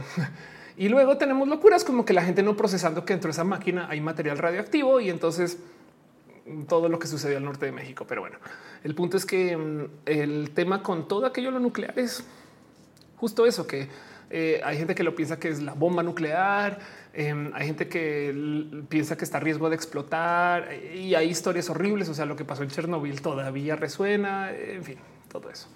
Cami, se habían hecho varias resonancias. Tengo un tumor en la hipófisis. Órales, espero que todo bien. Algo González dice, y ni contar que construir esa energía que utilizan también emiten CO2. Sí, claro, sí, total. La verdad es que siempre se dice de los coches eléctricos cosas horribles. O sea, estadísticamente hablando, eh, los coches autónomos son mucho más seguros que los coches manuales. Pero, Tesla representa ir en contra de un monopolio, no Tesla. Los coches eléctricos representan ir en contra de un monopolio de 100 años y los beneficios no son tan, tan claros. Porque entonces, por supuesto que la industria de este, mm, la industria de litio está horrible. Pero del otro lado, la industria petrolera, perdón, pero pues se, o sea, se, ha quemado el mar. No es limpio sacar petróleo, tampoco es limpio transportarlo. Pero como sea, el punto es que esta discusión está tapada por propaganda y demás. De nuevo, mi problema con el consumo fósil no es el consumo fósil, es re bueno el consumo fósil, sobre todo porque hay que transportar menos petróleo que litio para sacar la misma cantidad de energía. Pero el tema es esa cultura de tirar los desechos al aire. No, pero bueno, dice Caro, este es exenio literal ya que van el mar. Cama dice, sí, además es un tranqui comunes, órales. dice y los Simpsons ahí no sí, total ahí dice una parte de la medicina que es medicina nuclear y da miedo. Sí, la palabra nuclear tiene unas connotaciones horribles porque de verdad que sí se han usado las bombas nucleares para hacer cosas horribles. Y de paso también la Guerra Fría es muy complejo, hay muchas aristas. Entonces dice que no hay suficiente litio para que todos usen autos eléctricos y, de paso tampoco hay suficiente comida para todo. Bueno, sí, comida en particular sí hay. Em, pero, por ejemplo, si todos los seres humanos consumieran como se consume en Estados Unidos, necesitaríamos tres planetas Tierra de recursos. Así es el problema con el desbalance. Y entonces la respuesta de paso ni siquiera son los autos eléctricos, porque ya vieron que las ruedas también contaminan, lo cual quiere decir que la bici también. Lo que pasa es que la contaminación de una bici es muy poca. Pero sí, el otro problema que no solucionan los coches es que son muy grandes. La cultura cochista tiene un problema muy loco. Entonces, em, yo creo que ustedes sí se habrán visto esto em, de los comparativos de eh, la diferencia de tamaño de un coche versus una bici o el camión. Em, esto es una clásica imagen que se ha mostrado bastante. Creo que esos son la cantidad de gente que cabe en un camión, en un bus está súper baja resolución la imagen, pero ahí se entiende. Versus si toda la gente fuera en bicis, entonces es el mismo grupo de personas, no más que este es el tamaño que ocuparían las bicis, mientras que los coches pueden ver que ocupan mucho más espacio. Y es verdad, el problema de los coches es que son muy anchos y muy largos. Y hay gente que tiene coches de cinco sillas. Vean, esto, esta es la opulencia. Coches de cinco sillas para andar una persona. Yo hoy hice eso. Hoy anduve en el coche de mi hermana con cuatro sillas vacías. Entonces, por supuesto que esto es parte del problema y los coches eléctricos, de hecho, son más grandes todavía. Entonces también pecan de este problema. Como que el tema es que em, esto todavía sigue siendo problema en general y una solución son camiones o buses electrificados, puede ser. Pero como sea, dice bla, bla, atómico. Mariana dice todos fueran veganos, igual sería problema. Sí, claro. Sí, porque habría sobreconsumo de algo. En fin, eh, dice, ¿crees que la economía circular sea clave para los próximos años? Sí, entonces, bueno, la economía circular acerca de los gastos y los desgastos. Tengo un roja pendiente acerca de cómo el reciclaje nos falló. Si mal no recuerdo, luego de muchos años de hablar del reciclar, eh, creo que solo el 5% de las cosas que existen se reciclan. Y eso creo que es un estimado alto. O sea, el 95% de la basura acaba siendo basura. Y el tema es que eh, voy a decir algo que no sé, este mouse este mouse capaz si en dos años deja de funcionar y qué voy a hacer yo lo voy a tirar. Lo podría reparar, yo creo, si es que consigo piezas, aunque me va a ser más barato conseguir otro mouse que haga exactamente lo mismo más hasta que se vea igual. Entonces yo lo tiro, capaz se acaba en otro lugar. Em, y nada, pues simplemente va a ser espacio que va a consumir por ahí en un, en un tiradero, literal. Y esto es la historia de las cosas. La economía circular lo que dice es, pues en últimas esto tiene tanto plástico, chips, metal y demás que se podrían usar para algo diferente. O a lo mejor este mouse sirve para construir otra pieza otra cosa eh, con forma de X mouse. Yo no sé. Esto si lo llevamos a coches, ropa, a todo lo que consumimos. Es que el problema del consumir es que pensamos que las cosas existen solamente para cuando las usamos y luego ya no las volvemos a ver. Y como ya no las volvemos a ver, adiós, bye. Piensen ustedes en cuántas cajas de Amazon hemos tirado. Así que la economía circular lo que propone es encontrar modos para que podamos no necesariamente reciclar, sino darle una vida más completa a todas las cosas. Em, dice Gama, Coca-Cola, botellas retornables en vez de reciclar PET. Exacto. Apple, por ejemplo, quieres una propuesta de economía muy circular, donde en esencia reciben tus teléfonos, sacan el metal de esos teléfonos y lo usan para la construcción de los nuevos. Lo cual, si lo piensan, hasta suena malvado. O sea, por no digo es Apple, pero el punto es piensen en esto me construyeron un iPhone. Ya lo tengo en las manos y lo usé. Luego se lo di a Apple y Apple lo entró a su máquina reconfiguradora y entonces la máquina magia saca todas las piezas del teléfono y luego lo reconfigura con el nuevo modelo y me lo vuelve a vender. Digo, estoy exagerando, no? Pero me entienden. Puede ser muy listo si ustedes le tienen corazón bonito a eso y puede ser muy malvado si ustedes lo ven malvado. A eso voy, pero yo apoyo mucho esto. Eh, o sea, la economía circular deberíamos impulsarla mucho porque hay muchas cosas que deberíamos de poder reusar, reocupar, etc. Solamente em, tirar las cosas no sirve. Y como dice J. Felipe, el problema es que tirarlo no hace que desaparezca mágicamente. Y eso es verdad. Justo dice Arnulfo que apenas hubo un ataque homofóbico en Polanco. Ah, sí, eso sucedió. No vi bien qué pasó, pero pues están buscando una persona, un golpeado pendejo. Em, ojalá den con esa persona para que lo puedan perseguir con la fuerza de la ley, si es que existe cómo. Arnulfo dice las motos no son solución. Puede que sí, ¿eh? es que no hay ningún modo perfecto. Miren, el problema es que somos muchas personas, hay sí 10 mil millones de personas pronto. Entonces, si nos da por usar motos, vamos a tener algo que suceda por exceso de motos. ¿saben? Pero, pero como sea, em, una buena solución es que las motos, por ejemplo, ¿sabes dónde nos sirven? A ver, ¿Saben qué calienta el planeta? El aire acondicionado. El aire acondicionado es una máquina muy, muy poco efectiva, pero que funciona, que toma aire caliente y lo enfría. ¿Y cómo lo enfría? Separando, por así decir.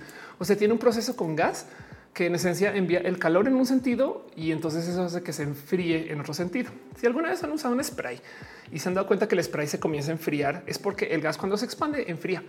Entonces, en esencia, lo que tienen los sistemas de calefacción o los sistemas de aire acondicionado es un sistema de cambiar la presión del gas.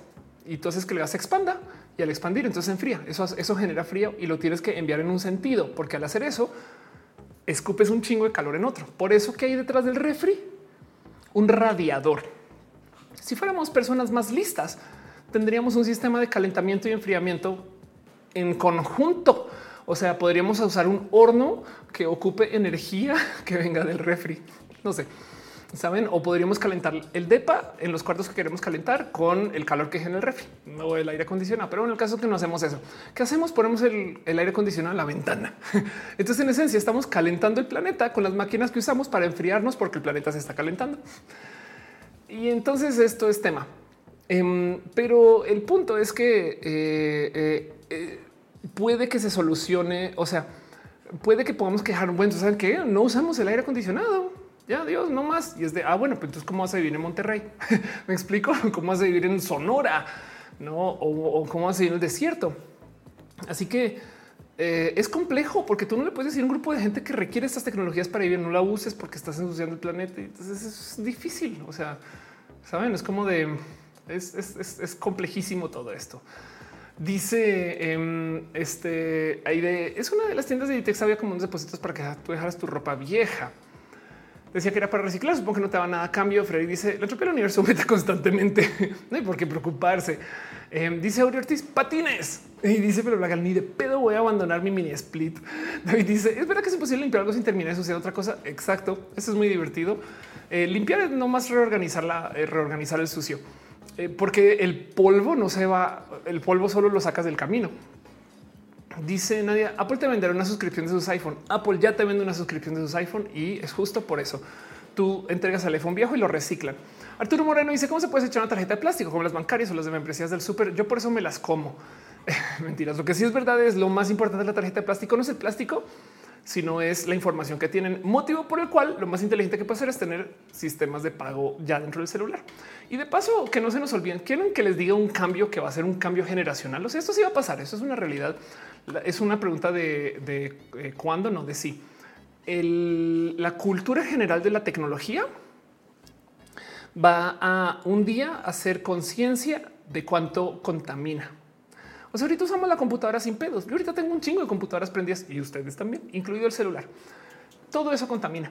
¿Por qué? Porque el Internet contamina. ¿Cuántos routers están prendidos? Piensen ustedes en cuántos discos duros están prendidos en Dropbox, solamente por si ustedes les da por consultar un archivo que nunca consultan. Ahí está el disco duro esperando. Algo así como el creo que es menos del 40% de la información que ocupamos la consultamos. Todo lo demás está ahí guardado y ahí están discos duros ahí andando. Entonces, es posible que en el futuro las compus nos midan diciendo ah, estuviste navegando tres horas. Eso generó tanto CO2. Pero el punto es que imagínense si ustedes tienen la costumbre de apagar las luces y apagar la compu cuando se van de la casa, siempre piensan que los gringos consumen más. Es muy normal en Estados Unidos. A veces es requisito no apagar las luces y eso me causó mucho shock cultural cuando fui a vivir allá ni siquiera apagar la compu, máximo la bloqueas. ¿Por qué? Porque las cámaras de seguridad funcionan mejor con la luz prendida.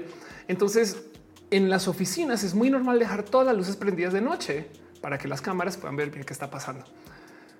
Ahí les dejo ese pensar. Pero bueno, el punto es que los mismos las compus, el Internet no se puede apagar. Entonces todas las antenas, todos los routers, todos los transmisores, todo está prendido solo por si acaso a ti te da por navegar a las dos de la mañana.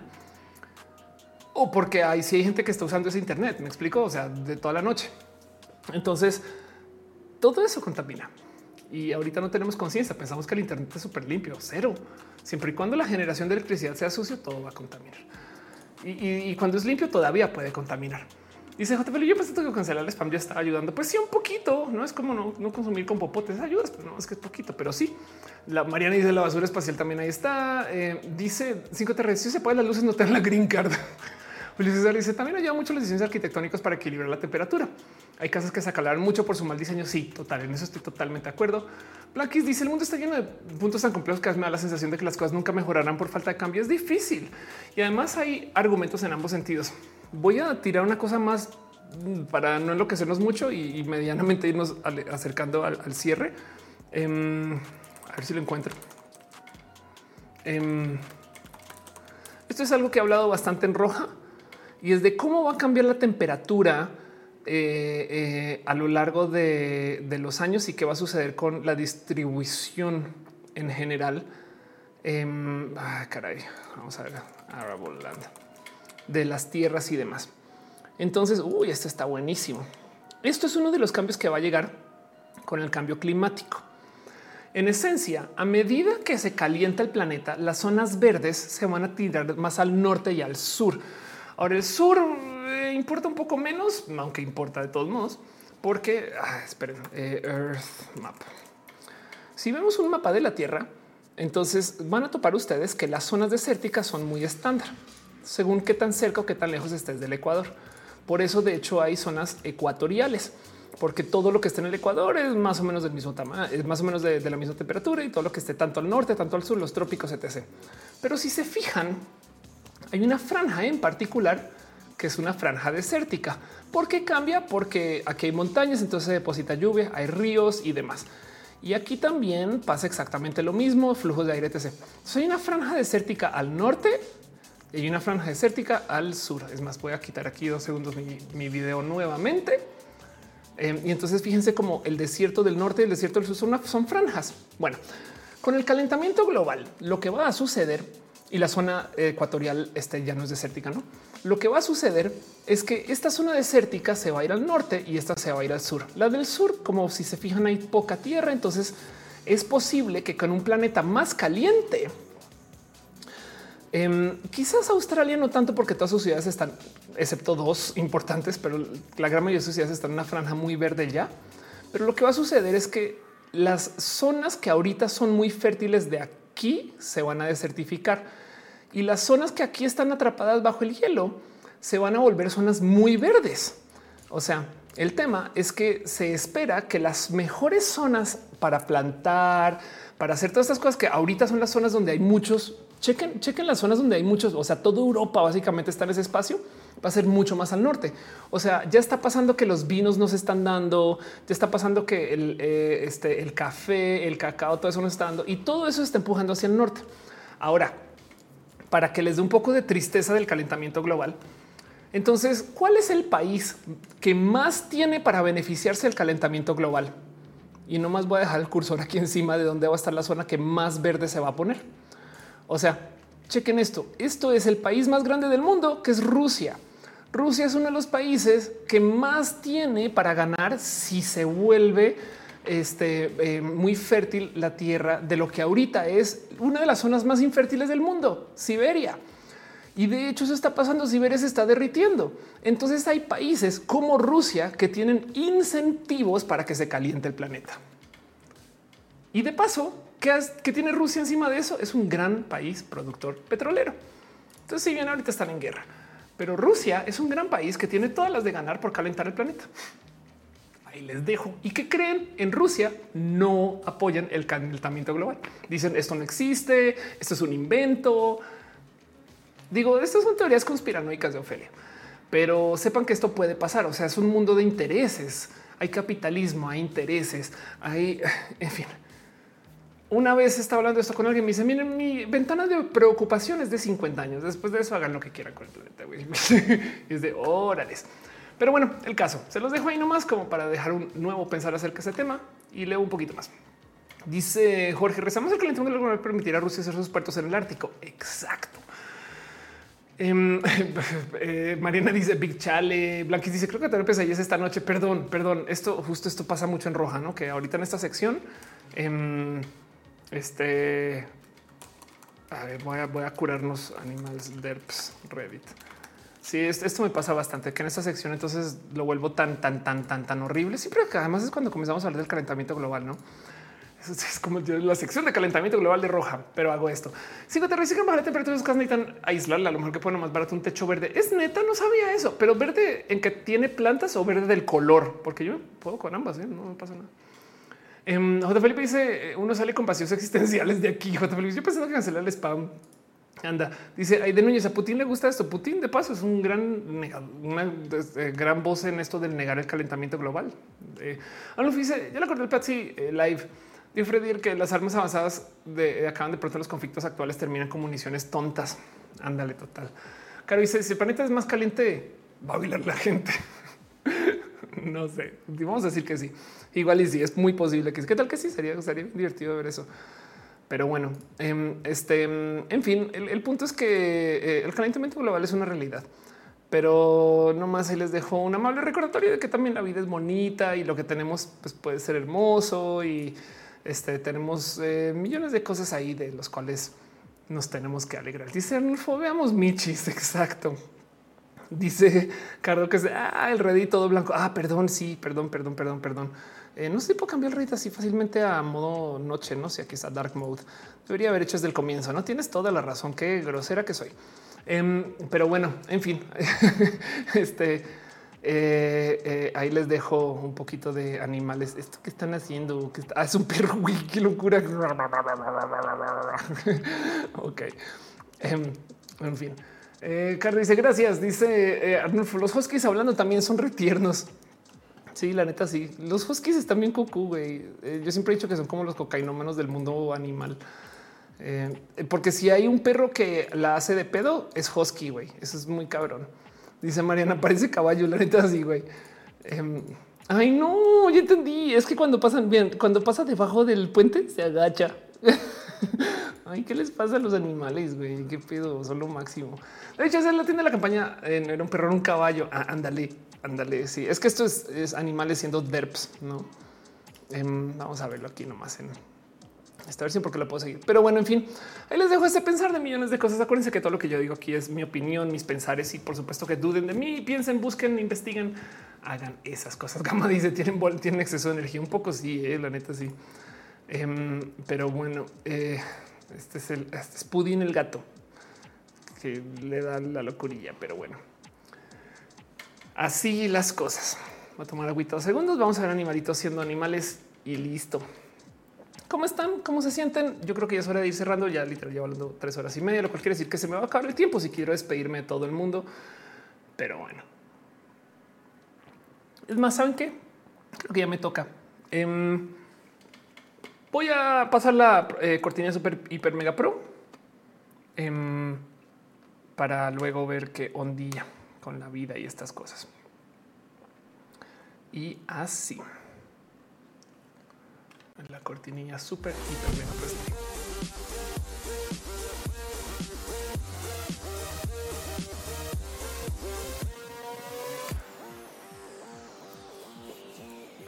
Dice Arnulfo, cumplí 13 meses de mi suscripción en Twitch. Muchas gracias, de verdad. Gracias por ser parte de Roja y estas cosas. Siempre monitor. Bueno, dice Harold Golf. Este, porque ya luego me dices, ¿cómo sabes quién soy? Porque es tu user. Porque es porque te leo en la mente. En fin, dicen que bueno, Ash es campeón luego de 25 años. Exacto. Me dice, si no dejan su like, eh, de, la muralla de, los irrepanistas nos caímos del mundo. Claro, eso es verdad. Sí, claro que sí. Entonces, em, bueno, muchas cosas raras eh, quedaron platicadas y habladas hoy, pero solo les quiero dejar ese pensar de que em, nada, pues aquí nos reunimos justo para estar aquí como darnos un abracito y demás. Em, dice Facu, ¿tienes un roja sobre pseudociencias? Sí, aunque te voy a decir algo, Facu. Googlealo. Igual ni siquiera yo lo busco después o siempre dicen res, pero busca Ofelia Pastrana, herejes podcast. Herejes Podcast es un espacio bonito, hermoso, lleno de gente hermosa que me invitó a platicar acerca de la gente tierra planista. Y yo decidí hablar un poco a favor de la gente tierra planista, entendiendo un poquito dónde vienen es un ejercicio académico. O sea, no defiendo lo que defienden, pero es un poquito entendiendo qué traen, no como que vamos a racionalizar un poquito esto. Y la verdad es que salieron cosas hermosas que todavía hay gente que me dice, güey, qué buen análisis que se hizo ese día. Entonces tengo muchos rojas de pseudociencia. Tengo uno por aquí, sé por qué creemos en brujas, una cosa así, pero te recomiendo más bien ese. Em, esa entrevista en, herejes, porque lo hablamos un poquito más a fondo, varias personas, en fin. Dice em, este gama, por eso yo es de mis chistes. Man, si no te invito a leyendas legendarias, estaría padre. Eh, medianamente me invitaron una vez, no más que fueron tanto irresponsables con la gente en el chat. Leyendas tiene un problema, es que su audiencia es muy tóxica.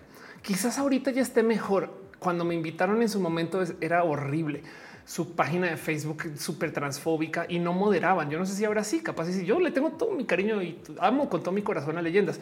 Pero el caso es que me invitaron a una presencia privada. O sea, habían vendido boletos y era no. Y híjole, la cantidad de hate que recibí por eso. Entonces yo como que les dije, quisiera colaborar, pero no estoy lista para todo el hate que me va a llegar. Y por consecuencia nunca he colaborado con leyendas. Salí perdiendo yo, supongo, pero eh, porque lo que hacen es bonito, no más que híjole, es no estoy lista. Yo creo que hay las cosas, no como que yo no sé si ahora sí moderan y capaz las cosas están mejor, pero en su momento me dio mucho miedo. Pero mucho cariño, apoyo mucho leyendas en general. La verdad es que su tema es que es masivo. Me explico. O sea, o sea, saben como que ya están más allá del bien y el mal. Entonces ya ni, a lo mejor ni pueden moderar. Supongo que así también Twitter. El caso no fue 19 meses me membresía en YouTube. Claro que sí. Hígado me dice: Me tocó ver eso. Me sorprendió bastante. Sí, es difícil. Eh, de hecho, en eso agradezco mucho a ti, moderación. Gracias por ser gente tan chida, hacer que esto sea un lugar tan seguro, tan bonito, tan hermoso. Em, yo prefiero priorizar eso a cualquier otra cosa, no? Eh, Gama dice Badías queer en capítulo feminista en Dolo, pero si su fandom se queja de eso. Sí, exacto. Y es que el tema es que entonces toca hacer cosas que van en contra del crecimiento masivo, como literal. Si tú vas a tu página de Facebook y fans y, y básicamente pones reglas acerca de qué se puede decir y que no, pues obviamente la banda FIFA no le va a gustar eso. Respuesta tu crecimiento va a ser diferente. Y entonces eh, siento yo que en su momento Leyendas optó por no hacerlo. Yo no sé justo. Y es que antes Badía no hablaba de nada queer. Ahora sí, y un chingo. Y entonces capaz y su audiencia ahora es muy diferente. Por eso digo, a lo mejor ya cambió. Pero como sea en su momento, híjole, el hate que me llegó y fue de, miren, hagan leyendas de Yo les apoyo desde aquí y listo. En fin, eh, Arnulfo dice el Timón son los buenazos modelos. Sí, la neta, sí, eh? la neta, neta, sí. Dice Mariana, mejor el donde estás a gusto. Exacto, total, exacto. Y Daniel dice por eso amo este canal, porque cero tóxico. Eso hay que agradecérselo a Team Moderación. Gracias a la gente súper chida. Ahorita paso por ellos. Entonces voy a ir cerrando ya porque ahora ya me toca. ¿Por qué cierras a las tres horas y media? Porque a las cuatro me vuelvo calabaza. ¿Qué pasa? Si el video de YouTube dura más de cuatro horas, YouTube corta el video a la hora de verlo en recalentado. Eso quiere decir que si alguien llega mañana, lo va a ver de dos horas no más, aunque fueron cuatro, y después de como casi que un día, las cuatro completas. Y esto me da una lástima y tiene que ver con cómo YouTube rendería los videos y justo son cuatro horas y lo encontré por accidente. Entonces decidí ya, bueno, cuatro. Y creo que cuatro es un buen techo, de todos modos. Dejando eso de lado, hay más roja. Viene una cosa que se llama mini roja. Mini roja es yo tomo el guion de roja y lo vuelvo a grabar y se edita y se publica. El que viene ahorita me encanta mucho porque lo hablo mucho y es las predicciones del horóscopo según Ofelia. Ya lo hablamos en vivo aquí, viene mini roja y es un eh, qué hay de verdad y qué hay de no verdad en el horóscopo. Mucho de este tema en general. Em, hay mucho análisis y entonces es eh, el horóscopo desde el punto de vista de roja. Y si se quieren quedar, estrenamos a las 12 y 15, o sea, pasando la medianoche, porque entonces el algoritmo de YouTube dice ah, rojes de lunes, mini rojes de martes, básicamente. Pero el punto es que eh, sale ahorita a las 2 y 15 y yo me quedo ahí. Yo con ustedes, yo lo veo desde el chat. Estos videos lo edita gente súper cool, súper chida. Y es la primera vez que yo lo veo. Cuando yo lo recibo de Team Edición, yo no lo veo, yo lo subo sin preguntar y lo veo con ustedes. Entonces yo también estoy así esperando, o sea, porque capaz si salen barrabasadas, estúpidas, y yo me arriesgo también, pero es que es su trabajo, o sea, es una colaboración. Para mí todas las ediciones son colaboraciones. Por eso me gusta dejar en claro quién edita, por qué, qué chistes y que le ingresen cosas, que me quite, que me saquen, que me dibujen cosas encima. Yo no sé. Y eso sucede a las 12 y 15 y ahí voy a estar. Entonces sepan que viene mi rojo ahorita. Pero bueno, como de paso es tan tarde, se le dice de cariño Mimi Roja también, porque hay gente que se queda dormida viendo, no pasa nada.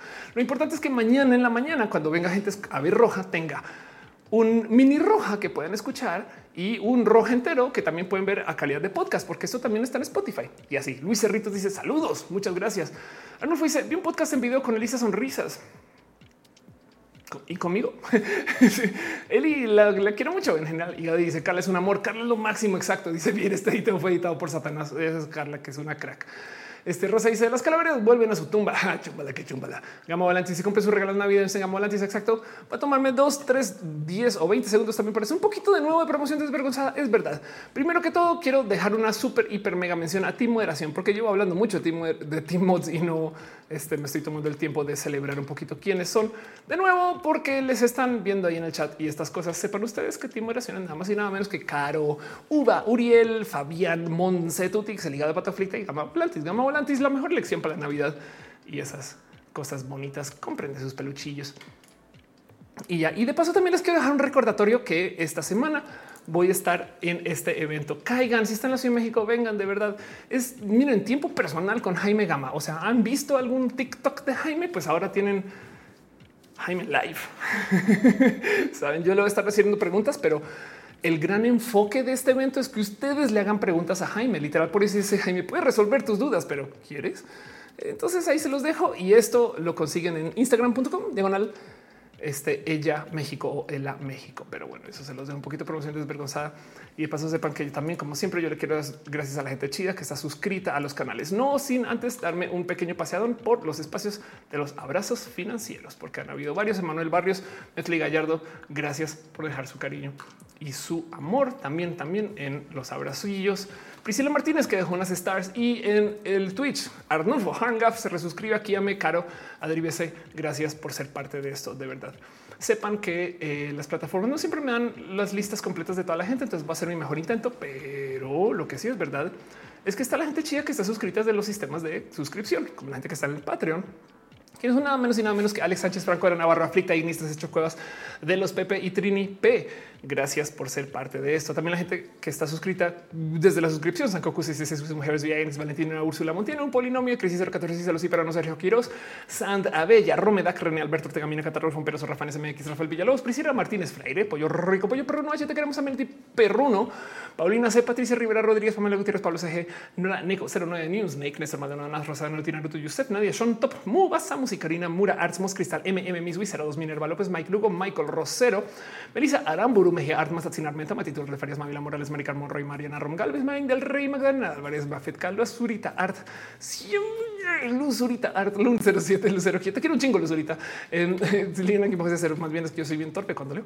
Luma Celut, El Di Mother, La Bravu, Krilianat Katza, KB 18, R. Julián Galo 6, Juan Carlos Luna, Jorge Díaz, Jessica Millán Morera, Ya de Luis RN y Gugón, Sigliana González, Azo Pankis, Holy Hall 23, Hígado de Pato, Héctor Ferrio, La Harngaf, Hayikin Bajo Gustavo Roche, Gustavo González, Guiberra MX, Great Gigi Man, Great Dragon, Jerónimo Quintero, Gana Susi, Gabriel Mesa, Falo, Madrid, Hernández, Fernando Cenas, Ferdinand, Bajo Aire, voy a meter Ramos, Fabián Gómez, es Rola, un podcast más. Eri Frank, Manuel Marroquín, el famoso Eduardo GT, Z, Edgar Riego, Donovan del Valle, Don Lante de los PP, David Torres, Dani Fields, Daniel Vargas, Dali Caro Corbait, 100 Citlan y bajo Quisero, Chispas de César Imperator introvertido, experto X de Cat Powers, Carlos Cravioto, Carlos como Capitán Garra Negra, Brenda Pérez, Lindo Birds, Hernández Susana Baez, de Castillo, en el mercado, Arnulfo García, Arbano Bobski, Aranzata Isela, Andy Mejía, Andrés Puerto Morillo, Andra Black, Ana Virgen, Ambar, Carmelo Miel, Alf Sab, Alejandro González, Alejandra Valencia, aquí a 007, Aflicta, Adribese y Ada González. Gracias por ser parte de esto, de verdad.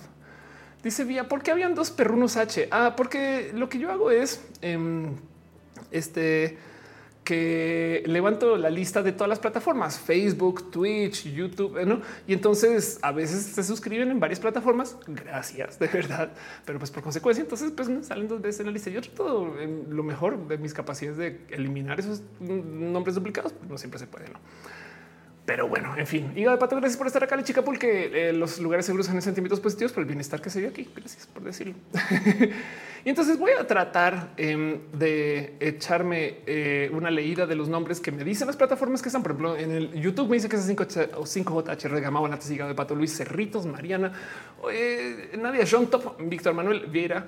Gracias por ser parte de esto. En el Facebook no me dice los nombres, pero vienen Yuri Maldonado de chica porque Aurea Ortiz, que justo hizo los patines, Dani Reza Rojo, Cristian Méndez, Irene Jiménez, em, eh, Julia Leiva, Alejandro Sánchez Tamborel, Pedro Fadul, Edson Carrera, Isaac Segura, Hugo Boss, Joa Morse y también en el Twitch, hay más y nada menos que Oliva Wow, qué bonito nombre. Acrobatic, ya no tengo tuiteado ni Acrobatic, ya sales bajo 73 sales Hydra. Angie Pride, les besos y un abrazo. Antonio bajo DB, a Cui Arena 93, Black Philip, Blanquis, eh, Cardo, quien bajo cero, como de Diana Boca Junior, Denis, con dos S, Doctor bajo B, Frankie bajo X7, Felix, John 107, Friki Vetusto, Gamer 01, Glome, bajo Dina, Igni 712, J. Felipe, Julián Galo 6, Lord Monkey, Luis Aborrando, Mafetka, Raza Zstra, Jerry, Scarlett Cam, Spectro Clartis, Cloud Turini, Virgo Pros y BM Healer. Gracias de verdad por ser parte de esto. Um, dice Carlos, están hablando del Nemesis de Pato. Claro que sí. Mira, un abrazo también. Una pasadita por los nombres en el chat. En el boca, Wiwi, Hígado, gracias. Hígado, no, bla, bla, bla. Un abrazo ahí de Núñez. Eh, Gama Volantis, eh, Irina, yo sé que estás por ahí. Selenático, yo sé que andas por ahí. Eh, Adri Maniagua, yo sé que andas por ahí. Y vea Carabeto, estás por ahí. Besitos. Eh, un abrazo 5 THR, Diana Gam 96. Si su nombre no salió en estas listas, déjenmelo saber. La lista a veces no me la reporta bien. Un abrazo, Dani Reza Rojo, Federic John, 107 Gamba Volantis, Yali Leaf, eh, J. Felipe, eh, Emanuel Barrios, Montserrat Morato, eh, Caro Dale Caro también, claro que sí, por supuesto. Ro eh, este Cardo bien bajo cero. Eh, ¿Quién más sale por aquí? Le estoy dando scroll a esta altura. Alejandro González, un abrazo. Gracias, gracias, gracias. Choc Cuevas, dices gracias por chigres. Tú también por ser una persona bien pinches cool. Em, este, gracias. Saben que démosle abrazo al bot. A lo mejor eso es lo que quiere, ¿no? Un abrazo a XXX69.bis. Por supuesto, mucho cariño, mucho amor. Gracias por venir a trolear aquí. Este, yo no sé para qué, pero bueno, eh, Víctor Manuel, Are 93. Yo, yo abrazo los robots para que el día que ah, se despierten y quieran conquistar al planeta, no recuerden. Un abrazo a Carmelo José, este Scarlett Cat. Eh, eh, gracias por ser parte de esto. En fin. Está bonita y nos vemos ahorita a las 12 y 15. Gracias por acompañar en general. Si no dije algo, avísenme. Si sí, dije algo, avísenme. Y si no, nomás pónganlo este, ahí en redes, porque yo leo las redes y aprecio mucho esto que me dicen. Mire, dice una ardilla bot. Te imaginas, no? Porque entonces sería buenísimo. Le podría decir las ardillas del sindicato este amenazador. No amenazan, son lo máximo. Es un sindicato bien cool. Este, gracias a las ardillas tenemos iPads. ¿Sabían? O sea, sin las ardillas no se hubieran inventado las iPads. Dejen eso ahí. Un abrazo, Blanquis, también que estás en el chat. Eh, Mariana Arnulfo, Vieira, gracias de verdad. Eh, pero si tuviéramos una ardilla bot, entonces ya no podría desconectar el Internet. Quizás es la solución de una ardillita robota que inventada que vive aquí. No sé, en el caso yo no sé. Todo lo que tengo que decir es que Roja todo este tiempo tuvo un punto rojo aquí. Y con eso me despido. Nos vemos ahorita en el mini roja. Les quiero un chingo. Besos. Bye.